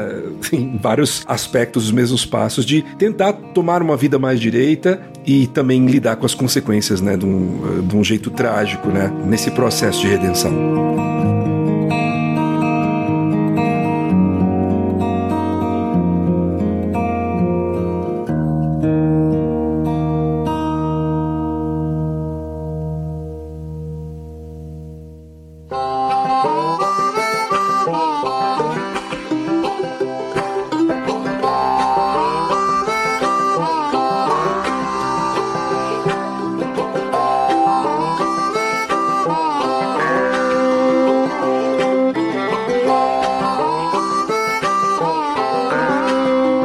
E aí a gente vai pro epílogo, porque a gente vai ver muito disso acontecendo nesse epílogo, né? Quando começa o epílogo, a gente ainda não tem o John completamente formado ainda, né? A gente vê o John, o Jack e a Abigail indo na carruagem, saindo de Strawberry, né? Eles estão falando sobre como o John não consegue largar esses hábitos, né, da vida de pistoleiro, da vida de criminoso, e como que ele matou mais um cara, assim, casualmente, né? E como que pra eles serem uma família, o John precisa aprender a tomar uma vida direita, né? Eu queria só falar uma coisa sobre esse início desse epílogo, que é, quando eu terminei, eu achava que seria uma coisa assim de 10 minutos, 20 minutos. Não, eu já me surpreendi pra caralho de saber, ó, tem mais coisa, né? Eu tomei um susto quando, tipo, peraí, tem mais? Tipo, um lado meu tava muito feliz e, tipo, caralho, tem mais jogo. Mas ao mesmo tempo, porque assim, eu tava desesperado, porque no epílogo libera toda a área do primeiro Red Dead.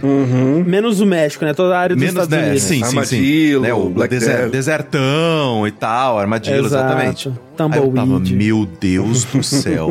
tipo, já macetaram demais essas pessoas. Para. Só para. Tipo, pelo amor de. Deus, para! Não, isso é doido, né? Tipo, eu não sei se caiu a ficha pras pessoas. Tem todo o mapa dos Estados Unidos de Red Dead 1 refeito na Engine 2, a qualidade do 2, pra você explorar. Não tem muita coisa acontecendo É. lá, de fato. É meio vazio, assim, é meio sem graça até. Mas assim, Está lá. quem sou eu pra exigir mais alguma coisa, né? E se você for, por exemplo, em Armadillo, você vê alguns easter eggs. Tem um lugar que você entra lá, tem um easter egg do cara, desse estranho que você vê, que eu tava mencionando. Exato, exatamente. Não lembro se é uma foto, tem alguma coisa dele lá em Armadillo. Então eu fiz questão também de, de zanzar em vários lugares, né? Just for fun, assim. Mas o que eu tava dizendo é que eu achava que seria uma coisa assim de 10 minutos, só realmente um epílogozinho. Isso que você falou do estranho, na lojinha do Herbert Moon, que é o dono da lojinha que você encontra também no, no Red Dead 1, que é uma coisa toda que tem várias teorias, várias, várias discussões sobre isso, porque o homem estranho, que a gente imagina que seja ou o demônio, ou a morte, ou Deus, algumas pessoas acham também, acho que é mais pra uma coisa negativa, assim. Ele aparece no Red Dead 1 pro John três vezes,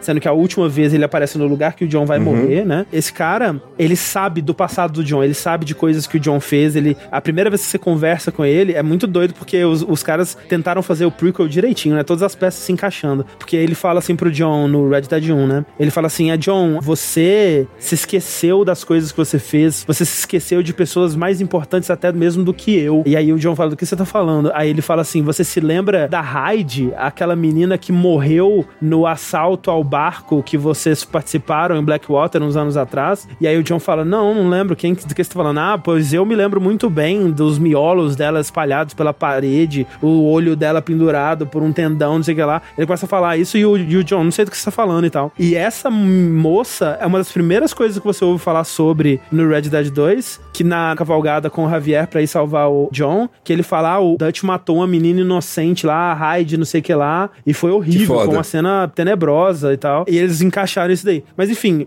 esse cara, o Homem Estranho, ele não aparece no 2. Não tem quest com ele. Mas tem um lugar no pântano que você encontra uma casa. Do quadro, né? É, que você encontra um quadro que ele tá meio borrado, assim, parece uma pintura impressionista quando você vai lá com o Arthur. E cada vez que você volta lá, a pintura tá ficando mais clara. Quando você volta lá com o John, é uma pintura do Homem Estranho. Cacete. E ela tá completa. E quando você olha no espelho, tem um espelho no canto do quarto, assim, você vê o reflexo do homem estranho lá. E ele não aparece fisicamente, assim, mas ele aparece no reflexo do espelho. Rapaz. E tem várias coisas escritas nesse quarto, mencionando coisas que o Arthur fez, coisas que ele fez de bom e de ruim, e mencionando coisas a ver com armadilho, com uma doença, com esse tal de Herbert Moon. Ele fala, ah, a lua irá brilhar, né? Moon will shine e tudo mais. E quando você volta pra armadilho com o John no Red Dead 2 e você encontra o Herbert Moon e ele tem a fotinha do Homem Estranho na prateleira dele, no balcão dele e tudo mais, ele é a única pessoa, ou uma das únicas pessoas que sobreviveram ao surto de cólera em Armadillo. Então tem alguma coisa aí.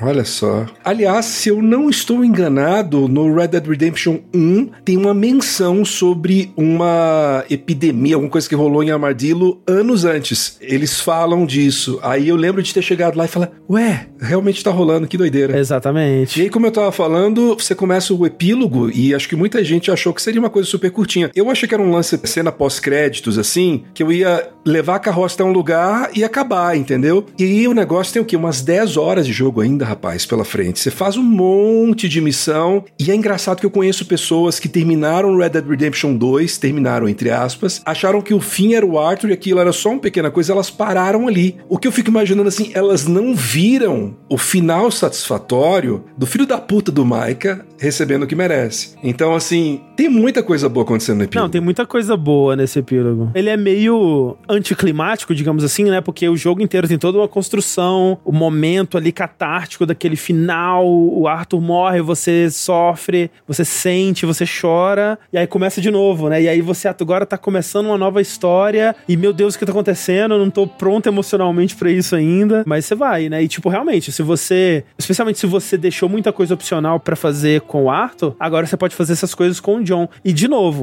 um jogo completamente descabido das ideias, porque eles refizeram todas as missões opcionais que você podia fazer com o Com Arthur. diálogo reconhecendo a porra do John. Exato. E, mas, se você começou a fazer uma missão com o Arthur, morreu e agora tá terminando ela com o John, o NPC vai reconhecer. A equipe de design de missões desse jogo, assim, o que, o que esses caras trabalharam nesses oito anos não foi brincadeira, não. Não, e, e é bizarro, assim, no sentido de que eu entendo, principalmente em jogo de mundo aberto, a necessidade que, né, as empresas geralmente sentem de, porra, o jogador ele vai querer fazer tudo, ele vai, né, às vezes se tem aquele negócio, né, do save antes do final, pra Uhum, pessoa uhum. poder explorar a cidade antes de, né, efetivamente finalizar o jogo. Eu acho que o do Red Dead 2 é um dos jeitos mais inteligentes de fazer isso, inclusive. Que é tipo, não, ok, eu. Inteligente pra quem, né? Talvez não pro coitado do funcionário, mas sim. Exatamente, né? Pro cara que está sendo, né, amassado por um trator de, de deadline, obviamente que não foi. Mas em relação a essa questão de que, ah, o jogo acabou, a história foi contada, mas o mundo ainda está à sua disposição para que você possa é, continuar no seu tempo e tal, fazendo as missões paralelas e tudo mais, essas coisas, pra mim é um dos jeitos mais inteligentes, mas ao mesmo tempo totalmente descabidos. Totalmente assim, não faz sentido, não faz sentido, além de ter esse epílogo com mais missões, com desenvolvimento do relacionamento do John com a Abigail e o Jack e tal, não sei o que tem, melhor cena do mundo de gente construindo Porra, casa. vamos falar disso aí, hein? Pelo amor de Deus. A gente vai falar disso, né? Porque tem que falar da porra do vídeo que é o melhor vídeo de todos os tempos. Eu vi esse vídeo essa semana, puta que pariu. É a melhor coisa que já, já foi Eu- feita eu na internet. Acho, acho que realmente pode encerrar a internet e não tem outra coisa. Não, com certeza. Mas, além de tudo isso, liberar o mapa do 1 pra você, né, cavalgar por ele e tal, não sei o que. De novo, é o Toad falando, pelo amor de Deus, para. Só solta o mouse. Porque realmente tem esse problema em jogos de mundo aberto, né? Que às vezes você sente que nada de muito fundamentalmente alterador da história pode acontecer, porque no final você tem que estar no mesmo status quo pra poder continuar jogando e fazendo as missões opcionais, né? Tanto que tem as jogos tipo, sei lá, Control, né? Você termina o jogo, mas fala, ah, mas o ruído continua na casa. Tem ainda vários problemas pra resolver. Então você meio que, tipo, ah, então não resolvi muita coisa, né? sei lá. Tem uma sensação de que meio que não, não resolveu, não adiantou tanta coisa assim, pra você poder continuar jogando. E aqui eles tiveram uma solução que resolve esse problema da maneira mais imbecil possível. E aí, de fato, né, uma das coisas que o que vai acontecer narrativamente, né, na história principal desse epílogo é que você consegue emprego num rancho, né? O John vai lá trabalhar como ajudante nesse rancho, é, carregando feno, alimentando os animais e tudo mais. Inclusive com a roupa mais feia do planeta Terra, né? Por que, É que dão aquele negócio pro cara vestir? Parece um saco de arroz. E aí, tá indo tudo muito bem lá, só que aos poucos o John de antigamente começa a voltar quando a situação exige, né? Então o rancho começa a ser atacado por bandidos, ele vai defender e mata geral, o pessoal fica impressionado e tal. E a Abigail, tipo, pelo amor de Deus, esse cara não consegue fazer outra coisa, né? É só isso que ele sabe fazer, não vai ter como a gente viver uma vida normal porque ele só sabe ser pistoleiro e bandido, eu vou embora. E aí numa noite ela pega o filho e vai embora. Isso, e é isso, né? E aí o John fala: Poxa vida, vou trazer essa mulher de volta para mim, tal qual uma canção de sertanejo. Justamente porque, querendo ou não, a Abigail, ela sempre ansiava, né? Ansiava por uma vida Uhum. diferente, né? Por uma vida de, meu, a gente vai ser, né, uma família extremamente trabalhadora e a gente vai fazer por onde, a gente vai conquistar o que é nosso, do jeito certo, pra que ninguém possa vir e tomar e tal, não sei o que tem. Ela começa na cabeça do John. John, vamos comprar uma terrinha pra nós e tal, vamos comprar, vamos comprar, vamos comprar. E o John, ele é muito resistente justamente porque ele fala, cara, que banco que vai me dar dinheiro? Quem que vai me dar dinheiro pra gente fazer qualquer merda? Ninguém confia em mim, ninguém, eu não tenho crédito nenhum. Só que só quando a Abigail e o Jack vão embora que o John consegue. É, que ele fala, não, eu vou, vou fazer por merecer. Então ele vai tentar conseguir esse crédito com o banco. Ele consegue, ele compra o terreno lá em Beecher's Hope, que é né, o lugar que a gente conhece do Red Dead 1. Inclusive nessa hum, saída dele do rancho Proghorn lá pra ir pra Blackwater, é onde toca a música Cruel World, né? A do Willie Nelson e tal. É engraçado porque tem a versão do do Willie Nelson, e nos créditos toca uma outra versão cantada pelo Josh Homme, do Queens of the Stone Age. As duas são muito legais. E assim, é uma música que, pô, é tanto essa quanto as outras músicas cantadas, eu tive que ir ver depois se eram músicas que já existiam ou se eram originais do jogo. Porque essa Cruel World parece uma música country que sempre existiu, assim. Ela parece tipo, ah, essa foi realmente escrita e cantada pelo Willie Nelson em 1954, sabe? Sei lá, uma coisa assim. E não, é original do jogo. É, é muito, muito autêntica, assim, né? E, inclusive é nessa hora que ele começa a reunir de volta a turminha, né? Em Blackwater ele reencontra o tio, depois em Saint Denis ele encontra o Charles participando de umas lutas de rua, assim, né? Ele dando porrada em geral lá e tal. E ele descobre que a Sage virou uma caçadora de recompensas, né? E aí esse grupinho ele se reúne de volta e tem bastante coisa pra ser feita aí. Uma outra coisa que eu queria comentar é que você pode ir completando essas missões do Arthur, né? Porque o Arthur deixou a bolsa dele com o John, né? Então todas as coisas que ele tava coletando, que ele tava no meio, o, o diário dele, fica pro John. E o John, ele passa a completar, continuar o diário do Arthur, né? Então o Arthur, quando ele encontrava alguma coisa interessante, ele anotava lá, escrevia e desenhava, né? O Arthur tinha esse lado, essa veia artística muito forte. E o John fala, pô, então acho que eu devo fazer isso também, né? Vou escrever e desenhar. Isso aqui é muito engraçado, porque o John não sabe desenhar.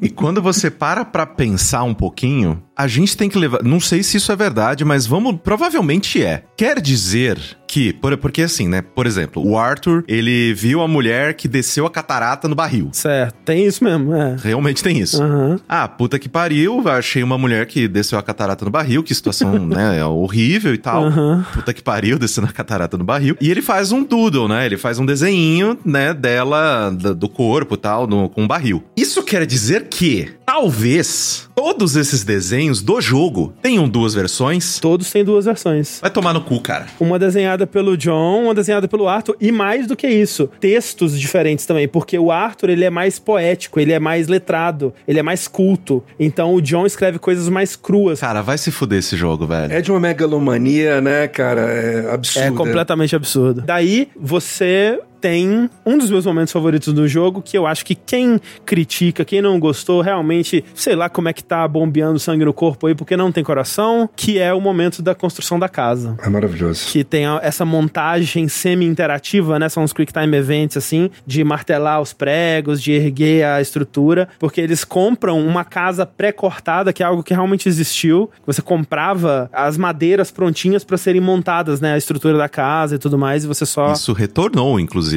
Ah, Voltou é? a ser uma coisa. Que Sim. doideira. Agora você imprime a sua casa. Não é possível. Aham. Uau. Agora voltou a isso, assim. E aí, enquanto isso tá acontecendo, toca outra música, uma vibe música country muito forte, assim, que é um momento muito leve, assim, né? Um momento muito é, bobo até. Eles estão lá martelando e a letra da música, tipo, me dê um martelo e um prego que eu vou martelar. Aí é isso, tipo, três minutos disso. Deles construindo a casa, assim. E é incrível, eu acho maravilhoso. Acho um momento muito bonito, muito Essa fantástico. cena, eu vou lembrar sempre agora desse vídeo. Eu rolei de dar risada, porque eu não conhecia. Destruiu, destruiu uma cena que era alegre, que era, né, pô, bacana. Tal, A gente não tem. falou, né? A gente não descreveu o que é a cena. A gente tá comentando sobre essa desgraça desse vídeo que o André amaldiçoou a nossa vida com ele. Por quê? É o melhor por algum vídeo, é o motivo, melhor vídeo por algum bug. Porque como essas essa essas partes não é uma CG, né, que só toca, você interage, É, você tem exato. time, batendo martelo, e tudo mais, quer dizer que os personagens estão lá, os personagens isso está acontecendo. E aí Tem a porra de um bug que aparece o quê? Um guepardo? O que, que é? Um, um puma? lince, um puma, é, acho que um puma. Um lince.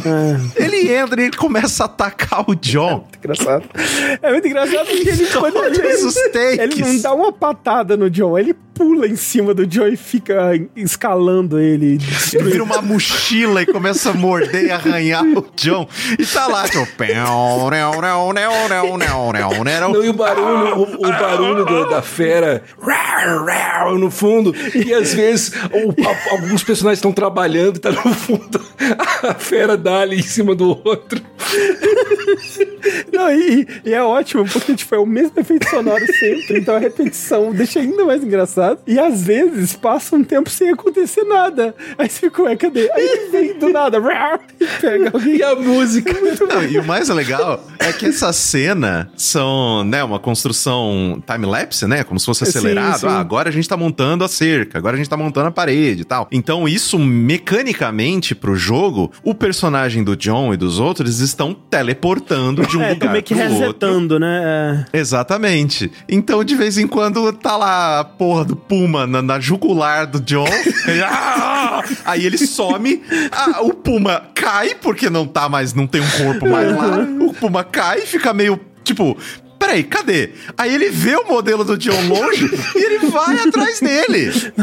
E aí tem uma cena que não sei porquê, acho que a IA é programada pra olhar pra algo perigoso, né? Então tem uma cena que na cutscene normal é o John batendo o, prego, né? E olhando pro prego, assim, batendo o prego. Só que aí, porque o Puma está no ambiente, ele tá olhando pra câmera, assim, com uma cara muito preocupada, batendo o prego, assim. E, caralho, é a melhor coisa que eu já vi em toda a minha vida esse vídeo, sério.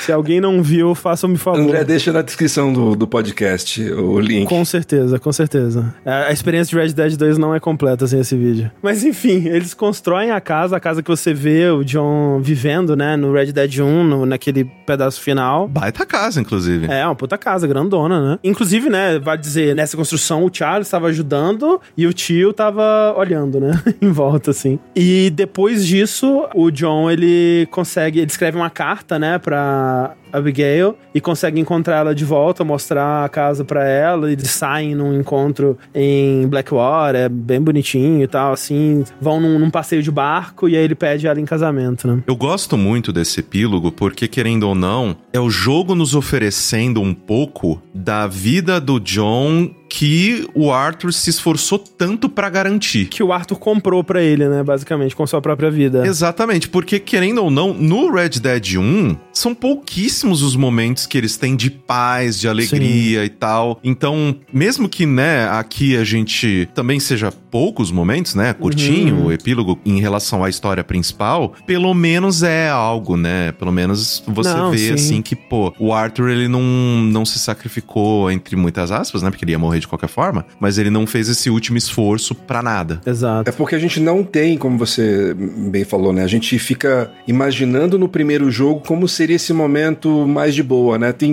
um momento bem breve que é quando ele volta e resgata, né? Os dois ali, mas logo na sequência já aparece de novo treta. E a gente agora tem um pouquinho, né? De a gente con- consegue conviver com essa família que a gente já se apegou no jogo anterior, né? Nesse momento antes da Exato. desgraça completa acontecer com eles também, né? Depois. Isso, porque até tem que considerar também que o Red Dead 1, ele é em 1911, né? Isso daqui é em 1907 e o jogo principal que acontece ali no final é 1902. Então, eles tiveram aí nove anos, vamos dizer, de uma vida que o Arthur conseguiu pra eles, né? Então, assim, não é muita coisa. O John morre dali a nove anos, né? A Abigail, ela dura um pouquinho mais e aí o Jack, até onde a gente sabe, tá vivo até hoje. Então, o Jack foi a vingança do bando Vanderlinde, né? Até É bom. hoje? Hoje em 2023. Exato.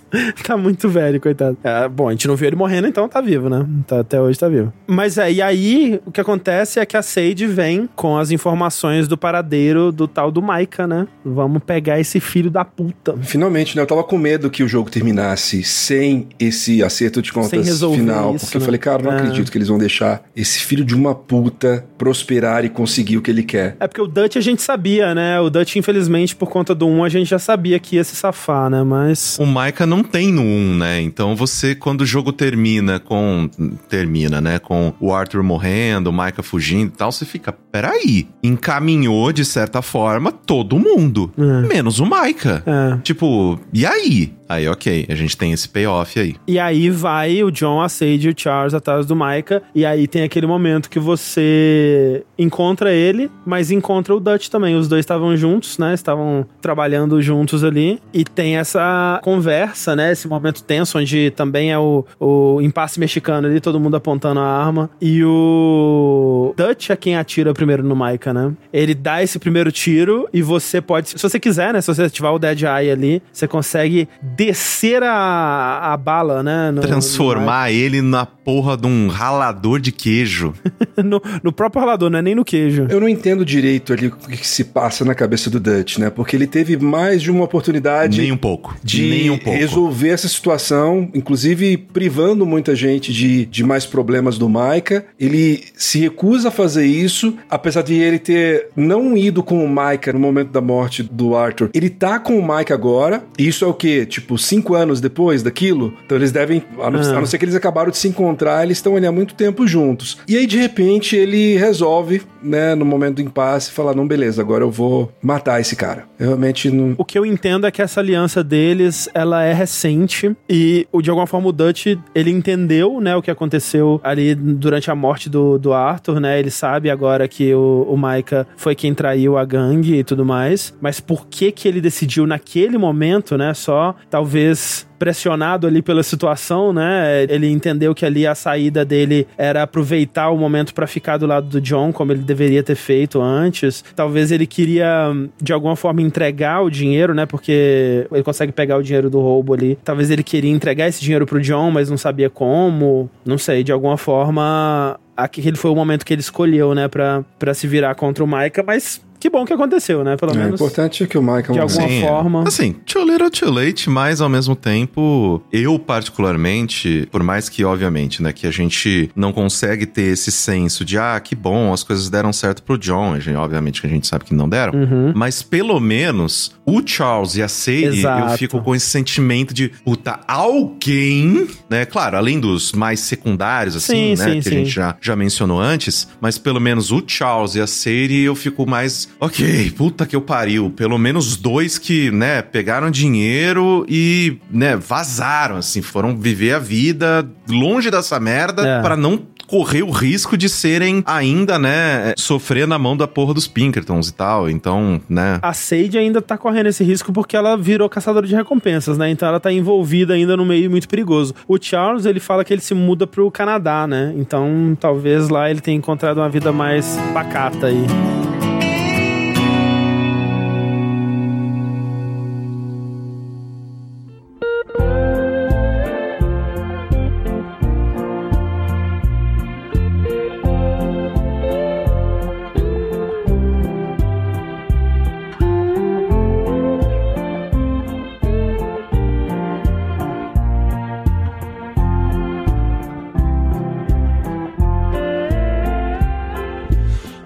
Interessante, já que falando, né, da Sage e do Charles e tudo mais, teve um update recente no Red Dead Online, que a gente não mencionou até agora, e talvez isso já diga muita coisa aí, que você faz missões pra Sage e pro marido dela antes do que acontece com os O'Driscolls no começo do jogo. Porque, canonicamente, o Red Dead Online, ele se passa antes Ah, do Red Dead Redemption 2. eu não sabia disso. Porra, maneiro isso, hein? E aí você conhece um pouco mais da Sage pré-Gang Vanderlinde. E é interessante porque você imaginaria que ah, ela era só uma esposa e tudo mais, mas ela já tinha um pouco de sangue nos olhos. Ela não, não saía caçando, matando pessoas e tudo mais, mas ela já era bem né, independente, ativa, assim. Desenrolada, digamos. né? Desenrolada, exato. É interessante isso, né? Porque, por exemplo, eu não sei vocês, mas o primeiro Red Dead, eu joguei aquele multiplayer nu. Mas eu joguei tanto aquele multiplayer, puta que pariu, mas eu joguei. E era mata-mata, e era mata-mata ruim, tá ligado? Era ruim, tipo, era não- ruim, Não exato. controlava bem, não. Eu joguei um pouquinho então, também. Eu joguei um pouco também. Nossa, mas joguei muito, muito do primeiro. Só que o segundo, eu sequer abri. Pô, eu abri, eu joguei um pouquinho, né? A gente jogou um pouquinho, eu, o Dias e a Carol. Durante a pandemia. Tipo, isso, sei lá, 2000, é, 2020, alguma coisa assim. Porque eu tava com muita saudade de Red Dead, não queria só rejogar a campanha, a gente foi jogar um pouquinho do online. E assim, né, jogar com amigos, assim, é sempre divertido conversando e tal, mas é meio vazio ainda, né? Meio sem muita coisa pra fazer. Eu tentei jogar sozinho depois daqueles dias lá que a gente jogou junto e achei muito sem graça. Pra mim não foi, assim, não, não, não rolou. Ah, a economia é meio É, bizarra. é, né? a economia dele é muito brutal, porque no jogo, né, os valores das coisas assim são razoáveis. No online você precisa fazer um monte de coisa, dá pouquíssimo dinheiro e as coisas são super caras. E é bizarro, porque, tipo, ah, ok, um cavalo bom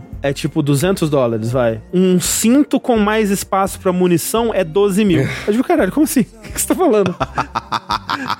Não faz nenhum sentido. pô. Eu não sei, será que ainda sai atualização pra esse negócio ainda hoje? Tá saindo, assim, mas tá bem largado as traças também. Sai uma coisinha aqui, outra ali, mas não teve o carinho que o online teve. E olha que o online é super criticado também, o suporte que ele tá tendo nos últimos anos aí, né? No caso, o GTA. Desculpa, é o GTA Online. Eu acho que é muito uma questão é que, pelo fato do Red Dead ele ser, né, um jogo de época, ele não tem a liberdade que o, o GTA Online oferece de pirar, né? Porque o GTA Online, hoje em dia, você, você vê, tem, porra, tem carro que voa, tem várias outras coisas, né, que eles incluíram no jogo justamente pra influenciar os jogadores a continuarem brincando com aquele brinquedo que a Rockstar fez, que é a cidade, e o Red Dead ele não tem isso, né? Você não pode colocar ah, o cavalo que voa. Tipo, senão você vai totalmente quebrar o, a imersão da galera que tá jogando o jogo, né?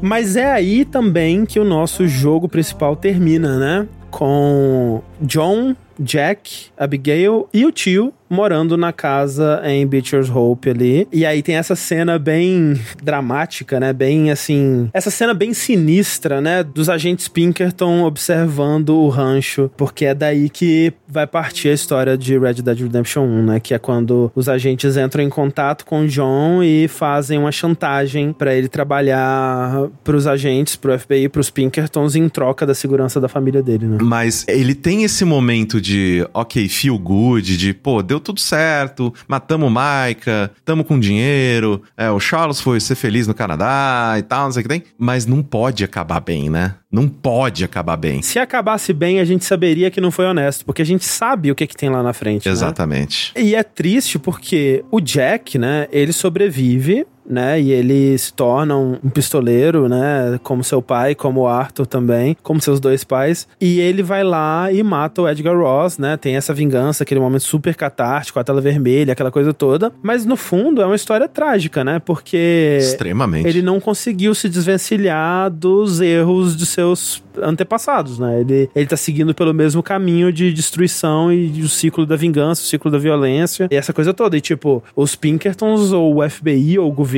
ou a lei não acaba no Edgar Ross, né? Exatamente. Se a Rockstar quiser, o que eu duvido, né, que queira, porque eu acho que aquela mesma discussão que a gente teve, né, no The Last of Us, né, que precisava de sequência, Uhum, pô, não uhum. precisava, mas agora que tem, porra, agora eu quero mais coisa. É. Querendo ou não, dá pra, eh, se eles quiserem, né, acompanhar ainda mais o caminho do Jack, né, porque aí ele tá num momento em que o Velho Oeste realmente, assim, tipo, morreu e morreu, né, porque a partir do momento É. que você tem veículo e todas essas coisas de bicho, aí as coisas começam a andar muito rápido, né? Literalmente. É, tá ali beirolinha da Primeira Guerra já, né? E querendo ou não, por mais que, obviamente, né, a gente tem aí o Red Dead Redemption sendo trazido, né, através do que rolou com o Angel Studios e todas aquelas coisas que a gente mencionou lá no começo, poxa, eu queria muito que, né, é aquele negócio, né, poxa, se a Rockstar fez um trabalho do caralho desses no Velho Oeste,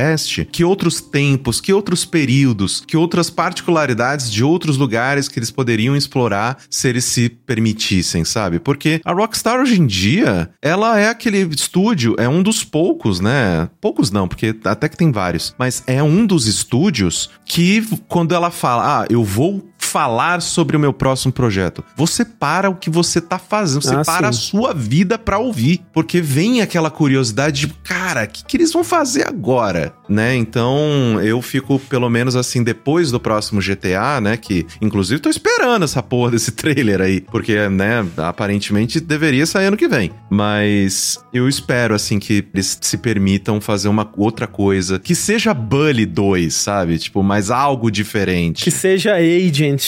Exatamente. que seja é, Lei Noir 2. É, eu também gostaria que eles fossem pra alguma outra coisa que não outro Red Dead, mas não ficaria triste se fosse Red Dead não, viu? Mesmo que fosse essa história, pô, talvez põe um Jack bem mais velho, bem mais distante ainda do Velho Oeste e continua essa história sem a estética do Velho Oeste, sabe? Num, num mundo mais Sim. moderno. Não sei, alguma coisa assim. Talvez. Mas é, o que o futuro da série nos guarda ainda é incerto, mas é aqui que a gente conclui Red Dead Redemption 2, né? Nem acredito que esse programa existe, gente. Incrível.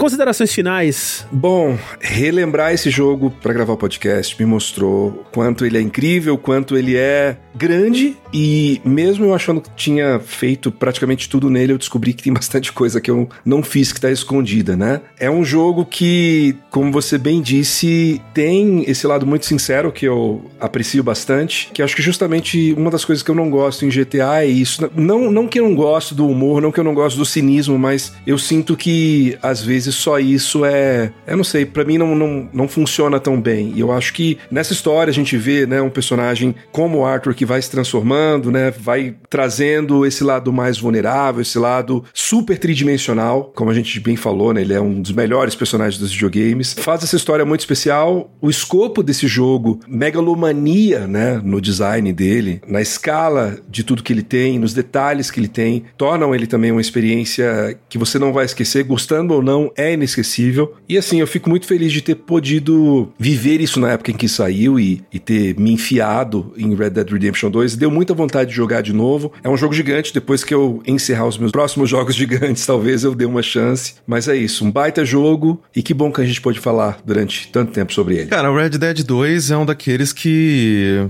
pelo fato, né, da nossa vida estar como está, né, eu acredito que vocês também devem até estar nessa mesma pegada, tudo, é um daqueles que infelizmente eu acho que eu nunca vou rejogar, porque não tem tempo, cara, não dá tempo. Não dá para você jogar Red Dead 2 ou até o primeiro também, meia bomba, sabe? Ah, vou jogar um pouquinho. Uhum, não existe uhum. jogar um pouquinho, né? Então, eu acredito que é um desses que vai ficar comigo, que vai permanecer comigo numa boa memória, né? Num, poxa, tanto que, né, para o podcast, eu assisti alguns vídeos, tanto de recap quanto de, poxa, alguns easter eggs. Eu, caraca, que coisa legal. Até hoje, assim, eu fui vendo coisas que eu não tinha, né, vivenciado no jogo e que bacana que eu tive a oportunidade de poder, né, conferir elas depois e tudo. Mas é um jogo que nem eu falei, é um acontecimento que não vai rolar novamente. Obviamente que tem toda aquela discussão nossa inicial de que que bom que não vai acontecer de novo, né? Porque chega, né, do entretenimento ser esse moedor de carne, né, moedor de gente, para poder fazer coisas assim tão ambiciosas, mas ao mesmo tempo, porra, que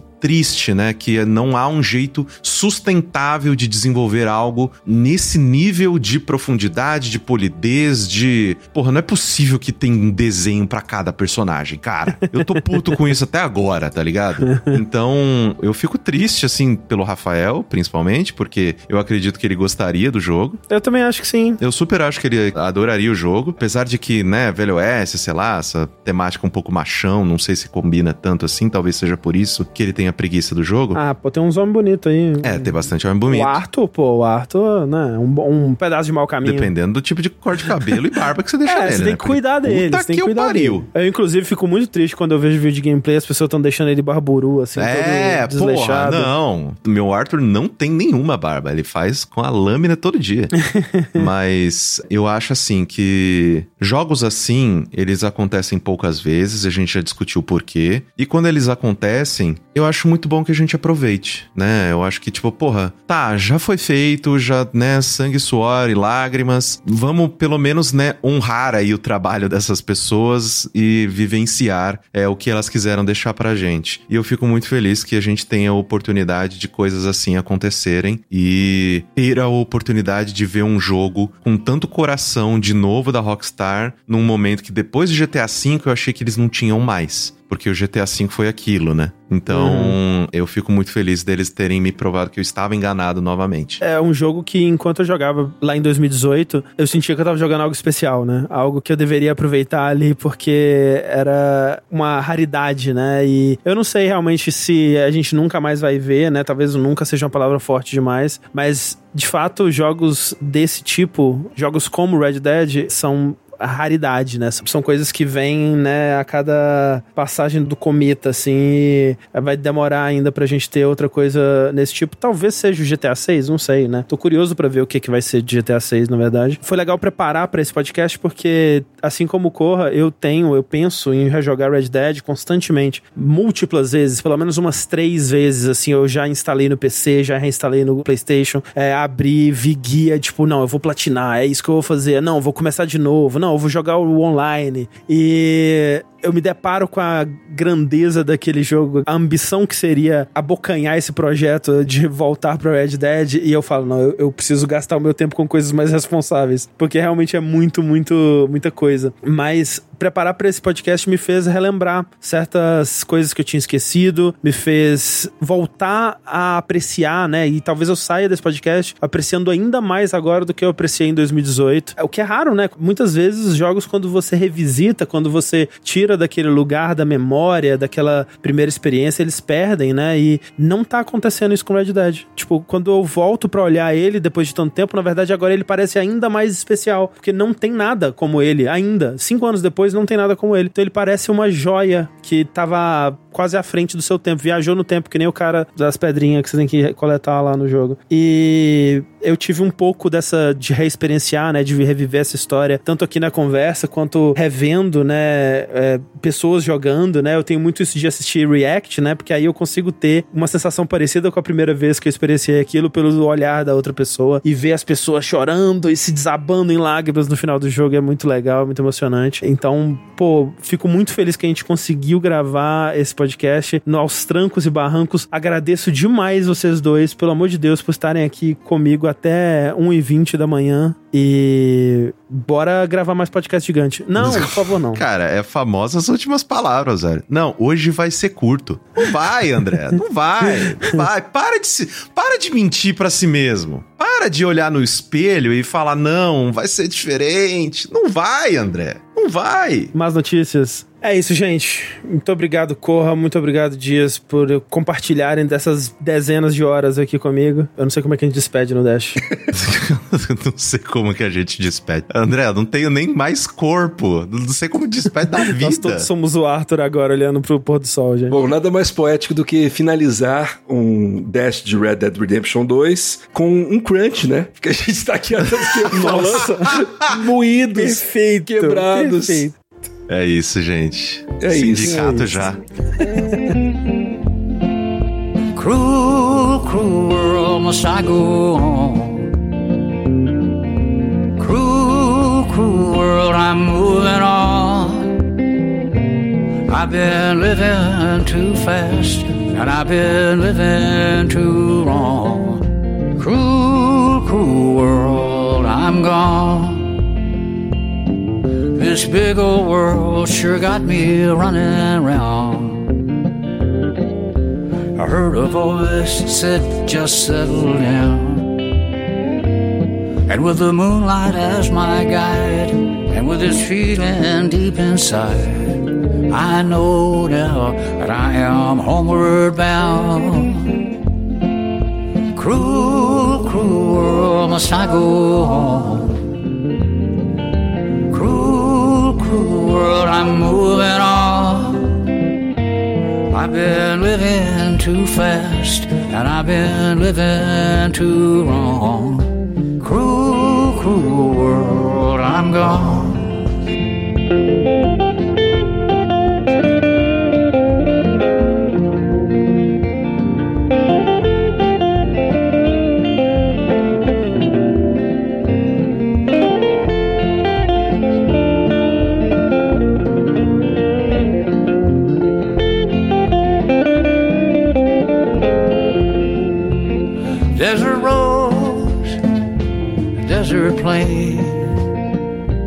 I have seen so much pain. Now I see into the eyes of a girl. No more, no more cruel world.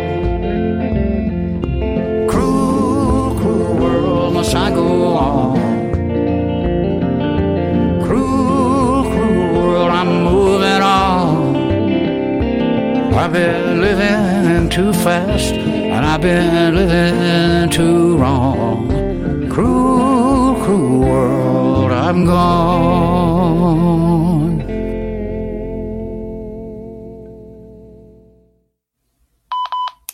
Está nos ouvindo nesse momento, não sei se o André vai deixar isso no programa, mas esse programa ele tá extremamente amaldiçoado. Porque a gente tentou gravar ele 70 vezes, a gente falou isso lá no começo, mas a gente tentou gravar ele 70 vezes. Aí a gente começou a gravar. Aí é, o Gui quase perdeu o arquivo de 4 horas. Aí, pelo amor de Deus, eu ia pular da janela aqui, vocês iam ter que cuidar da minha cachorra. Agora no final acabou a luz do André. Então assim, a gente só tem que acabar isso aqui, cara. Vamos lá, a gente consegue.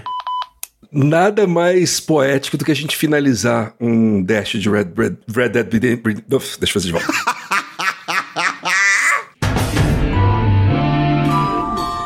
Esse podcast foi editado por Yoshi Ohashi.